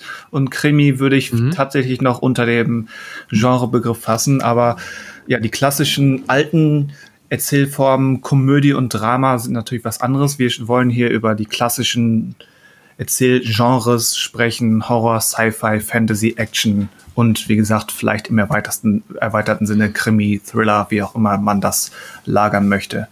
Und da fallen eben die meisten Schweigers und Schweighöfers raus. Aber ähm, ja, verständlich. verständlich. Ähm, wenn man abgesehen, andererseits äh, hat Schweiger seine Tatorte ja zu Actionfilmen umdesignt. Ja, er wollte gern Jack Bauer sein. Ja, ja, so ungefähr. Darunter übrigens auch ein Kinofilm. Ähm, theoretisch, theoretisch, also theoretisch, äh, äh, wir, wir, wir sagen das jetzt gerade so abwertend, äh, Schweiger und Schweighöfer machen ähm, kein Genre-Kino. Ähm, ich bin auch kein Fan von deren Filmen, aber sie streifen tatsächlich das Genre-Kino immer wieder. Sie machen nur keine, sie machen nur auf ihre Art diese Beiträge und das ist, das beißt sich. So würde ich es gerade eher sagen. Ja. Ja, von Schimanski gab es auch einen Kinofilm, aber Stimmt. Ne, nur mal, also es hat nicht nur der Schweiger da so gemacht. Ah, ich weiß zumindest noch, wer Schimanski ist. Ich auch. Ja, der wunderbare Götz-George. Ja. So sieht's aus. Ja. Harter Hund damals. Aber wenn wir mal Serien und, und sowas wie Tatort ausklammern, würde ich erstmal die Behauptung in den Raum stellen, so viel deutsches Genre-Kino gibt's da gar nicht. Hm. Weil wo, wo fangen wir da an? Bei, bei, bei Nosferatu? Oder wenn es ein bisschen aktueller ist, halt auch dass das Nosferatu-Remake von, von Werner Herzog, was schon kaum mehr Horror ist. Also ich würde fast sagen, wir, wir versuchen uns mal so zur, zur Jahrtausendwende irgendwo einzufinden. Und ich werfe einfach mal als ersten, ähm, weil er eben direkt 2000 rausgekommen ist, ähm, würde mal Anatomie reinwerfen. Mhm. Anatomie. An den hatte ich gar nicht mehr gedacht ah, gerade. Okay. Ähm, der ja auch wunderbar so richtig schönes deutsches Setting hatte, oder? Es war Heidelberg, ne?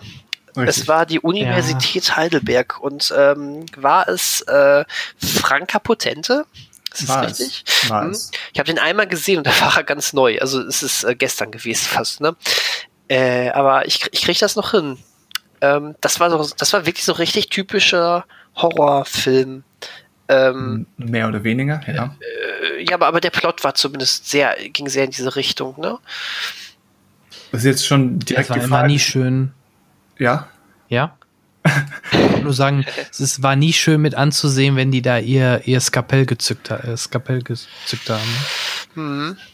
Ja, es war ja auch dieser Werbeeffekt mit den, äh, wie hieß er, Gunther von Hagen, mit den Körperwelten-Ausstellungen, die ja, ja ganz stimmt. deutlich in dem Film vertreten sind und definitiv so ein, so ein, auch so ein Werbeaspekt für den Film waren und eben auch umgekehrt für die Ausstellung.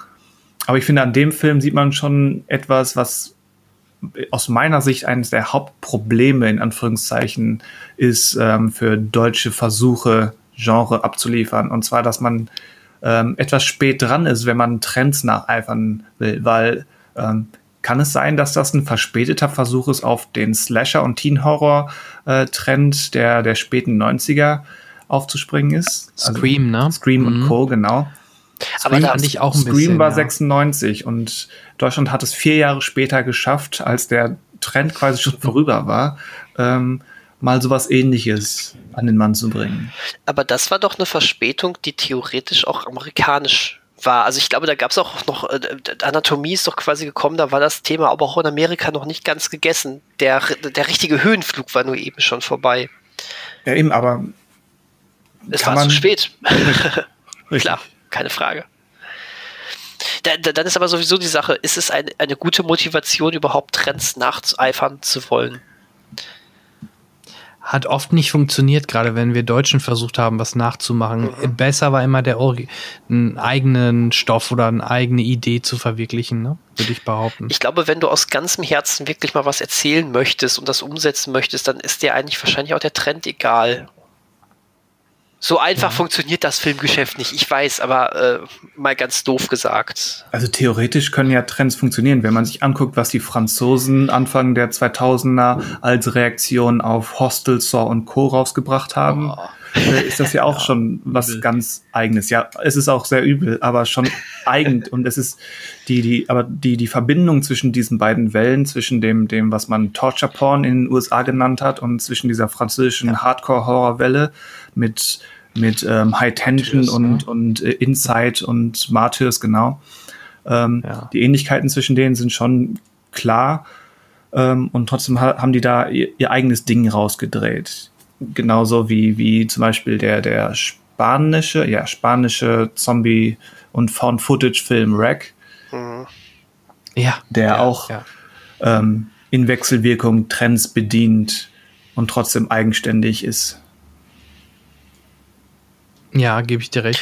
Ähm, mir, mir fiel da auch gerade noch ein, würde in dem Bereich auch, weil auch sehr guter deutscher Film und ich vermute auch, dass das Richtung Genrefilm, also in der Definition reinpasst, ähm, das Experiment. Ja, habe ich ja, in, ja, meiner unter, in meiner Liste auch genannt, genannt ja. Ja. Der war auch so. Der wiederum wurde ja dann auch remaked, nur dann von den Richtig. Amis nochmal zurück remaked, ne? Richtig. Ich meine, da ist ja ist natürlich auch der Vorteil, Fragezeichen, ähm, dass es auf, auf dass es einen realen Hintergrund gibt, ähm, ja. auf den man sich beziehen kann. Das ist ein Adaptionsvorteil, kann es zumindest sein, und ein Werbevorteil. Und da frohlockt ähm, wahrscheinlich eher die Filmförderung, auf die wir in Deutschland ja sehr angewiesen sind. Ist zu vermuten, ja. Mhm. Aber die, die ähm, Sache das mit Remake. Ja? Ja. Die Sache ist das Remake von, von Experiment. Ich wollte nur kurz, kurz dann äh, sagen, das Remake dann aus den USA, ich habe es nie gesehen, war dann sogar gar nicht schlecht besetzt mit Adrian Brody und Forrest Whitaker. Ja. Aber ich muss gestehen, ich habe den, oder und Maggie Grace sehe ich gerade. Äh, aber nee, den habe ich, äh, muss ich gestehen, nie gesehen. Ich habe immer nur das, äh, in Anführungsstrichen Original, also die deutsche Version, das Experiment gesehen. Ja. ja. Ich habe den auch nie gesehen. Äh, ich mhm. ich kenne auch nur das Original und äh, es ist ja auch mal schön, einfach mal sagen zu können, ähm, das Deu der deutsche Film ist das Original, er ist einfach ein guter Film. Belassen wir es dabei, ist doch geil. Ist doch auch mal schön, kann man ja auch nicht so häufig sagen. Ne? Und wisst ihr, was ich gerade sehe? Was? Wer spielt bei das Experiment auch mit? Da sind wir wieder beim Technik. Echt? Wie? Ja, ja der Technik von Ant, äh, Antoine Mon Monod Jr. Okay. Ich glaube, den Bosch. Wir sind hier also. etwas ganz Großen auf der Spur. Wahrscheinlich ist das der krasseste Genre-Schauspieler, den wir in Deutschland haben. Und wir haben es einfach noch nicht rausgefunden. Äh, Vermutlich. Aber das, das war gef gefühlte Äonen, bevor er berühmt wurde als Technik, oder? Jetzt ist er in seiner Star-Ecke bei Technikfragen, Technikfragen. Warte mal, er hat Filmografie. Den Spaß machen wir jetzt einmal. Äh, kinomäßig, ich äh, äh, gehe nicht hier, aber genau, das Experiment, das ist so der erste, wo ich sage, ja, den kenne ich. Äh, Lombok, knallharte Jungs, mhm. der Wichser, schwere Jungs, das sind diese Teenie-Komödien aus Deutschland, so der, die Kopie ne, von American Pie. Mhm. Männerherzen, äh, was kennt man noch? Almania, Willkommen in Deutschland schon mal gehört, Vicky auf großer Fahrt, Schutzengel, da sind wir wieder beim Schweiger, äh, Kaiserschmarrn, Who Am I, Der Kreis, Taxi, Lombok, TKKG und zuletzt Effort Terrible 2020. Da habe ich noch, nicht, noch nichts von gehört. Mir war nicht also klar, hm, dass der so viel macht. Nee, mir auch ja, nicht. und Fernsehen habe ich noch gar nicht aufgezählt. Da sind noch mehr Sachen. Jetzt. Also der Mann, auch im Tatort hat er schon zwei, dreimal mitgespielt. Sehe ich hier Puppenspieler, Kommissar, äh, nee, sogar mehrere Tatorts. Auch, ich glaube, das sind sogar äh, acht Tatorts, wo er schon mitgespielt hat. Interessant. Also der Mann macht mehr als nur den Technik scheinbar. ja, und offenbar auch schon lange bevor er Technik wurde. Äh, exakt, genau. Aber ich glaube, vielen ist er dadurch dummerweise erst richtig, also mir persönlich auch, ja, äh, deutlich stärker äh, bekannt geworden. Und das war von übrigens von 2013 bis 17 hat er in der Werbekampagne den Technik äh, gemimt, den schweigenden Verkäufer. Und daher war ich immer überrascht, wie ich ihn in Filmen plötzlich, äh, wie er plötzlich anfing zu reden. Ne? 13 ja, bis 17? Ja.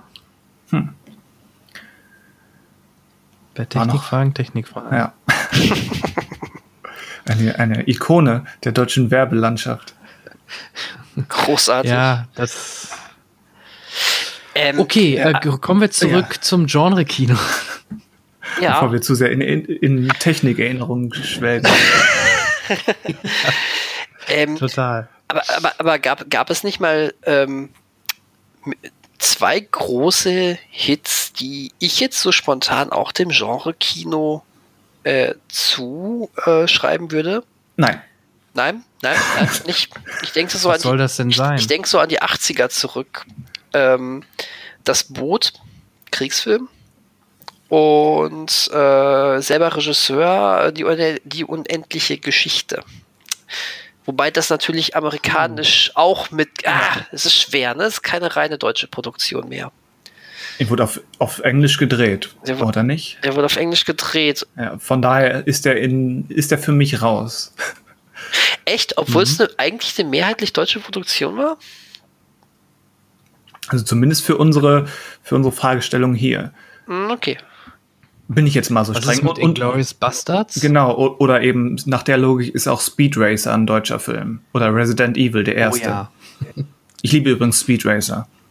Wenn ich mich hier outen darf und soll.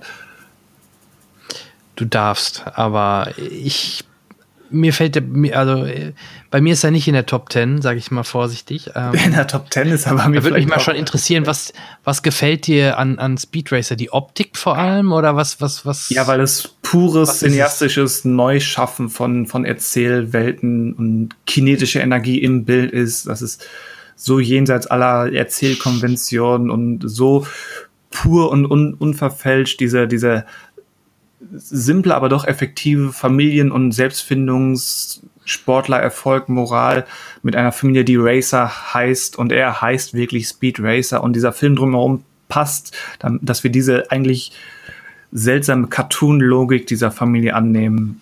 Ach, der Film ist ein Genuss.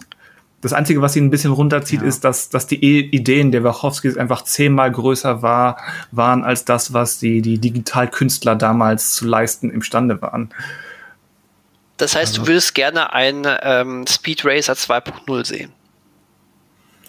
Ich weiß nicht, ich, ich weiß nicht, ob ich ein Remake oder so brauche, aber ähm, ja, gebt geb den Wachowskis nochmal 100 Millionen und, und lasst, lasst sie, wahrscheinlich, der Film ist ja eh zu 90 Prozent auf äh, Greenscreen und lasst sie die Effekte glaub, noch ja. nach heutigen Standards nochmal drehen. Übrigens mit unserem Freund Moritz bleibt treu in einer kleinen Rolle ähm, und Benno Fürmann auch.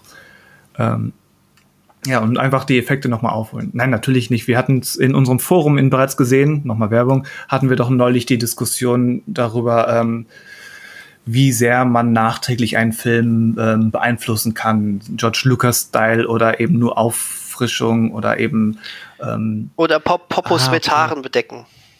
Genau, Popos mit Haaren bedecken, wie es, Dis wie es Disney bei, bei Splash, die Meerjungfrau oder wie der heißt, gemacht hat. Genau. Deswegen ja schön wäre es, die Vorstellung, ein, ein 300 Millionen Dollar Effektbudget Speed Racer zu haben.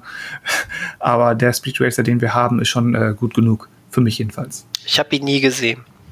Nie? Mhm. Raus. Tschüss. Dann äh, Pile of Shame, äh, bitte, bitte, äh, ne, ähm, mal abarbeiten bis zum nächsten Podcast. Aber gerne. Also machen wir einen Speed Racer Podcast. es, von, von mir machen, gerne. also war doch so ein ganzes Franchise drumherum, also schon lange vorher, oder? Also es gab doch lange vorher doch wirklich die Anime Speed Racer oder ihre Ja, genau. Ah, okay. Ja. Aber für eine Anime-Serie ist die relativ geerdet und die Wachowskis haben das dann halt mit, mit dem modernen Verständnis von Anime und wie man eben ähm, Motive und Bildwelten und, und Bewegung im Bild darstellen kann aufgepimpt bis zum Exzess. Mhm. Und dann kam Scott ich Pilgrim glaube, und hat ihm den Mittelfinger gezeigt. Äh, nein, hat er nicht. Ich, ich liebe Scott Pilgrim, aber ähm, die Energie und der Einfallsreichtum, den Speed Racer an den Tag legt, ähm, da ähm, muss ich auch Scott Pilgrim umgucken. Hm. Hm. Mag ja die, die Wachowskis sowieso recht gerne, nur ich glaube, dass der, der, der, der Bruch da so stark war nach Matrix und also nach den drei Matrix-Filmen. Und dann kam, glaube ich, dazwischen noch äh, Vivi Vendetta und dann auf einmal auf dieses Speed Racer, das war so plötzlich so ganz was anderes gefühlt als zum Beispiel Matrix, was glaube ich also deswegen VW, auch erstmal VW Vendetta haben sie offiziell nicht gedreht. Also man muss davon ausgehen, okay. äh, den hat offiziell James McTeague gedreht. Aber wenn man sich die anderen Filme anguckt, die James McTeague ohne die Wachowskis als Produzenten gemacht hat, äh, das lässt die Vermutung zu, dass die Wachowskis tatsächlich sehr geholfen haben bei den Dreharbeiten. Aber offiziell ist es ein James mhm. McTeague-Film. Du meinst, das ist so ein Poltergeist? Ja, genau. Okay. Ja. ja. also, da kann ich uns auch gerne nochmal Sense, Sense 8 empfehlen. Also das war auch eine mhm. sehr, sehr gute Serie in dem, in dem Stil. Die, ich meine, es, es wirkt jetzt so, als würden wir so extrem abschweifen, aber tun wir eigentlich gar nicht, weil die Wachowskis ja wirklich irgendwie Deutschland für sich auch so ein bisschen entdeckt haben. Die haben ja auch viel damit bei Sense8 und bei äh, Cloud Atlas, genau, haben sie ja mit ja. Tom Tickwer zusammengearbeitet. Und da sind wir ja wieder sehr, äh, sehr in Deutschland gelandet. Definitiv. Also wie gesagt, ähm, Speed Racer in Berlin in den Babelsberg Studios gedreht, auch zumindest zur Hälfte eine deutsche Produktion und äh, Cloud Atlas auch. Hm. Eben auch mit Tom Tickwer als Co-Regisseur. Ähm, ist sicherlich richtig, dass wir den erwähnen. Aber, mhm, ähm, aber so, so ist denn Tom Tickwer, hat er denn ein typisches Genre-Kino gemacht? Tom, Tom Tickwer? Wo ihr sagen würde, das ist Genre-Kino? Er hat es gestriffen, finde ich. Mit äh, Lola Rent. Ich weiß nicht, ob ich, also klassisches, klassisches Genre-Kino, weiß ich nicht. Also es ist definitiv ein eigenes Ding und ich mag den Film sehr, gerade weil, er auch, weil auch der sehr einfallsreich ist. Mhm. Aber ähm, mhm. Deswegen, so, genau, deswegen so, sagte ich ja, er, er hat es gestriffen. Ja. Da, da, da ist, da ist. Gestriffen mit sicherlich. Mit da, Sicherheit. Da, da, ist so ein bisschen, da ist Thriller drin, da ist so ein Actionfilm drin. Ähm, es ist halt eine ganz andere Herangehensweise und deswegen ähm, würde ich es auch nicht als Genre-Kino, also nicht als das typische Genre-Kino bezeichnen. Ah. Sagt euch absolute Giganten was? Ja. Nein. mit, okay. mit, mit der, ähm, der Kicker-Sequenz. Ja, genau. Und absolute Giganten, da, da, da hat halt Tom Tick mitproduziert. Moment. Von 99 war das auch. Absolute Giganten, das, das, das, das war nicht der hier mit. Äh mit den drei Hamburger Jungs. Floyd, Rico und Walter. Okay. Der ist doch auch von, wie heißt er noch, von Tickwas Stammkameramann gedreht. Ähm, äh, Schipper? Nein. Nee, Kameramann Frank Griebe sehe ja, ich hier. Ja. Ich glaube, den, genau. der hat auch absolute Giganten gedreht. Okay, gut, äh, bin ich, bin ich raus. Wisst ihr, wer da und wisst ihr, wer in dem Film mitspielt? Nein. Doch. Technik? Technik spielt damit. Ja, logisch. Wie sollte es auch anders sein? Großartig. Wie ich dachte doch, wir sind hier was auf der Spur. Ich glaube auch. Das ist besser als Dark, was wir hier erforschen. Und wenn jetzt Dark die allerletzte Sequenz noch als After-Credit-Sequenz dieser Typ einfach eingeblendet ja. wird. Ja. ja, er ist der, der Gott in der Maschine. Er ist der, der Strippenzieher. Ah, oh, ich verstehe. Ich, ich, ich werde nicht mehr. Ja, aber ich glaube, oft daran siehst du aber schon, dass die Leute sich da gerade in diesen Bereichen einfach gut kennen, gut vernetzt sind und äh, ja, dass das sicherlich auch Gründe ist, warum dann halt jemand wie der Antoine dort immer wieder mitspielt. Mhm. Das sieht man auch ähm, äh, hier bei den, bei den Schweiger-Filmen. Da gibt's halt auch immer wieder die gleichen, die du dort immer wieder siehst, ne? Also von, ähm, ich gucke gerade mal ein typisches Beispiel. Äh, Till Schweiger. Also wieder beim Schweiger gelandet, gibt's ja gar nicht. Schrecklich. Ist, ja, aber da, Wie konnte da das fällt mir halt ein schönes Beispiel ein. Moment. Die, wo, wo war der Moment, an dem uns das hier alles aus dem Bruder gelaufen ist? Wo war er? Äh, hier zum Beispiel Schutzengel hat er doch auch mitgespielt, den ich meine. Übrigens. Ich auch seinen Namen. Übrigens. Tim Wilde, den hatte ich mich auch schon mal zu Gast. Der taucht halt auch immer wieder in, in Til Schweiger Filmen auf. Übrigens, ähm, wo du Schutzengel erwähnst, das ist, das ist ja wieder so ein ganz missratener Versuch von Schweiger, äh, Genre-Kino zu machen. Ich drehe einen Actionfilm hm. in Deutschland. Nein. Fand ich aber nicht so schlimm. Also ich glaube, also Schutzengel war, war ein Flop an den Kassen, aber den fand ich deutlich besser, als was er danach versucht mit Actionfilmen. Also Fandest also, du? Schutzengel ging also ich, sogar noch. Ich fand, ja. ich fand Schutzengel war ein total Reinfall für mich. Ähm, wobei er bei den Action-Szenen immerhin ganz gut, ähm, ganz gut auf seine Art und Weise kopiert hat. Ähm, aber diese Action-Szenen waren viel zu wenig drin, wirklich viel zu wenig. Ähm, ich, ich fand tatsächlich äh, Schande über mich, dass der ähm, Chiller Off-Duty, was für ein schrecklicher Name, ähm, besser ja. war. Aber der war auch nicht von Schweiger. Das darf man nie vergessen. Schweiger hat nicht, ähm, Schweiger hat nicht ähm, äh, sein, die Tatorte, sowohl die Fernsehtatorte als auch den Kinotatort, wo er sich in Szene gesetzt hat, nicht selbst gedreht ähm, sondern das hat ein ähm, das ist eine gute Überleitung. Christian Albert. Das ist, ja. Genau, denn das hat ein, mhm. ähm, ein wirklich äh, bemüht, sehr bemühter deutscher Genre-Regisseur gemacht, und zwar Christian Albert. Und da sind wir wirklich mehr wieder beim Genre-Kino, denn der Mann versucht regelmäßig Action oder Thriller ins, ins deutsche Kino rein, reinzuholen. Und ich habe ähm, vor kurzem noch einen mit ihm gesehen, der lief auch vor, der lief auch vor gar nicht langer Zeit auf ZDF. Ähm, äh, der, der, der, der, der war simpel. Der hat das Problem an Christian Albert sind immer die Stories. Das ärgert mich so sehr. Er ist, ist so, er ist so häufig, dass er, ähm, dass er sich da nicht über 0815 Actionfilmniveau bewegt. Aber die Art, wie er die Sachen inszeniert, sind für deutsche Verhältnisse in Sachen Action-Kino finde ich einmalig. Und ähm, das äh, Antikörper? Nee, nee, nee, nee, nee, ganz neuer Film. Ähm, fast der neueste. Steig nicht Ach, aus. Ähm, Abgeschnitten. Nee, steig nicht aus. Ach, steig nicht. Ach so. genau. Ich dachte, das war eine Aufforderung. Ich soll jetzt nicht aussteigen und ich soll weiter raten. Okay, bitte, bitte okay, auch, verstehe. Auch das. Nee, steig nicht aus mit äh, Wotan, Wilke, äh, Wotan Wilke Möhring. Ähm, und natürlich mit Fari Yadim, das muss man übrigens sagen, das, das mag ich an Christian Albert mittlerweile, egal äh, ob, ob er gerade einen ähm, guten Film gemacht hat oder einen nicht ganz so guten. Ich finde seine Serie, ähm, die, er, die er für Netflix gemacht hat, denn auch Christian Albert hat die, äh, ich glaube tatsächlich die zweite deutsche Netflix-Serie als Showrunner betreut und auch als äh, Regisseur. Äh, die war so gut, dass ich gerade nicht mehr weiß, wie sie heißt. Ähm, Sehr gut.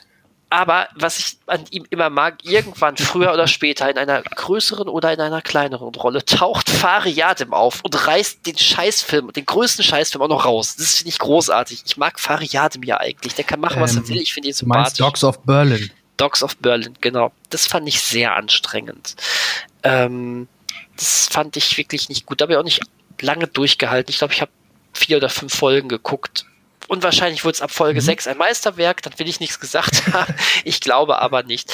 Ähm, aber dieser steigt nicht aus, ganz, ganz blöde Sache, wo einfach einer wirklich, wo ähm, ähm, Vater mit äh, seiner äh, mit mit seinen Kindern im Auto unterwegs ist und einen Anruf kriegt, dass eine Bombe unter den Autositzen montiert ist und er ähm, ja Punkt.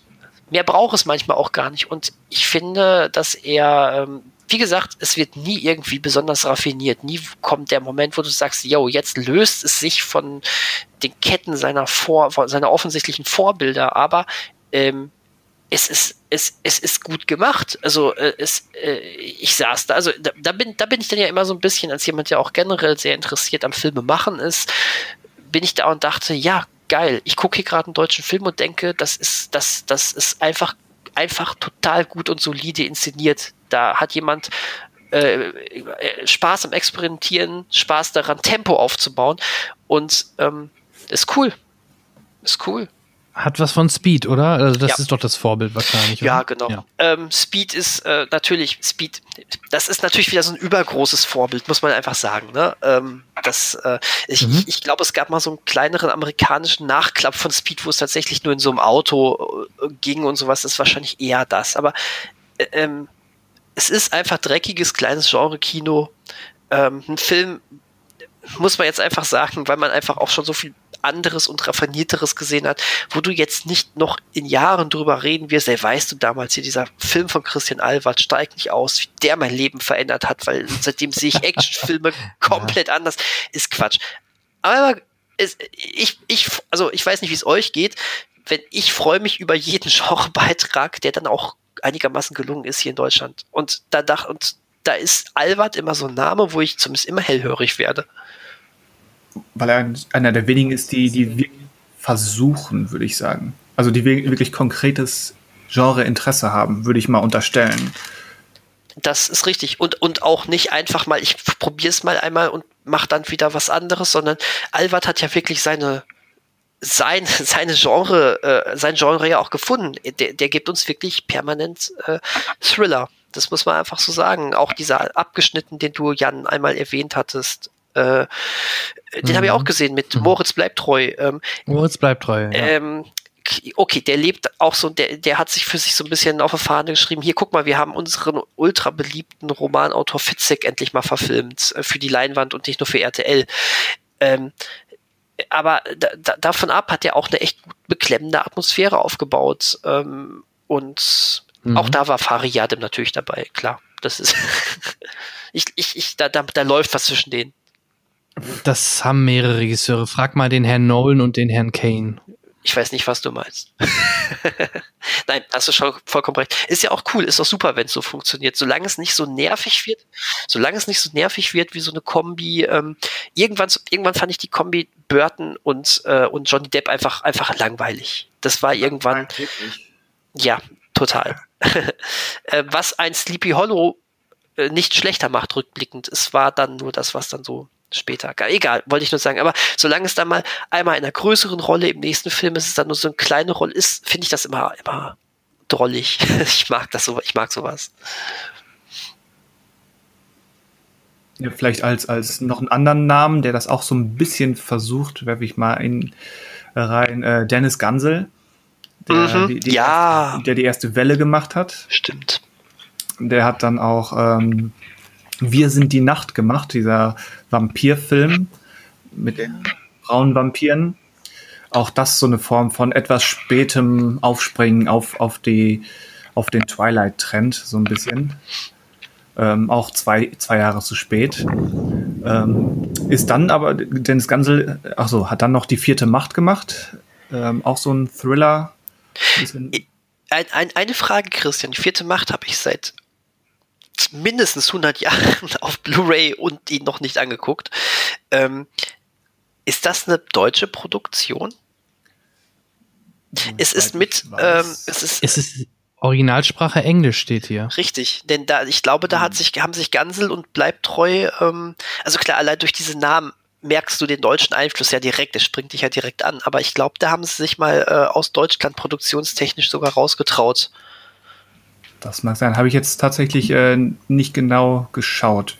Wenn Originalsprache Englisch ist, dann ja, können wir gerne als deutschen Film ähm, stehen lassen, aber gerade die Sache mit der Sprache ist ja auch so ein Faktor, wie, so, wie, so, eben, wie man eben deutsche Genrefilme, wenn sie denn mal versucht werden, auch über die deutschsprachigen Grenzen hinaus bewerben kann. So ist du, ne, du hast mir die unendliche, unendliche Geschichte genommen, wobei ich da gleich nochmal drauf aufbauen werde. Ich nehme dir jetzt die vierte Macht. So. Ja, gut, war jetzt nur zur Vollständigkeit halber, weil danach ist Dennis Gansel äh, dann wirklich in die USA gegangen und hat ein Sequel äh, von der Jason Statham äh, Mechanic-Reihe mhm. gedreht. Ach jo. Mechanic Resurrection. Ja. Okay. Und ist, jetzt, und ist jetzt zurück in Deutschland, um eben die Serienversion von Die Welle äh, mitzugestalten. Äh, die, genau. die ja nicht besonders gut ankam.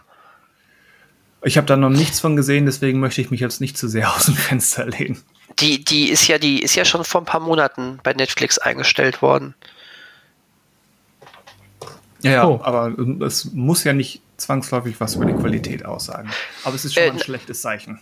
Äh, ich, also ich, ich, ich habe zwei, drei Folgen gesehen. Meine Freundin hat die ganze äh, Serie gesehen und sie ist ähm, ähm, ich, ich, ich, ich, also das, was ich gesehen habe und das, was mir dann erzählt wurde über das, wie es weitergeht, ähm, steht für mich ähm, in keinem zusammen, also das Ding hätte sich niemals die Welle nennen dürfen. Es hat überhaupt nichts mehr damit zu tun und verrät meiner wahrscheinlich sogar in gewisser Weise das, wofür die Welle steht. Ich will es einfach nur mal so sagen. Mhm. Also, das ist. Ähm, m -m. okay, ähm, ich würde sonst noch mal in den Raum die Wolke werfen. Mhm. Romanadaption, ne? Ja, weil da sind wir wieder beim AKW aller aller Dark und äh, quasi dem Super-GAU. Und ich fand den Film, auch da, wir waren ja heute am Anfang bei der Geschichte mit, was, wenn ein Kind was zustoßt. Und da gibt's halt auch eine Szene, vielleicht erinnert ihr euch, das ist mir in dem, habe ich immer noch im Auge, wo das Kind auf dem Fahrrad über eine Straße fährt und vollkommen voll erwischt wird und stirbt. Und das äh, bringt ja auch der Hauptdarstellerin total dann erstmal, die ist ja dann seitdem auch äh, ab der Stelle erstmal komplett gefühlt weggetreten, weil ihr kleiner Bruder da mal eben vom Auto umgewämst worden ist. Und das ist auch wieder so eine Szene, wo ich echt nicht hingucken konnte. Hm. Also im Detail habe ich die nicht mehr im Kopf. Hat sich nicht so eingebrannt. Aber der Film, ja, habe ich auch als positiv definitiv in Erinnerung. Ähm, Aber Genre ja auch nur so am Rande, oder? Äh, Dystopie, oder? AKW-Unfall und sowas. Kann man doch in die Richtung Radio mit radioaktivem Niederschlag am Ende und und und. Also ja, ja am Rande vielleicht, ja. aber. Also total widersprechen würde ich nicht, aber das Dystopie zu nennen, weiß ich nicht, ist, ist äh ja, hast du recht. Ist vielleicht, ein, ein, ja, ja. Aber wie gesagt, ich fand den, fand den damals sehr gut. Nein, als, als, als auch wieder für Film, sagen wir mal Jugendfilm, ähm, definitiv positiv. Aber, aber se selbst wenn du ihn jetzt einfach mal als Katastrophenfilm einordnen würdest, ja, das ähm, eher, wie gesagt, ist, ist also es ja. Der, ja, wird er auch. Das ja. war ja, glaube ich, eine Reaktion auf Tschernobyl. Kann, kann das hinkommen zeitlich? Äh, das mit dem Buch vielleicht. Der Film ist von 2006. Ich ja, müsste jetzt gucken, aber das Buch, wann der Roman erschienen ist. 1987. 87, ja, wird passen. Ja. Ja, das äh, ist ja dann eindeutig, genau. Ja. ähm, aber äh, wenn ich da mal einmal kurz drauf, drauf einspringen darf, auf die Wolke und Dystopie, ähm, dann Klar. fällt mir, fallen mir tatsächlich zwei deutsche Genrebeiträge ein ähm, die definitiv Dystopie sind. Ähm, ich ich glaube, ich weiß, was du sagen möchtest, ja. Welchen möchte ich denn sagen? Oder welche zwei möchte ich denn sagen? Weil ich, also sag, sagen wir so, ich, äh, oh, ich fände es jetzt aber spannend. Ähm, wenn du ähm. beide, wenn du beide errätst, dann, dann, boah, dann, dann weiß ich nicht. Dann denke ich mir für, für den nächsten bereits gesehenen Podcast oder wenn wir uns hier an dieser Stelle nochmal wieder treffen, nochmal irgendwas aus, was peinlich für mich ist. Ich habe keine Ahnung. Wenn du beide erwischt. Ich glaube, einen wirst du auf jeden Fall richtig sagen. Den also anderen also der hast. Der eine ist hell. Ja, volle Punktzahl, ja. aber damit habe ich gerechnet. Und der andere ist, äh, würde ich jetzt schätzen, die kommenden Tage. Nein, nein, nein, nein, nein, nein, nein. Den, äh, weil, weil ich, ich, ich glaube nämlich, dass den keiner kennt, den anderen, den ich jetzt nenne, obwohl er gerade mal äh, ähm, produktionstechnisch zwei Jahre, erscheinungstechnisch ein paar Monate alt ist. Oh, aber dann, dann glaube ich doch. Nee, egal, aber aber aber, aber hey, äh, du, jetzt, jetzt ist vorbei. Jetzt wäre es schon mit Hilfe gewesen. So. Ähm, aber, aber, ich hätte sonst eine Idee gehabt, ähm, dass, ja. dass du sonst in der nächsten Folge, wenn ihr da seid, dass du eine Laudatie über den oder eine, Lobeshymne, äh, eine positive Kritik erzählen musst über einen Film, den du abgrundtief hast. Ach, weißt du, das finde ich so lustig. Äh, das, da, wenn ihr mich, vielleicht kriegt ihr mich ja noch anders. Mache ich gerne. Ich wüsste, glaube ich, fast schon, welchen Film ich nehme. Ähm, also das eine ist hell, der, da ist meine Sichtung schon ja. wirklich lange her. Das Großartige dabei ist Dystopie hell. Ähm, dieser Name macht ja, der zeigt ja direkt schon mit seinem Namen, dass er eine deutsche Produktion ist, weil er eine Doppeldeutigkeit hat, die ähm, man nur als, ähm, wenn man der deutschen Sprache mächtig ist, versteht. Auf der das ist das Gegenteil von Dark halt, ne? Das ist das Spin-off. Ja. oh, sehr gut. Ähm, genau, aber du sagst es schon, zum einen wirklich hell als das deutsche Wort hell. Ne? Es ist halt hell, mhm. weil es geht darum auch, dass die Sonnenstrahlung ähm, ähm, so dermaßen zugenommen hat, dass ein ähm, vernünftiges Leben draußen überhaupt gar nicht mehr möglich ist. Ähm, und der Film dementsprechend auch unfassbar überstrahlt gefilmt wurde. Ähm, auf der anderen Seite ist es natürlich hell wie im Englischen Hölle. Und äh, das finde ich, das finde ich alleine schon irgendwie großartig. Es ist so simpel, aber es ist irgendwie cool. ähm, auch der Film inhaltlich ähm, zeigt, erzählt gar nichts, was man nicht irgendwie schon mal gesehen hätte. Ja, ausbaufähig. Absolut ausbaufähig, aber ich, ich mochte diesen Versuch. Ich mochte diesen Versuch einfach. Ähm, was ja, ich schade, was, was ich schade und äh, ob, audiovisuell war das Ganze äh, auch wirklich, äh, wirklich gut. Aber was ich schade finde, der Regisseur Tim Fehlbaum, übrigens ein Schweizer Filmregisseur, der Film selber zählt aber nicht als Schweizer Film, sondern als deutscher Film mit Schweizer Beteiligung, ähm, der hat nach Hell nichts mehr gemacht. Ja. Offensichtlich hat er nach Hell nichts mehr gemacht und ja. äh, das finde ich schade, weil da hat jemand die Eier gehabt und gesagt, ich äh, möchte für mein ähm, Langfilmdebüt ähm, nicht auf Nummer sicher gehen, sondern äh, einfach mal deutsche Genre-Kino bieten. Ich weiß es nicht mehr genau, ich bilde mir ein, er wurde da sogar irgendwie von Roland Emmerich gefördert.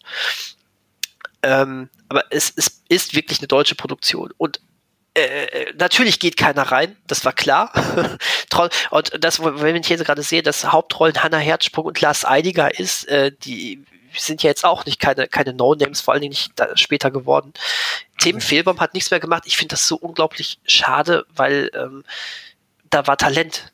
Da ist ein Mensch, der hat unglaublich Talent und offensichtlich Bock auf Genrebeiträge. Ähm, Genau. Und, und ganz kurz, weil ich, weil ich das jetzt im Doppelpack angekündigt habe, dieser an, ominöse andere Film, den ich gerade gesagt habe. ähm, Spannung, Trommelwirbel. Ja, das ist, das ist also typischer, es kennt ja keiner, deswegen ist das so ein Trommelwirbel, der jetzt verpufft. ähm, Endzeit. Ähm, von äh, Caro, Caro, Caroline Helsgaard. Äh, übrigens interessant, dieser Film, ähm, es ist ein Zombie-Apokalypse-Film ähm, der Film ähm, nicht nur im deutschen Rahmen, sondern insgesamt ähm, sagt für sich, oder, äh, dass, dass es der erste Film des Genres ist, der ähm, bei dem alle, alle Leute, sowohl vor als auch hinter der Kamera, ähm, weiblich waren. Also es ist eine komplette Produktion ähm, äh, in weiblicher Hand gewesen, sozusagen. Ähm, der, der, der Film selber ist, für mich ist er insofern sehr interessant. Es ist eine Verfilmung einer Graphic Novel. Diese Graphic Novel auch komplett deutsch äh, äh entstanden von Olivia Viehweg. Diese ähm, Graphic Novel lebte davon, dass sie eigentlich einen sehr, ja, auf den ersten Blick fast schon harmlos, naiv, süßen ähm, Charakter hatte, was die Bilder betraf. So leichte Anime-Einflüsse, aber äh, äh, es war einfach knuddelig. So, du, du guckst sowas und dachtest, also du guckst rein, blätterst da durch, dachtest du, oh, schön. Und dann ist es aber dieser wirklich harte und überhaupt nicht familiengerechte ähm, dystopische Erzählung, die das äh, Ganze, ähm, in, die, in die das Ganze in diese, diese Bilder eingebettet sind. Ähm, gleichzeitig spielt es ganz ein, es ist keine deutsche Produktion, sowohl Buch als auch Film, die ähm, in Amerika spielen oder sonst was, sondern es ist eindeutig benannt Weimar und Jena. Das sind so die letzten menschlichen Zivilisationen, die noch überlebt haben und ähm, dementsprechend fängt also sowohl Olivia Viehweg fängt, fing das damals in ihren Bildern ein, als auch der Film fängt das jetzt mit der, mit der Kamera ein, dass äh, das Deutsch ist. Und ähm, ja, es geht, es geht an sich sehr viel auch um zwei junge Frauen, die ähm, ähm, die sich durch diese dystopische Welt kämpfen müssen. Es geht sehr viel um diese Fre Freundschaft oder diese Beziehung zwischen den beiden. Aber auch wenn die Zombies nicht im Vordergrund stehen, es ist ein deutscher Zombie-Film. Und ähm, das Buch hat mich wesentlich mehr gecatcht, wegen diesem Widerspruch aus ähm, harmlosen Bildern mit einigen sehr blutigen Intermezzi, ähm, plus dieser sehr ernste ähm, und schwierige dystopische Erzählung. Äh, das, das bietet der Film dementsprechend natürlich nicht. Der ist sogar in gewisser Weise manchmal langweilig und bieder inszeniert. Da merkt man definitiv, da fehlte doch ein bisschen was wahrscheinlich am Kleingeld. Aber ey, das war cool. Und, und ich fand alleine die, ähm, die Masken, die Maskenbildner, die hatten Spaß. Die hatten Spaß. und ja, damit haben wir, haben wir eine herrliche, damit haben wir eine wirklich herrliche, reinrassige Dystopie. Und da sogar, da sogar mit Zombies. Deutschland kann Zombies. Kennt ihr noch andere deutsche Zombie-Filme?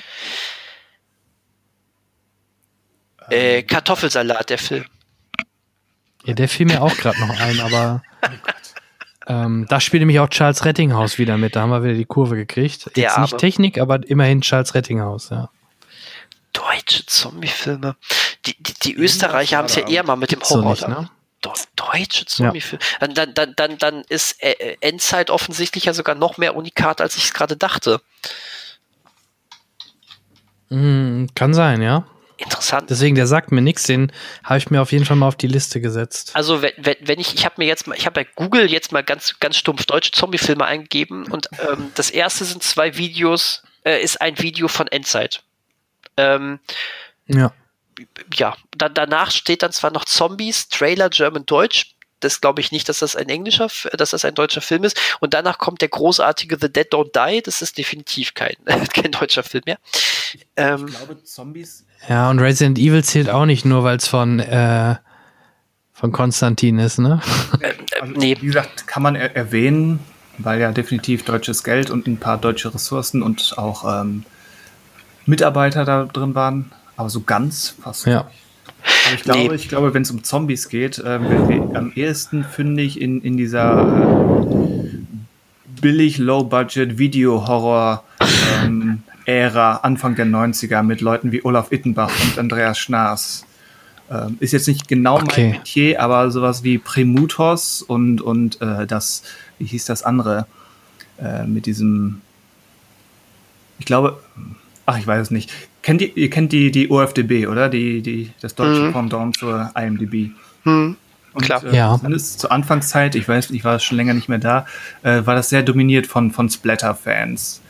Ähm, so, wenn man sich die Top-Liste angeguckt haben, sind ein paar Überschneidungen mit der IMDb-Top-Liste der besten Filme aller Zeiten, aber eine Menge Splatter-Zeug da drin und auch wirklich billigstes. Und deswegen sind mir so ein paar ähm, Titel bekannt, wie zum Beispiel ein Film, der ohne Witz Violent Shit heißt. Scheiße. Ich glaube, genau das. drei, drei oder so Teile ge, ähm, gebracht hat. Und es gab auch das Koma-brutale Duell. Ähm, und da gab es definitiv so ein paar übernatürliche. Wie gesagt, ich glaube, dieser Violent Shit ist von Andreas Schnaas. Und das ist so ein untoter Kreuzritter, glaube ich, ähm, der irgendwie, weil kein Budget vorhanden, in unserer Welt gelandet ist und einfach nur äh, durch die Heide marschiert und Leute massakriert. Aber er ist halt so eine Art Jason. Hm. Aber das ist wie im richtig niedrigen Budget, oder? Ja, wie gesagt, wirklich Zero Budget. Wie heißt denn der andere? Ähm, nicht, nicht Ittenbach. Ach, ich weiß es nicht. Auf jeden Fall, die haben das alles ähm, eigens finanziert, auf, auf wirklich ähm, Heimvideo, VHS äh, gedreht, ähm, kein Budget, die, die so fast noch unter Peter Jacksons Debüt. Ho, ho, ho, ho, ho, ho. Da wird's aber hart. Da wird's hart. Aber das war ja. für ein paar Jahre definitiv eine Szene. Da ging es da ging's definitiv in erster Linie, glaube ich, um Splatter-Effekte. So je krasser, desto besser.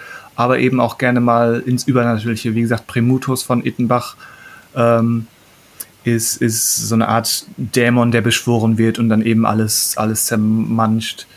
Ähm, ich habe gerade vergessen, wie der eine heißt. Ähm, kann ich jetzt wahrscheinlich auf Dauer eh nicht suchen. Aber ja, da gab so, so ein paar Versuche ins Übernatürliche und in, in den richtigen Splatter-Horror zu gehen. Und auch mit Zombies. Hm. Hm. sagst du mir bitte, sagst du bitte noch einmal den Namen? Von wem? So von dieser Szene generell.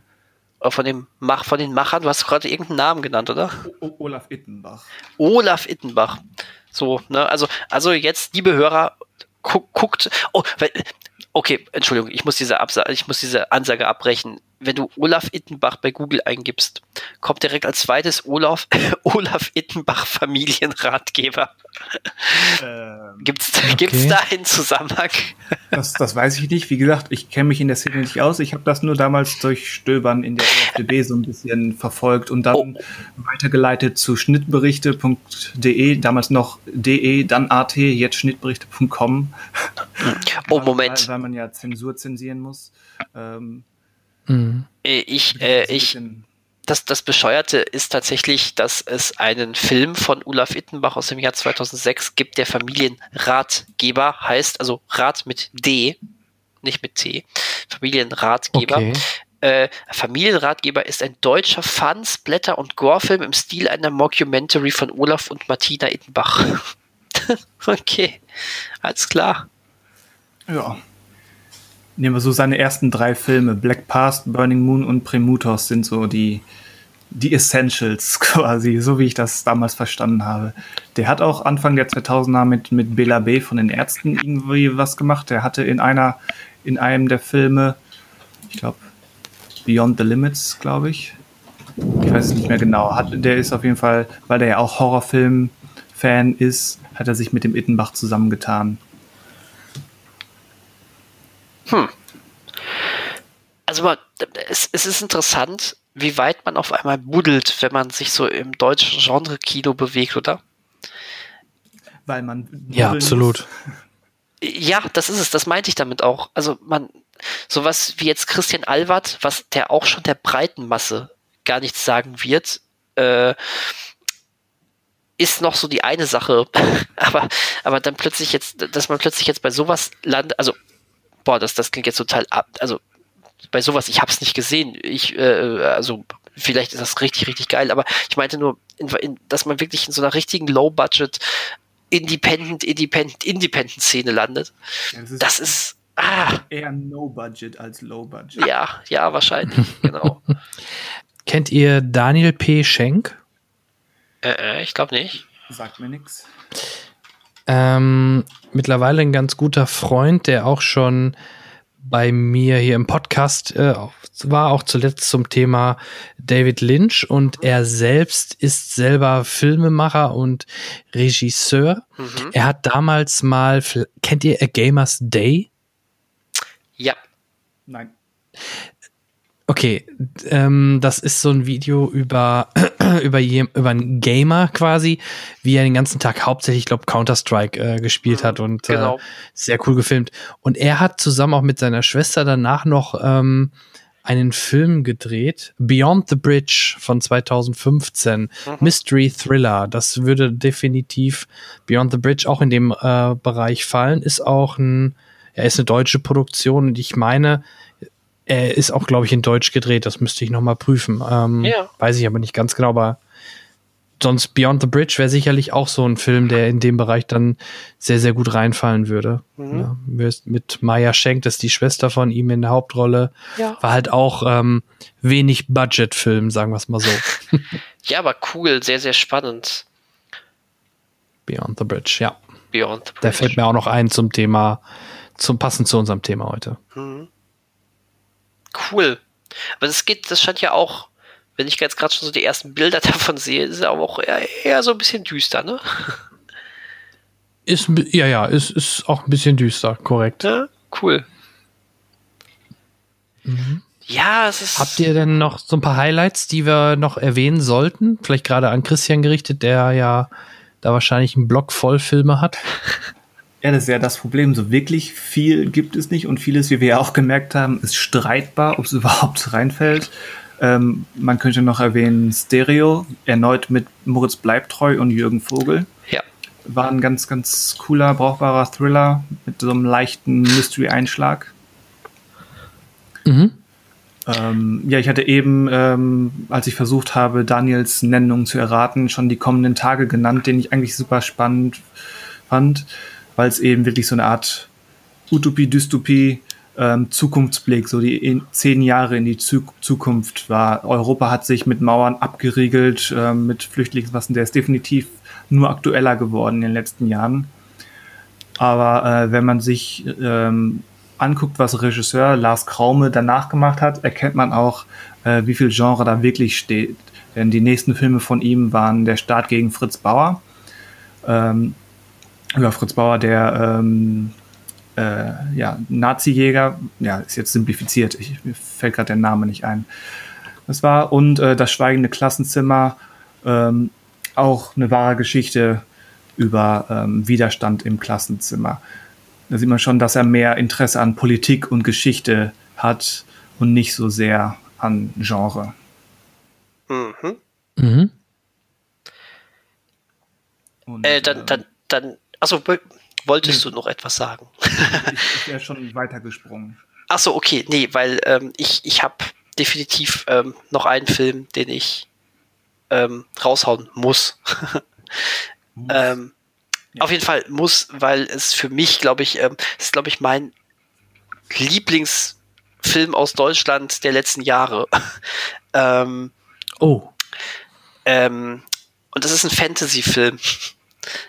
Ähm, okay. Und zwar äh, hört ihr auf den Namen Mara und der Feuerbringer. Ach so.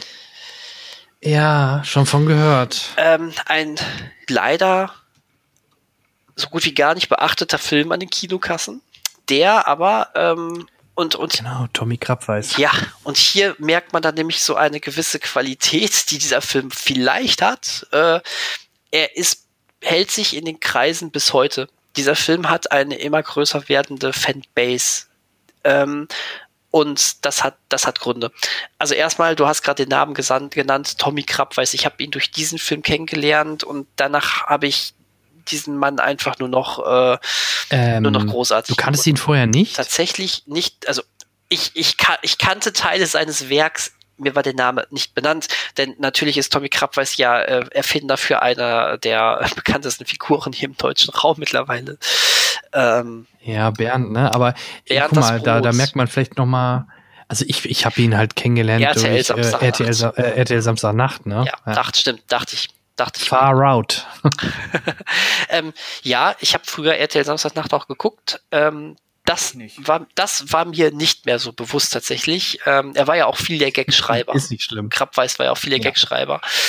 Ähm, der Mann hat sowieso eine großartige Biografie ähm, von ähm, angefangen von Stuntman in einem der in einem deutschen Freizeitpark bis, bis dann Gagschreiber für äh, RTL Samstagnacht. Ähm, ähm, hin zu mit, mit äh, er ist ja er ist ja Autor, er, er er, leitet ein Filmstudio, das auch gleichzeitig noch eine Special Effect Firma beherbergt, die mittlerweile auch sogar schon für für große Hollywood Produktionen die Special Effects macht. Äh, er ist Musiker er ist Stand-up-Comedian, er, ist, er, er ist Regisseur, er ist auch ernstzunehmender Autor. Und wahrscheinlich vergesse ich auch gerade die Hälfte von dem, was der alles macht. Ne? Ähm, der, der Mann ist ein Tausendsasser. Ich durfte den ein paar Mal live erleben. Ähm, vor allem äh, gerade auf dem Elbenwald-Festival turnt er immer rum und ähm, eigentlich könnte man es fast mhm. das Tommy Krabweis-Festival nennen, weil äh, bei allen tausend anderen Highlights, die da ist, wer nur Tommy Krabweis erleben möchte, der kann auch einfach Tommy Krabweis nach äh, nach, nachmachen, weil der ist auf der Konzertbühne, sowohl mit seiner Band, dann tritt er mal mit einer anderen Band noch auf der Konzertbühne auf, dann äh, gibt er eine Lesung aus seinem neuen Buch, dann ist er dann wieder an einer anderen Ecke mit, mit einer Hörspiellesung und ähm, dann, und wenn er gerade nichts zu tun hat, dann ist er auch komplett ohne Security oder sonst irgendetwas, streift er einfach wie ein ganz normaler Gast über das Festivalgelände und ist für jeden Quatsch und Tratsch zu haben, ein sensationeller Mann.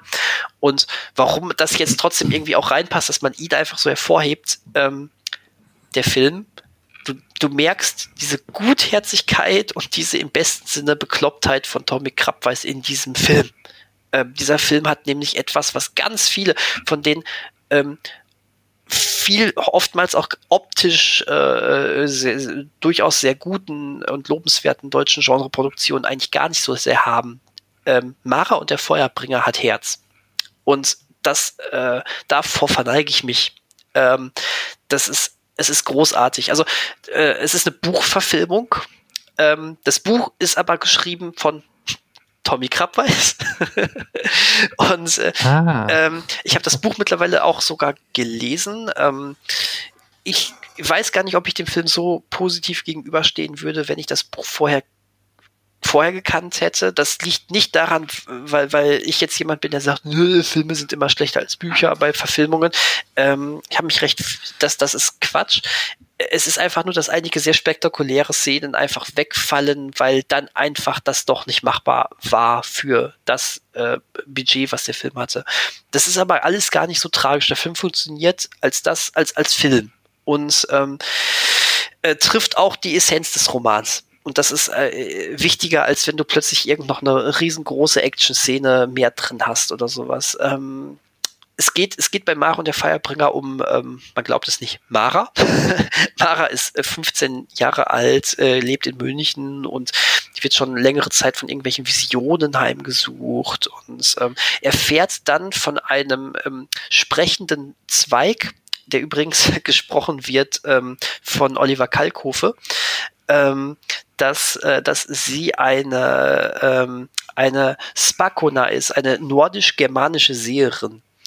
Und ähm, plötzlich gerät sie, äh, pl plötzlich gerät sie in so einen ganz alten Götterkonflikt. Dieser Film ist sehr, sehr eingebunden in die nordische ähm, Mythologie. Ähm, und ähm, da, da ist Tommy Krabweis einfach im besten Sinne Nerd und auch ähm, Wissenschaftsnerd. Gerade für das Buch hat er keine halben Sachen gemacht und hat sich mit einem ähm, Wissenschaftler ähm, auf dem Bereich äh, zusammengetan, ähm, der ihn dann teilweise das äh, also, also er selber hat dann mal, hat, hat mal erzählt, ähm, dass er das Manuskript äh, eingereicht hat bei ihm und ähm, dann, ähm, dann 90 Prozent irgendwie rot durchgestrichen bekommen hat und dann stand da irgendwas, äh, also da, da, da solltest du noch mal rangehen, weil das und das nicht stimmt und der irgendwann wurde dann hier der, der äh, Professor darauf auch gefragt, stimmt diese Geschichte wirklich? Und er sagte, ja, da, das stimmt nicht so ganz, ähm, wir, wir sind nicht per Du. Ähm, auf, auf, auf jeden Fall äh, ist, ist da enorm viel wirklich, wirklich drin, dass, äh, dass das äh, nicht irgendwie so dieses typische Klischee-Denken von dieser nordischen Mythologie drin ist, sondern da ist so ein bisschen schon was richtig gestellt. Ähm, und das eben in so eine richtig schöne Abenteuerhandlung mit reingebracht. Also sie trifft dann auch auf Loki und Loki, äh, übrigens gespielt von Christoph Maria Herbst. Ähm, äh, äh Loki ist. Hiddleston kein Deutsch kann? Weil Tom Hiddleston kein Deutsch kann, richtig. Ähm, in dem Film wird übrigens mehr als einmal gesagt, dass äh, das mit den Marvels-Charakteren doch totaler Schmarrn ist. ähm, so. Und äh, Christian, kannst du ein bisschen näher ans Mikro? Pardon. Ja, ist, das, ist das besser? Ja, viel besser. Genau, also es, es geht letztendlich plötzlich gerät das kleine Mädchen da äh, oder dieses, äh, diese 15-jährige Mara plötzlich in äh, die, die äh, Situation, dass sie, dass sie plötzlich die Welt retten muss äh, und ähm, es, es ist so gut, es ist auch so gut besetzt. Sie selber arbeitet dann auch mit einem äh, Professor zusammen, weil der diese ganze Mythologie nicht versteht und ein bisschen was darüber erfahren möchte. Der wird gespielt von Jan-Josef Liefers und Jan-Josef Liefers spielt so großartig auf. Der ist so ein bisschen in seinem Tatort-Modus drin, aber äh, dieser Film ist einfach, ähm, man kann ihn wahrscheinlich, wenn man wenn man böse ist und ihm viel ankreiden möchte, kann man das wahrscheinlich auch. Aber er, er ist einfach so liebevoll gemacht. Er ist, äh, also da bin ich jetzt mal einfach Fanboy und sage, ja, wir haben hier einen richtig geilen deutschen Fantasy-Film, nur leider kennt ihn kaum einer. Tja, wie, wie, kann man das ändern? Gibt es den aktuell im Stream zu gucken? Ich weiß es gerade gar nicht. Ich weiß, dass es ja tatsächlich gar nicht mal so selten im, gar nicht mal so selten im Fernsehen kommt. Aber äh, da fängt es auch schon wieder an ich meine, wer, äh, gut. Wer guckt Fernsehen? Äh, Fern, ne?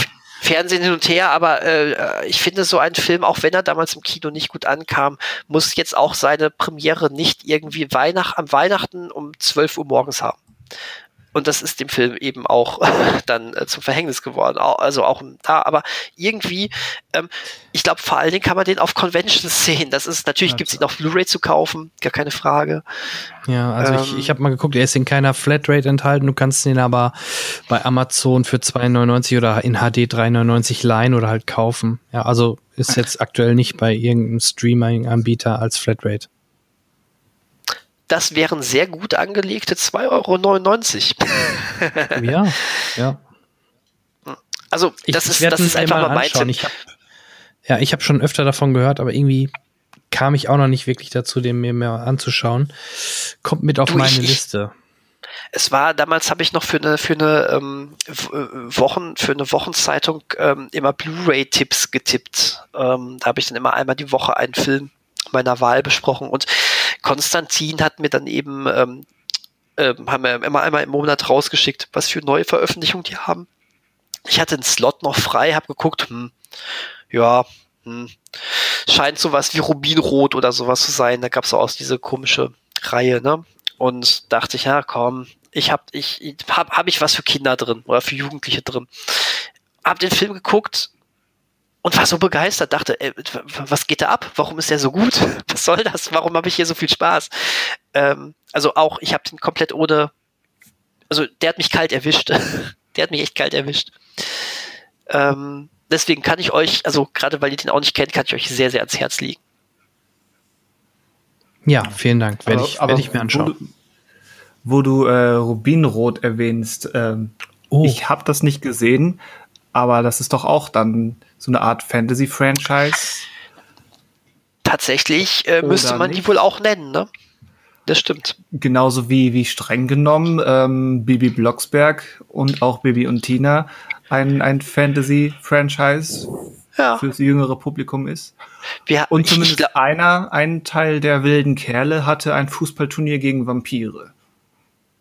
Stimmt, einer der letzten, glaube ich. Ich habe oh Gott. gesehen, aber ich erinnere mich an einen Trailer. Ja, ja, ja. Ja, und Smaragdgrün, ne? Gehört zu Rubinrot und Saphirblau, meine ich.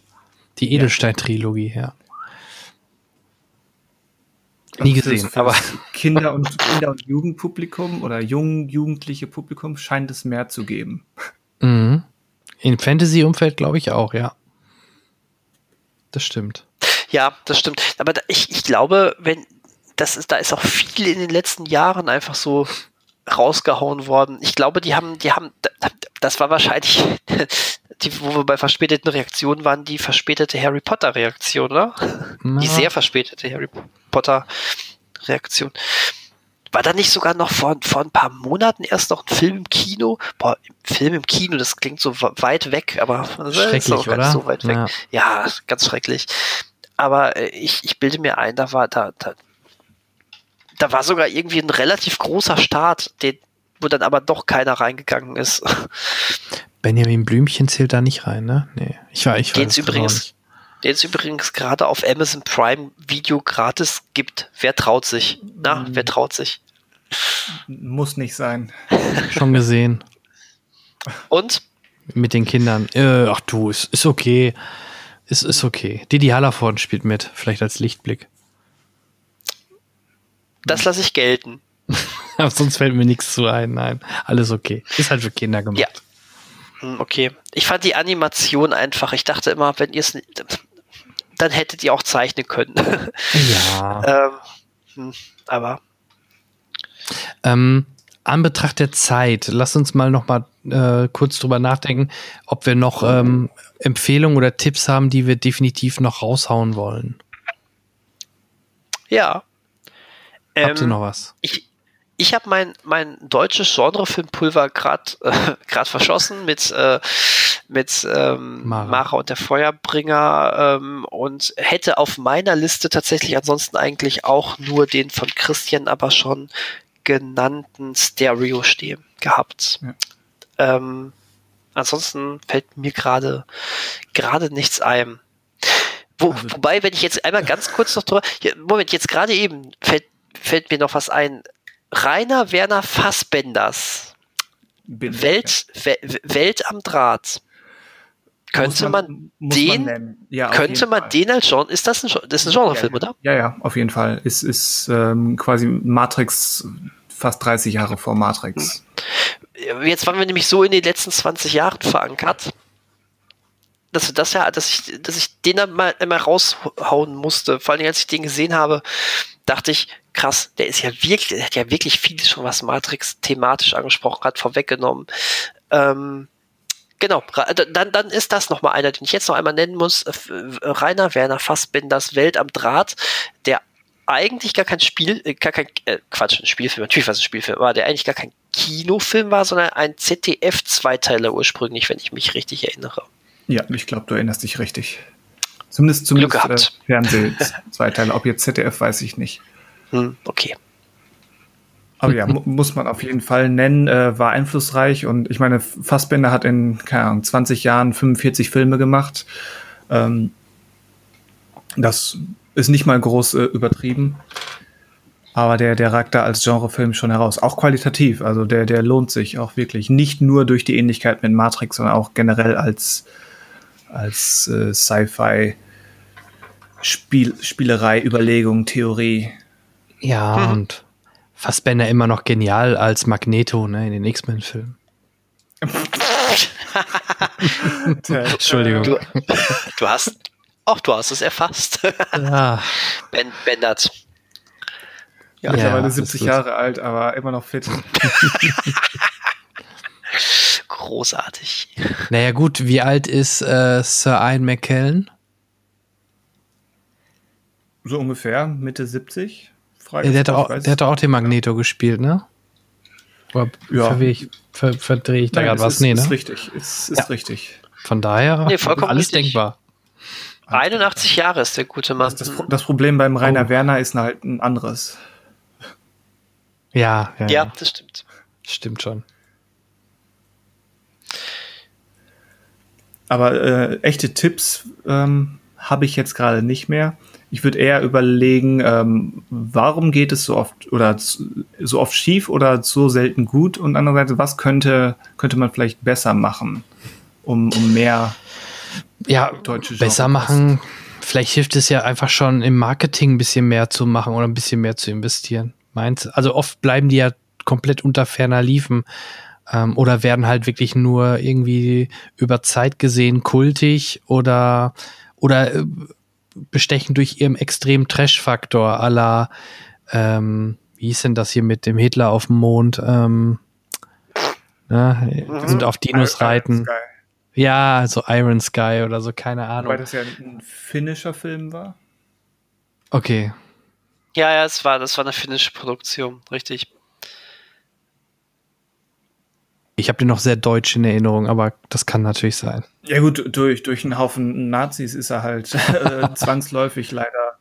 Hat er ja, die, genau, die, die waren ja auch, die waren ja auch von deutschen Darstellern dargestellt. Mit, äh, ist auch eine finnisch-deutsche, äh, australische Produktion, ja, also von daher, ja, aber der, okay, die Regie okay, hat okay. ein Finne gemacht und ja, alles gut. Aber, ne, also das meine ich, war ja auch nur ein Beispiel. Ähm, ja. Das sind so, finde ich, immer so die Punkte, weil willst du mehr Geld reinstecken, dann ja, ist die Frage, ob das viel bringt. Ähm, ich glaube einfach, dass es immer ein Special Interest bleiben wird und einfach nicht die Massen anzieht. Ähm, sobald die in den, mehr in den Mainstream gehen, könnte man ja schon fast von Dark sagen, weil sie dann mehr Aufmerksamkeit bekommen. Ähm, aber das ist dann auch wieder eine Frage, wie ich gerade am Anfang sagte, eher vielleicht eine Marketing-Sache dass sie mehr, Aufmerksam beko mehr Aufmerksamkeit bekommen? Ähm, ich, ich würde auf jeden Fall einmal erwähnen, ich meine, das ist jetzt wahrscheinlich, das ist jetzt eigentlich ein zu großes Fass, was wir, was wir nach drei Stunden, äh, die wir jetzt schon reden, aufmachen, ähm, weil es, es geht jetzt ja langsam final zum Finale, aber man muss trotzdem einmal erwähnen, es liegt auch ganz viel äh, mit der ähm, Art, wie in Deutschland Filme finanziert werden äh, es hängt mit ganz viel mit der Art, wie in Deutschland Filme finanziert werden, zusammen. Ähm, wir haben hier, das ist jetzt grob vereinfacht, aber es geht hier sehr viel um Filmförderung.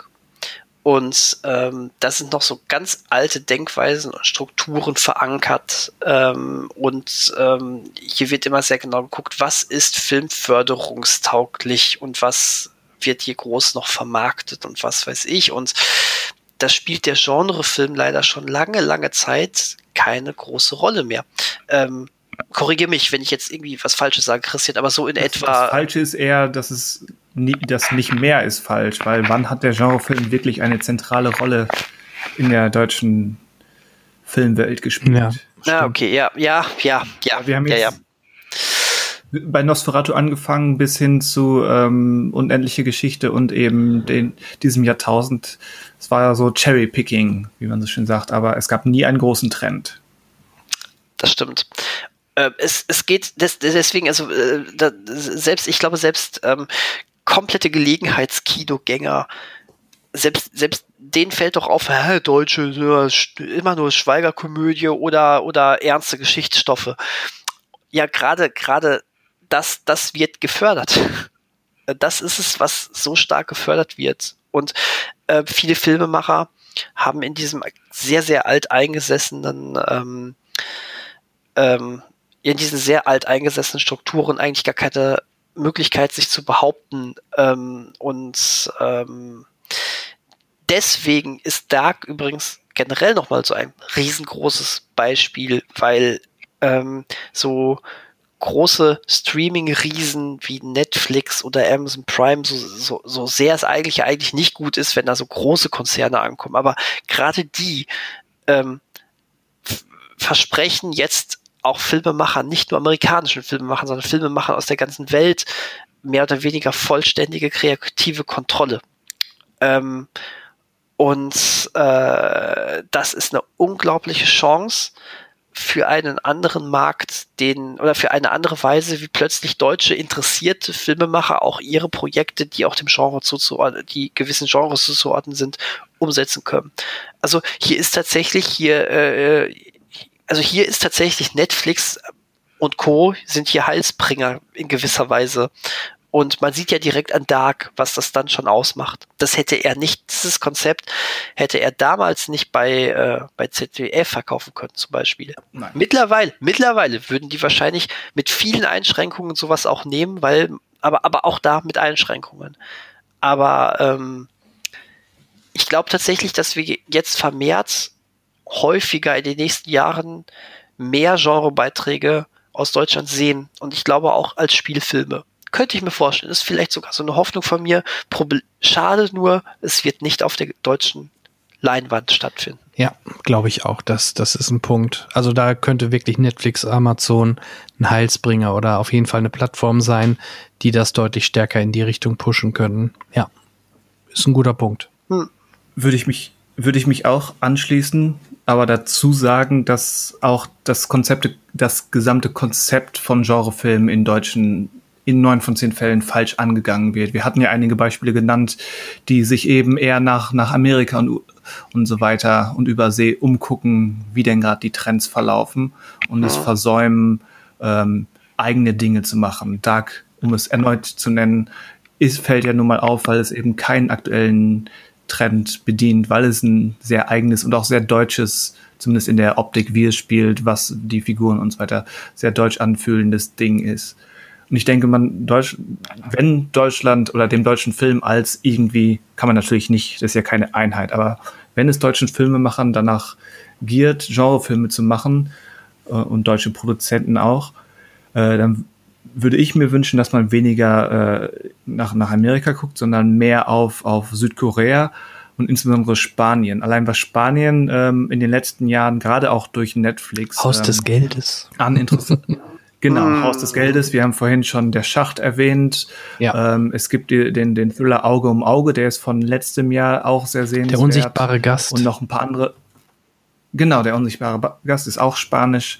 Ähm, was da äh, über Netflix in den letzten Jahren hervorgekommen ist, ist schon beachtlich. Und offenbar, trotz Dark, ist das in Deutschland noch sehr schwerfällig oder langsam hm. möglich. Ja, die Spanier bringen, weil da, ich glaube, da gute Sachen, ja. Ja, wie gesagt, ich kenne da die, die, die Hintergründe nicht. Vielleicht haben die auch einfach nur Glück gehabt oder ähm, haben den passenden Vertreter gefunden, der gesagt hat, yo, das mache ich. Ist ja auch immer eine Frage von Glück und Timing. Aber irgendwie tun sich die, die deutschen Produzenten und Schreiber und Regisseure da ein bisschen schwieriger. Auch weil ich glaube, ähm, dass Genre eben gewisse Dinge erfordert, mit denen sich deutsche Filmemacher schwer tun. Ist jetzt wieder eine Pauschalisierung, aber ähm, in der Tendenz wirkt sie echt. Und zwar, das Genre fördert ein gewisses Maß oder fordert ein gewisses Maß an Stilisierung. Und deutsche Filme häufig scheuen sich wirklich in, in die wirklich stilisierte Ecke zu gehen.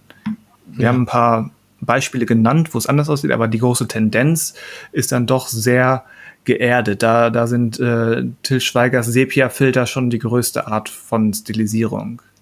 Ja, aber vielleicht haben wir da ja gerade mit den Machern jetzt von Dark, die, die wir ja heute schon thematisiert haben, genau solche wie, wie aus Spanien der Oriol Paulo, ja, der auch, oder auch Parallelwelten nochmal kurz hervorzuheben.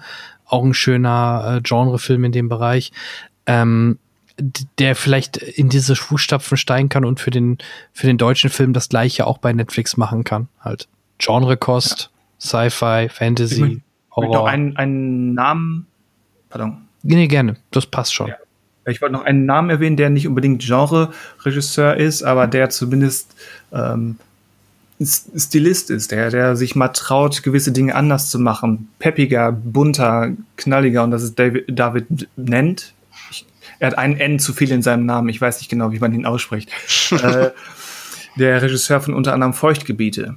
Hm. Und man kann inhaltlich über Feuchtgebiete kann man gerne streiten, aber inszenatorisch und auch mit der Hauptdarstellerin äh, Carla Juri ist das so ein frischer, lebendiger, energetischer Film, äh, wie ich ihn aus deutschen Landen selten gesehen habe. Mhm. Und diese, diese Inszenierungsfreude dann, dann in einem Genre-Kontext, wie auch immer er aussehen mag, ob Horror, Sci-Fi, Fantasy oder was auch immer, ähm, das fände ich spannend und das würde ich gerne sehen wollen. Ja, schönes Schlusswort, würde ich sagen, oder?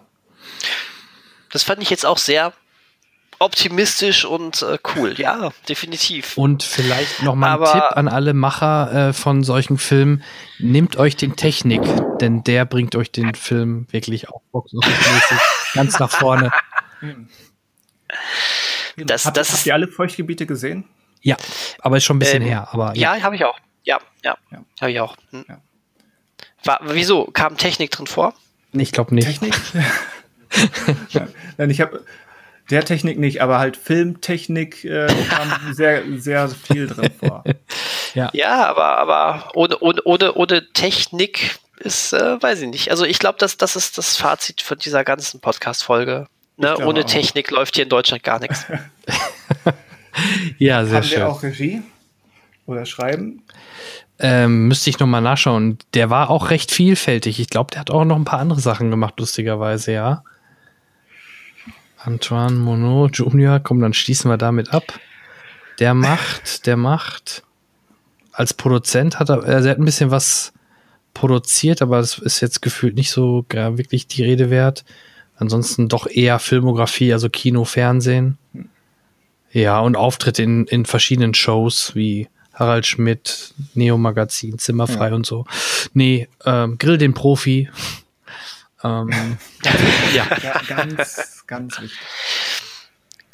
Naja, Sensationell.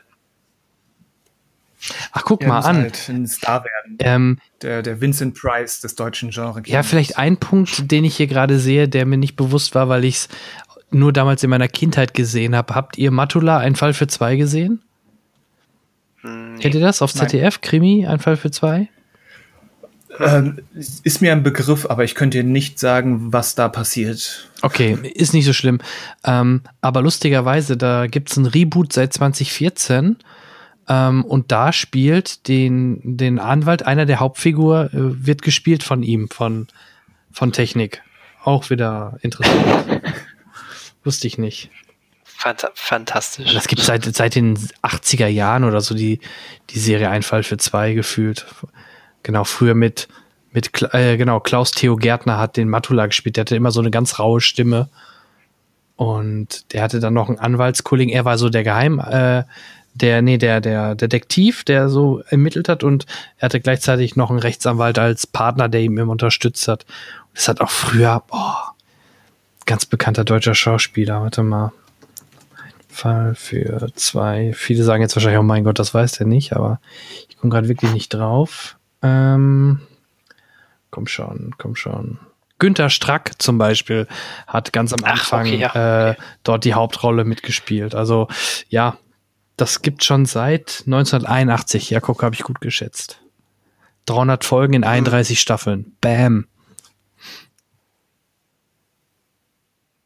Also schon schon Kult. Das ist richtiger Kult hier. Ist so ähnlich wie damals der alte oder Derrick, ne? Das lief rauf und runter. Das sagt mir aber mehr was. Also so in meinem, in meinem, in meinem, ähm, so für mein Empfinden sind das doch wesentlich kultigere Namen. Aber das ist ja. rein subjektiv ja. jetzt. Hm. Nicht so schlimm. Alles gut. Wie sind wir denn jetzt reingekommen? Auch wieder bei Technik. Ja, wunderbar. Schönes Schlusswort. Ey, der, der das ist das, der, das der verbindende Faktor hier. Ja. Das ist äh, unfassbar. Sollten, also soll, wir sollten ihm diesen Podcast auch einfach schicken. Das ist, das ist ein Podcast. Äh, ich glaube, ihm war bisher nicht bewusst, dass es einen reinen Podcast über ihn gibt. Also, und, und wahrscheinlich, wahrscheinlich, ne, der ganze Cinecast-Podcast wahrscheinlich auch, äh, obwohl ihr vorher noch nie über ihn gesprochen habt. Äh, unterschwellig war das immer schon ein Technik-Podcast, ich sag's dir. ja, ich, äh, ich muss noch mal die alten Folgen durchhören. Mal schauen. ja, ja. Aber vielleicht ist es auch einfach nur ein alter Ego von Hennis Bender. Ich weiß es nicht. Keine Ahnung. Ja. Ähm, Wurden Sie schon mal zu, gleichzeitig gesehen? genau, das ist es. Die alte Superman-Regel, ja. Also vielleicht abschließend, ich bedanke mich erstmal an, äh, bei euch beiden, dass ihr jetzt sogar schon drei Stunden durchgehalten habt, obwohl wir eigentlich nur eine Stunde podcasten wollten. ähm, ja, danke für die Einladung. Ja, sehr ja, gerne. Auf jeden Fall. Halt Spaß gemacht und gerade wenn man abschweift, macht das ja auch Spaß. Darin sind wir gut. Sehr schön. Also, ich würde mich freuen, wenn wir das vielleicht nochmal wiederholen in Zukunft. Und äh, ja, wie gesagt, danke. Wahnsinnig gerne. Und viel Erfolg bei eurem weiteren Projekt mit äh, bereits gesehen. dark.de. Vielleicht nochmal als kleiner Hinweis zum Abschluss. Um, und ja, Danke. in diesem Sinne wünsche ich auch allen Hörern erstmal den Frieden der Nacht. Bei uns ist jetzt schon recht spät, ähm, je nachdem, wann ihr diesen Podcast hört. Viel Spaß mit Dark und mit den Empfehlungen, die wir euch heute gegeben haben. Und wir hören uns dann im Juli wieder. Macht's gut. Tschüss. Tschüss. Ja, tschüss. Ciao.